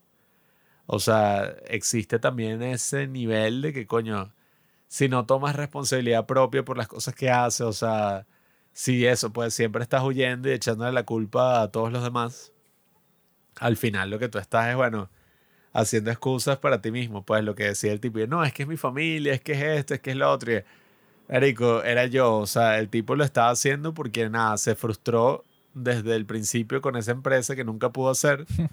Tenía una vida completamente mierdera, o sea, el tipo no quería como tomar responsabilidad y acción por lo que estaba pasando. O sea, que en el caso de, de Breaking Bad hubiera sido como, marico, acepta que te ayuden con el tratamiento y trata de buscar otro trabajo, o sea, no sé, eh, trata de moverte y qué sé yo, o sea, conseguir algo mejor. Pero no, pues, o sea, el tipo prefirió irse al mundo de la droga y mandar toda la mierda, pues, o sea, su familia, asesinaron un pocotón de gente en el camino. Eh, bueno, imagínate el daño que él hacía solo con la droga que él creó, pues. Entonces, coño, Esa era la droga más pura posible. bueno, Eso era ajá. la, el- la mejor sensación que tú puedes tener en este mundo de fumar esa, ese cristal azul de Heisenberg. Bueno, pero ajá. Ponte a ver todo lo que eso o sea. Sabroso. La era es eso. El tipo. No, es gracioso cuando te ponen esos montajes de los adictos cuando les dan la droga, que son que si los perdedores más jodidos Sí. del mundo, que si los amigos de Jesse, que hacen cualquier cosa si tú le das droga. O sea, son unos Sí. tipos que están jodidos que si tú le das una bolsita del, del cristal azul, hacen lo que sea. Que por cierto, hoy vi una tipa que estaba como drogada. Y era así como una tipa como de la calle, medio drogada, así vestida, rarísima. Así Está como buena. una prostituta. No. Y era como muda. Mm. Entonces me dio risa, ya está. O sea, no faltaba nada para llegar a la estación en la que iba en el autobús, ¿no? No faltaba nada para llegar. Y entonces la tipa se montó haciendo puros gestos rarísimos. Hacía como unos cachos así el diablo y señalaba. No había nadie en el autobús. O sea, éramos como cuatro personas. Y no la golpeaste. La tipa entró así haciendo mi... Así, pero no podía hablar. O sea, creo que era muda. Qué estúpido. Batuqueando mi cosa y en una de esas me dio un golpe así en la pierna. Y yo que... "Ugh". O sea, no me dolió, pues, pero yo qué mierda. O sea, yo, ¿qué, carajo. O sea, ¿Sabes por qué yo hizo eso, no? Está drogada. Se sentía atraída a ti. Pero allí que, ay, ya que la ya que llegue el maldito todo, o sea, pero que bueno, este se vuelve loco y qué, ¿qué voy a hacer? Y la retengo así que mira. No, pero como mujer, esa no ofrece tanto peligro. Nah, si fuera un tipo así, coño, Yo estaba que, que ladilla. Pero bueno, nada, o sea, yo creo que mm, esta es de los mejores finales que jamás vamos a obtener. Tiene que ser el mejor final de la historia. Sí, bueno, o sea, yo creo que es lo mejor que vamos El a de obtener. Breaking Bad así sí, el de de- Better Call Saul no, porque bueno, tiene más dificultades para Bueno, ser tan bueno. Yo creo que eso, sí, tú lo Pero ves como, Breaking Bad sí queda así como que, pff, como una misma saga, coño, es arrechísimo. que no, pues, no el es una de misma saga tonto. Son dos series distintas. Nah. Y el de Breaking Bad tiene que quedar como el mejor de la historia, bueno, que es que si lo menos controversial del mundo. Y que el final de Breaking Bad es el mejor de la historia, que wow. Mejor final es el de David Theory. Sheldon gana un La gente menciona que si el de los sopranos y tal, que bueno, que ya yo sé cuál es, pues no me lo pueden spoilear, que es como que no, que la pantalla se va a negro y escuchas un disparo. Y como que el Pero mensaje... No, creo que no, escuchas un disparo. Sí, sí. Como Sí. que escucha ahí, bueno, que hay como que una... O sea, pero yo lo que entiendo es que la gente especula qué fue lo que pasó. Bueno, no, o sea, no lo he visto. Me da risa. Vi hasta videos de O sea, análisis de yo ese vi final. que no lo he visto. la teoría es que lo que significa el final es que cuando se va a negro y se escucha así como que, bueno, que mataron a alguien y tú no sabes quién fue, pues, o sea, no sabes si fue a Tony, que es el protagonista, o a cualquier otra persona. Lo que simboliza supuestamente es como que no, bueno, que el tipo siempre va a estar en peligro, que no te puede salir de la vida de la mafia, porque tú en cualquier momento tú dices que ya está fuera, pero te pueden volver a meter. Es como que una cuestión así de que tú nunca te puedes salir del crimen tipo Breaking Bad, que no hay ningún punto que tú dices que, ah, no, ya estoy limpio, sino que en cualquier momento te joden. Entonces, como que se va a negro así, porque no importa mucho, pues como que no hay forma de que ese tipo tenga un, fi- un final feliz. O sea, como que está jodido y tú no ves cómo lo joden, pero bueno, como que no importa verlo. Algo sí es. Pero yo creo que eso, que Esa serie el, que eso, bueno. que el final de Breaking Bad sí tiene que ser el mejor de toda la historia, por eso pues, porque por todas las cosas que se han dicho, pero claro, quedó como el más icónico porque salió justo en el momento en donde era como que el renacimiento de toda la industria, pues comenzó en el 2008. Eh, Game of Thrones salió en el 2010 y era como que todas las series así como que las más geniales estaban en sintonía todas al mismo tiempo. Y esta era la mejor de todas porque los tipos tienen que ser el estilo más genial de todo el mundo pues o sea tú ves el estilo de Breaking Bad y de Better Call Saul cinematográficamente narrativamente el casting todo o sea los tipos son unos genios. Vince Gilligan es un super genio obviamente mucho mejor que los retrasados que hicieron Game of Thrones si Vince Gilligan hubiera hecho Game of Thrones creo que Bueno, comienzan a No vender sé. droga y tal en no sé, coño. la magia es un- como que una especie de droga y los tipos no pueden soltarlo. Una cosa así hubiera sido, probablemente. droga en los aviones. En los aviones, en los dragones. Pero esa es la cuestión de las carreras de las personas. Pues ponte que tú eres Vince Gilligan y tú hiciste Breaking Bad. Llegas a un punto que eres como George Lucas, pues. O sea, que es como que, bueno, él hizo tres películas de Star Wars y ya, no sé, como en los años ochenta y pico ya estaba todo listo. Pero luego de eso, tú quedas como, eh, o sea, el genio indiscutible para siempre. O sea, puede ser que tú, no, él hizo Indiana Jones y tal, bueno. Ya cuando tú hiciste esa, ya casi que no importa lo que tú hagas después. Ya es como que, ah, ya tú eres el mega genio por el resto de tu vida.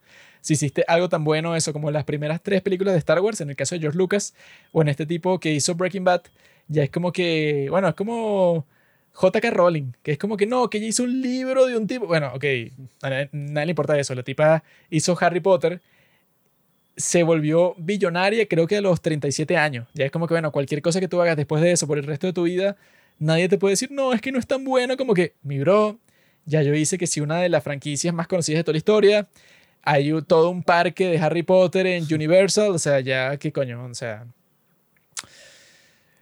deben existir en el mundo, no sé, como 10 artistas así, de que sí, de toda la historia, de todas las artes, que sean como que no, estas 10 personas son como que los que son, eh, que no es que tú tienes que hacer, no sé, 100 obras de arte geniales, pero si haces una, que si es completamente genial, ya es como que, bueno, tú ya llegaste a un estatus de Dios, que es como que ya no importa lo que él haga, o sea, que yo creo que quizá, bueno, Alejandro González Iñárritu quizá entra ahí, pues, que es como, bueno, ponte a hacer mierdas, pero no importa, pues ya, pon- con todo lo, lo que tú has hecho, no importa si el resto de tus películas son una porquería, ya nadie te puede apuntar el dedo si es que, bueno, este tipo hizo, bueno, las mejores películas de la historia. Pero eso es lo que yo creo, pues, o sea, sí se puede decir que ese final de Breaking Bad es el mejor de la historia. rompió, bueno, eso pues con todas las cosas que estaban pasando en ese momento. Y es que sí, la principal, cuando la gente dice, no, que la televisión cambió cinematográficamente, eh, fue una gran transformación, bueno, la gente se refiere a Breaking Bad.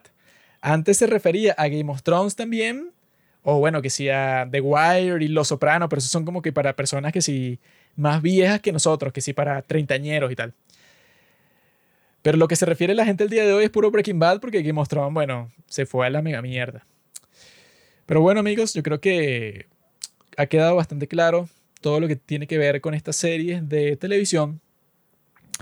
Y la razón por la cual nosotros, bueno, preferimos ver puros dramas coreanos y ya, porque yo creo que el día de hoy no existe ninguna serie así. O sea, ninguna serie que tú digas y que no, bueno, esos llevan el, el continúan el legado de Breaking Bad o de, no sé, o sea, de los, de, de los sopranos o lo, o lo que sea.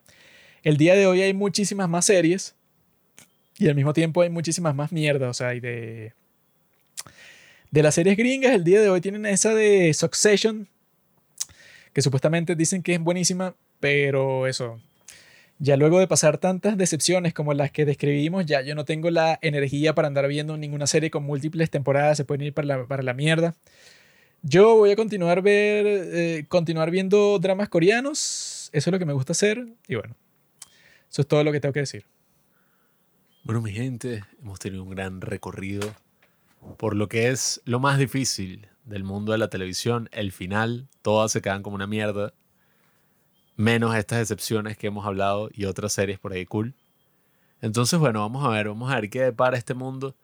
Yo creo que se ha sobrecargado un poco, ¿no? Con el tema del streaming, hay como 30.000 series y no sé, o sea, Tarantino hacía un comentario en Cannes recientemente que él decía como que, bueno, Ay, sí. Netflix dice que las películas de Ryan Reynolds son un éxito, las películas que han hecho juntos. Pero esas películas no tienen ningún tipo de impacto cultural. Así está el número uno en la lista de Netflix. Pues, o sea, tú ponte de que esté en la lista así de Netflix de lo más visto en tu país.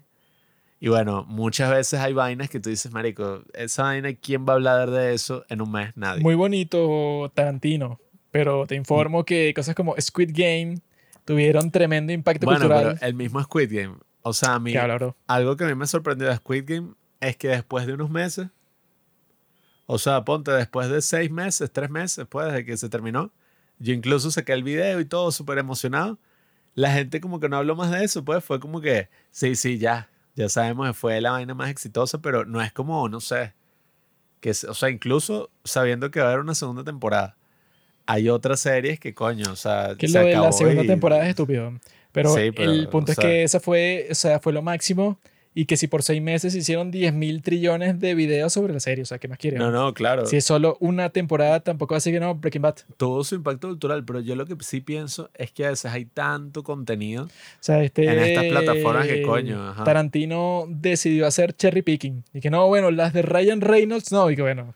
Pero te pones a ver todo No, lo genial que se ha estrenado en Netflix. en cuanto al cine. sí, cosas verdad. como, como Roma. Claro, pero ponte- Roma se hizo en Netflix, tuvo tremendo impacto cultural, Netflix no hay y que producida por Netflix y tal, unas películas pero mierdísimas o series que tú dices, marico. Pero también tienen tremendas películas, Toro. Sí, pero eh, yo digo, yo creo que si te pones al catálogo de 50 películas producidas por Netflix, 15 son buenas. O sea, 15 tú dices, ajá, Está bien, ¿no? ¿Qué más quieres? coño, mucha mierda. Pero Tarantino se la da de que no, que el streaming. Mi bro, Tarantino es una lacra. mi bro, eso del cine ya murió. Supéralo. Nah. El día de hoy, el streaming es lo que manda. Lo dicen los jóvenes, lo dicen los viejos, lo dice todo el mundo. Ni siquiera el streaming. O sea, hay gente que ni siquiera le importa la serie, hom, que ve YouTube y ya todo el día. O sea, Ah, pero, ajá. Esa es, como que la nueva regla. Es como que, ah, mira, este ve Netflix. Como que él tiene la atención para ver una serie, para ver, para, para ver un capítulo de una hora. Ah, qué loco.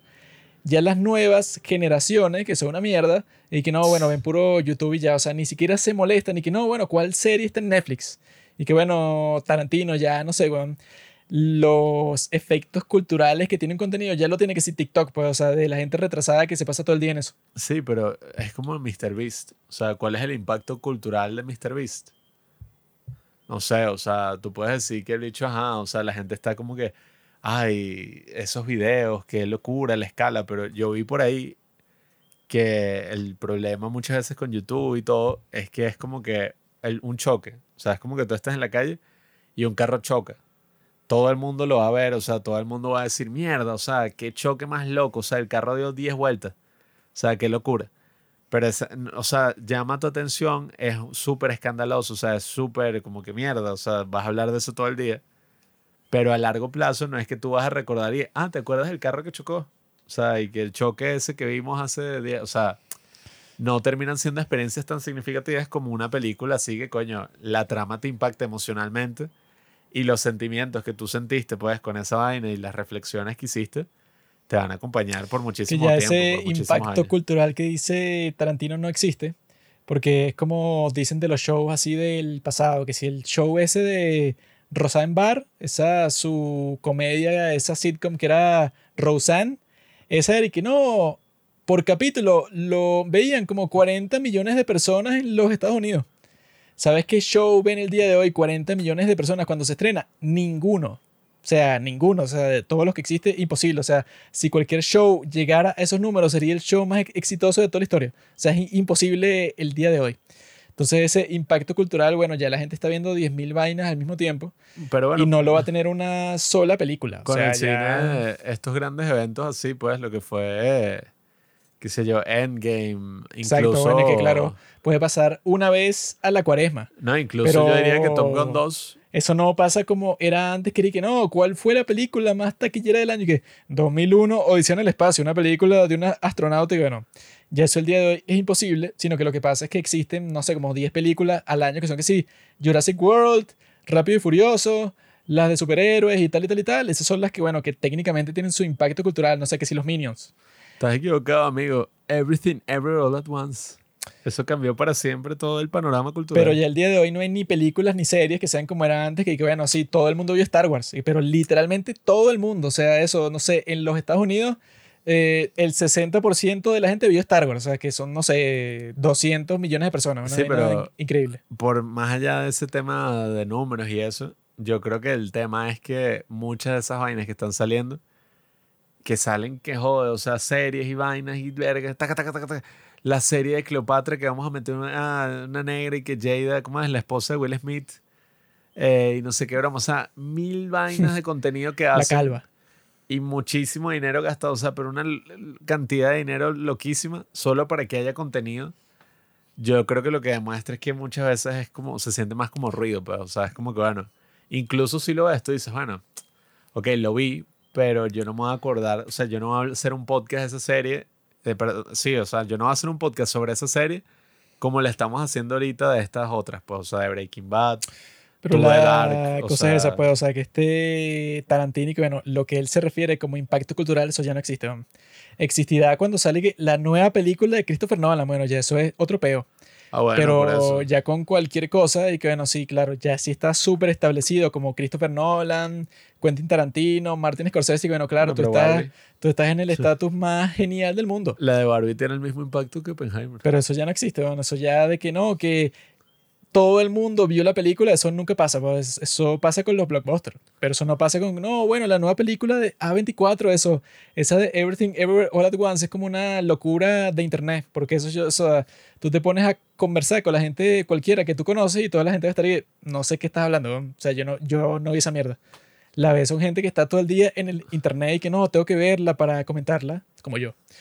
Pero no la ve eso, la gente que no está obsesionada con eso es como que, ah, bueno, no sé qué fue esa película de mierda de chinos que ganó el Oscar. Sí, pero bueno, yo no sé, yo lo que creo es que el cine, ajá, o sea, las buenas películas, pues, o sea, las películas que, que, coño, te generan un sentimiento potente y no solamente eso, sino que te hacen reflexionar sobre cosas de tu vida, al final son como las cosas que uno va a recordar, pues, y sobre lo que vas a poder elaborar en un futuro. Entonces muchas veces, coño, uno ve, ay, sí, o sea, 10.000 series que están saliendo, 10.000 videos, 10.000 reels, o sea, ok, el reel puede tener 100 millones de vistas, o sea, pero puede Es ser también sobre un, es un indio bailando, pues. Impacto cultural, que es como que, bueno, el reel random ahí que tiene 10 mil millones Yo de creo, vistas. no, o sea, yo creo que el tema de los memes, por ejemplo, tú puedes ver un meme que no, o sea, estuvo hasta en la sopa, o sea, todo el mundo lo conoció. Pero esa vaina dura, o sea, esa vaina se quema en una el semana. impacto cultural el día de hoy, por ejemplo, es que sí, el que tiene la canción esta de I'm feeling lonely, eso, Por eso, o sea, esas son las cosas que el tipo, el, pa- el pana este no entiende. Que bueno, esas son las cosas que representan eso hoy. Que sea mejor, peor, bueno. Bueno, para mí, el buen impacto, pues, que una película o una canción o lo que sea, una serie, puede tener, o sea, o quizás hasta culturalmente, yo diría que es estas cosas, pues, o sea, por ejemplo, Breaking Bad tiene un impacto cultural gigantesco porque me parece que es, que, bueno, ajá, o sea, casi que queda en el imaginario colectivo esta historia así arrechísima y toda la reflexión que uno saca de eso y tal, independientemente de cuántas personas que yo conozco muchísimas que me dijeron y que no, esa serie es una ladilla, o sea, Narcos es mucho mejor. Yo conozco gente que me dijo, en serio, o sea, en ¿Con serio. qué campesino estás hablando tú? No, o sea, me dijeron, no, yo la empecé a ver, todos dicen que es buenísima, pero es como aburrida la primera temporada, o sea, los primeros capítulos son como súper lentos y que... Maldito que sacar a esas personas de tu vida. No sé quién te dijo eso. Bueno, o sea, yo he visto mucha gente y mucha gente que ni la ha visto, pero independientemente de si la viste o no, o sea, yo creo que eso queda marcado porque la gente que está haciendo las series y las películas y todo, sí la vio. Sea, y entonces, claro, eso queda como marcado ahí. Y yo creo que al final el impacto cultural, pues, o sea, que uno debería como ver así más importante, debería ser en este tipo de cuestiones, pues. Porque, coño, ajá, o sea, es lo que te digo, si nos vamos a los números, Ajá, o sea, no sé. Ay, el tipo que en la pandemia estaba manejando patineta y tomándose el jugo de esa vaina. Ok, ajá, o sea, todo el mundo vio ese reel, todo el mundo vio ese de TikTok. Al tipo lo entrevistaron, se ve famoso.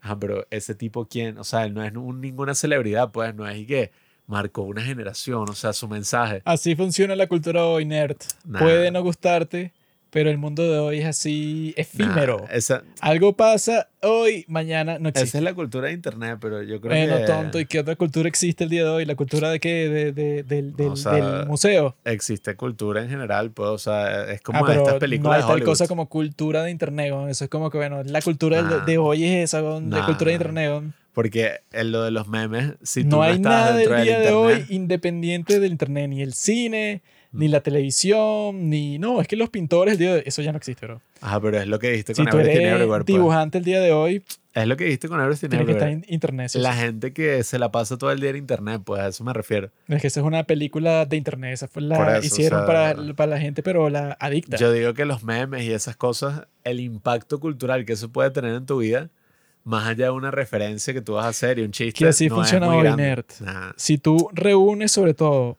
a los generación Z, pero los más jovencitos, el impacto cultural para un tipo así, que no, sí, eso pues, el meme que lo tuve en la mente por dos minutos. Sí, pero mi punto es Pero, como cuando tuviste una película que te impactó de niño. Tú no te vas a comprar el juguete o el, vas a tener el bolso y vas a volverte el fanático número uno de, no sé, o sea, del meme o el TikToker. X. mira, Cinema Paradiso, tú eres como el mariquito ese que, Mm. que se obsesiona con la vaina. Así era el, el pasado. El presente del día de hoy, como Tarantino es un anciano, tiene, no sé, sesenta y pico de años, pero lo felicito, su vida y tal, todo muy chévere, muy buenas películas y tal. Pero el mundo es así el día de hoy. Nah. Puede ser para bien, para mal, lo que sea. Pero ya yo te apuesto que le dices a muchísima gente que no, tú no has visto El Padrino. Y te dicen que no sé qué coño estás hablando, estás loco. Nah. Entonces, eso puede, o sea, es muy lindo que tanto ese como Martin Scorsese, como Christopher Nolan quieran preservar el celuloide y todas esas cosas. Pero eso no le importa a nadie. O sea, le importará, bueno, claro, a los enfermos, a los importa. adictos, bueno, exacto, a los adictos así locos al, al No, o cine. sea, si te gusta el cine, Pero- o sea, si no te gusta el cine, bueno. Pero al público general, si tú quieres volver a tener un impacto cultural en el público general el día de hoy, puede ser de Marvel o puede ser de los Minions, pueden ser de cosas así. Pero ya las películas, incluso esa de Once, Up- Once Upon a Time in Hollywood, esa es una película que no fue que no, claro, la vio todo el mundo, o sea, la vieron los cinéfilos. Pero las películas así ya el día de hoy no son ni que no, bueno, pf, o sea, cambiaron el mundo, o sea, Bueno, ese no es el mundo del pasado. Entonces, bueno, tú puedes contrastar el pasado con el presente, con el futuro, hacer lo que tú quieras, pero es como que mucho show lo que hacen estos tipos así como que no, esto es películas y bueno, ok, así era tu época, bro, pero no seas nerd, o sea, pásate al presente y analiza las cosas desde el presente. Nah, Entonces, tú te imaginas Tarantino haciendo una película así, qué sé yo, no sé. de Marvel, una algo así. Eso no importa, pues, o sea, si él piensa así, bueno, fino, pero el show es estar que, no, claro, en mi generación, que si es que piensan todos los viejos, y que en mi generación todo era mejor, antes la gente se concentraba y podía ver una película, hoy se la pasan con los reels, y que bueno, está bien, pero si las cosas cambiaron, no puedes estar con un show y que, no, es que antes tal, y que bueno, te felicito, pero, por ejemplo, antes se hacían muchas menos películas, así que jódete. Entonces, yo creo que eso, pues, o sea, que todos tienen sus pros y sus contras, y el impacto cultural el día de hoy es, como dice Dan Carlin, pues que es completamente distinto. Si el día de hoy tu audiencia es de un millón de personas, eres el más arrecho del mundo, pues, o un, eres un genio. Eres un tipo que es famosísimo, pues, o sea, tú te imaginas que un millón de personas te escuchan. En el pasado, si tú tenías cualquier programa de radio, de televisión, de lo que sea, y te escucha un millón de personas, eras un loser y estabas cancelado mañana. Porque eres que, bueno, un millón de personas, ¿qué carajo? O sea, tú eres un perdedor, ¿quién te va a producir eso? Entonces, eso... es esa paradoja, porque tampoco se lograban nunca los números de MrBeast. O sea, el mismo. Ah, pero. O sea, que sí. Claro que sí. Que una cosa la vea. De, de bola que sí se logra. 300 millones de personas. Claro que sí. Sobre todo cuando tú tienes un mercado global de blockbuster. O sea, ¿cuántas personas vieron ah, Star Wars en todo el mundo? no, o sea, me refiero a la televisión. o sea, no, la televisión dentro de los Estados Unidos podías tener un show que lo vieron en sintonía, no después. Lo vieron 50 millones de personas en sintonía. No, eso esa forma de compararlo con MrBeast no cuadra, por eso está ahí para siempre. En sintonía, o sea, tú te imaginas en vivo, live, MrBeast grabando un video y lo están viendo 50 millones de personas. Eso nunca ha pasado, es imposible. O sea, cualquier, cualquier stream. Yo no, yo no conozco ningún streamer y que no, a Fulanito lo están viendo 50 millones de personas, nunca ha pasado la historia. Yo vi fue que la. No entendí muy bien ese número, pero creo que era la vaina de la. El funeral de la Lady D de la princesa Diana y que la habían visto. Yo no entendí, o sea, pero era un número exageradísimo de millones y millones. esa es la cosa, en sintonía es completamente distinto, porque no, que Mr. Beast tiene un video que lo vieron 10 mil trillones. Bueno, lo vieron, pero en toda su historia. Él lo publicó hace meses. Pero, claro que sí, pero cuando dije que no, lo, lo, vieron en sintonía, en vivo. Nadie lo vio en vivo porque no funciona así. Cuando es en vivo es cuando, cuando dije que no, el partido del mundial, lo vieron un millón de personas la final del mundial. Ahí es que tú ves que es lo que tiene un impacto. En el pasado, eso, pues el show principal tenía eso. Y no, mira, este lo vieron 50 millones. Este es el número que yo no entendí. 2.5 billones de personas vieron al mismo tiempo el funeral de la princesa Diana. 2.5 billones. La cuestión es esa, el día de hoy esos números son imposibles con cualquier cosa que pase, porque la gente, bueno, eso es lo que dice todo el mundo, bueno, que se fragmenta la audiencia y todas esas cosas. Pero eso es el punto, pues, o sea, todos los viejos en toda la historia siempre te van a decir que lo que pasaba en su generación, en, su, en, su, en su cúspide, cuando ellos eran jóvenes, era mejor. Y eso siempre es estúpido. Siempre, bueno, hay pros y contras con todo. Y con esto, bueno, hay todo tipo de pros y contras, pero el punto es ese, pues el impacto cultural del día de hoy es totalmente distinto.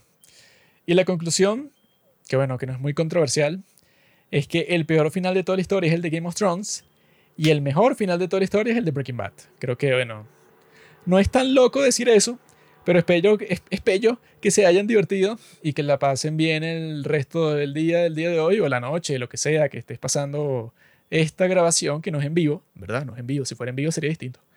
Así que amigos, me despido de ustedes y estén pendientes porque el 7 de julio sale la nueva canción de New Jeans.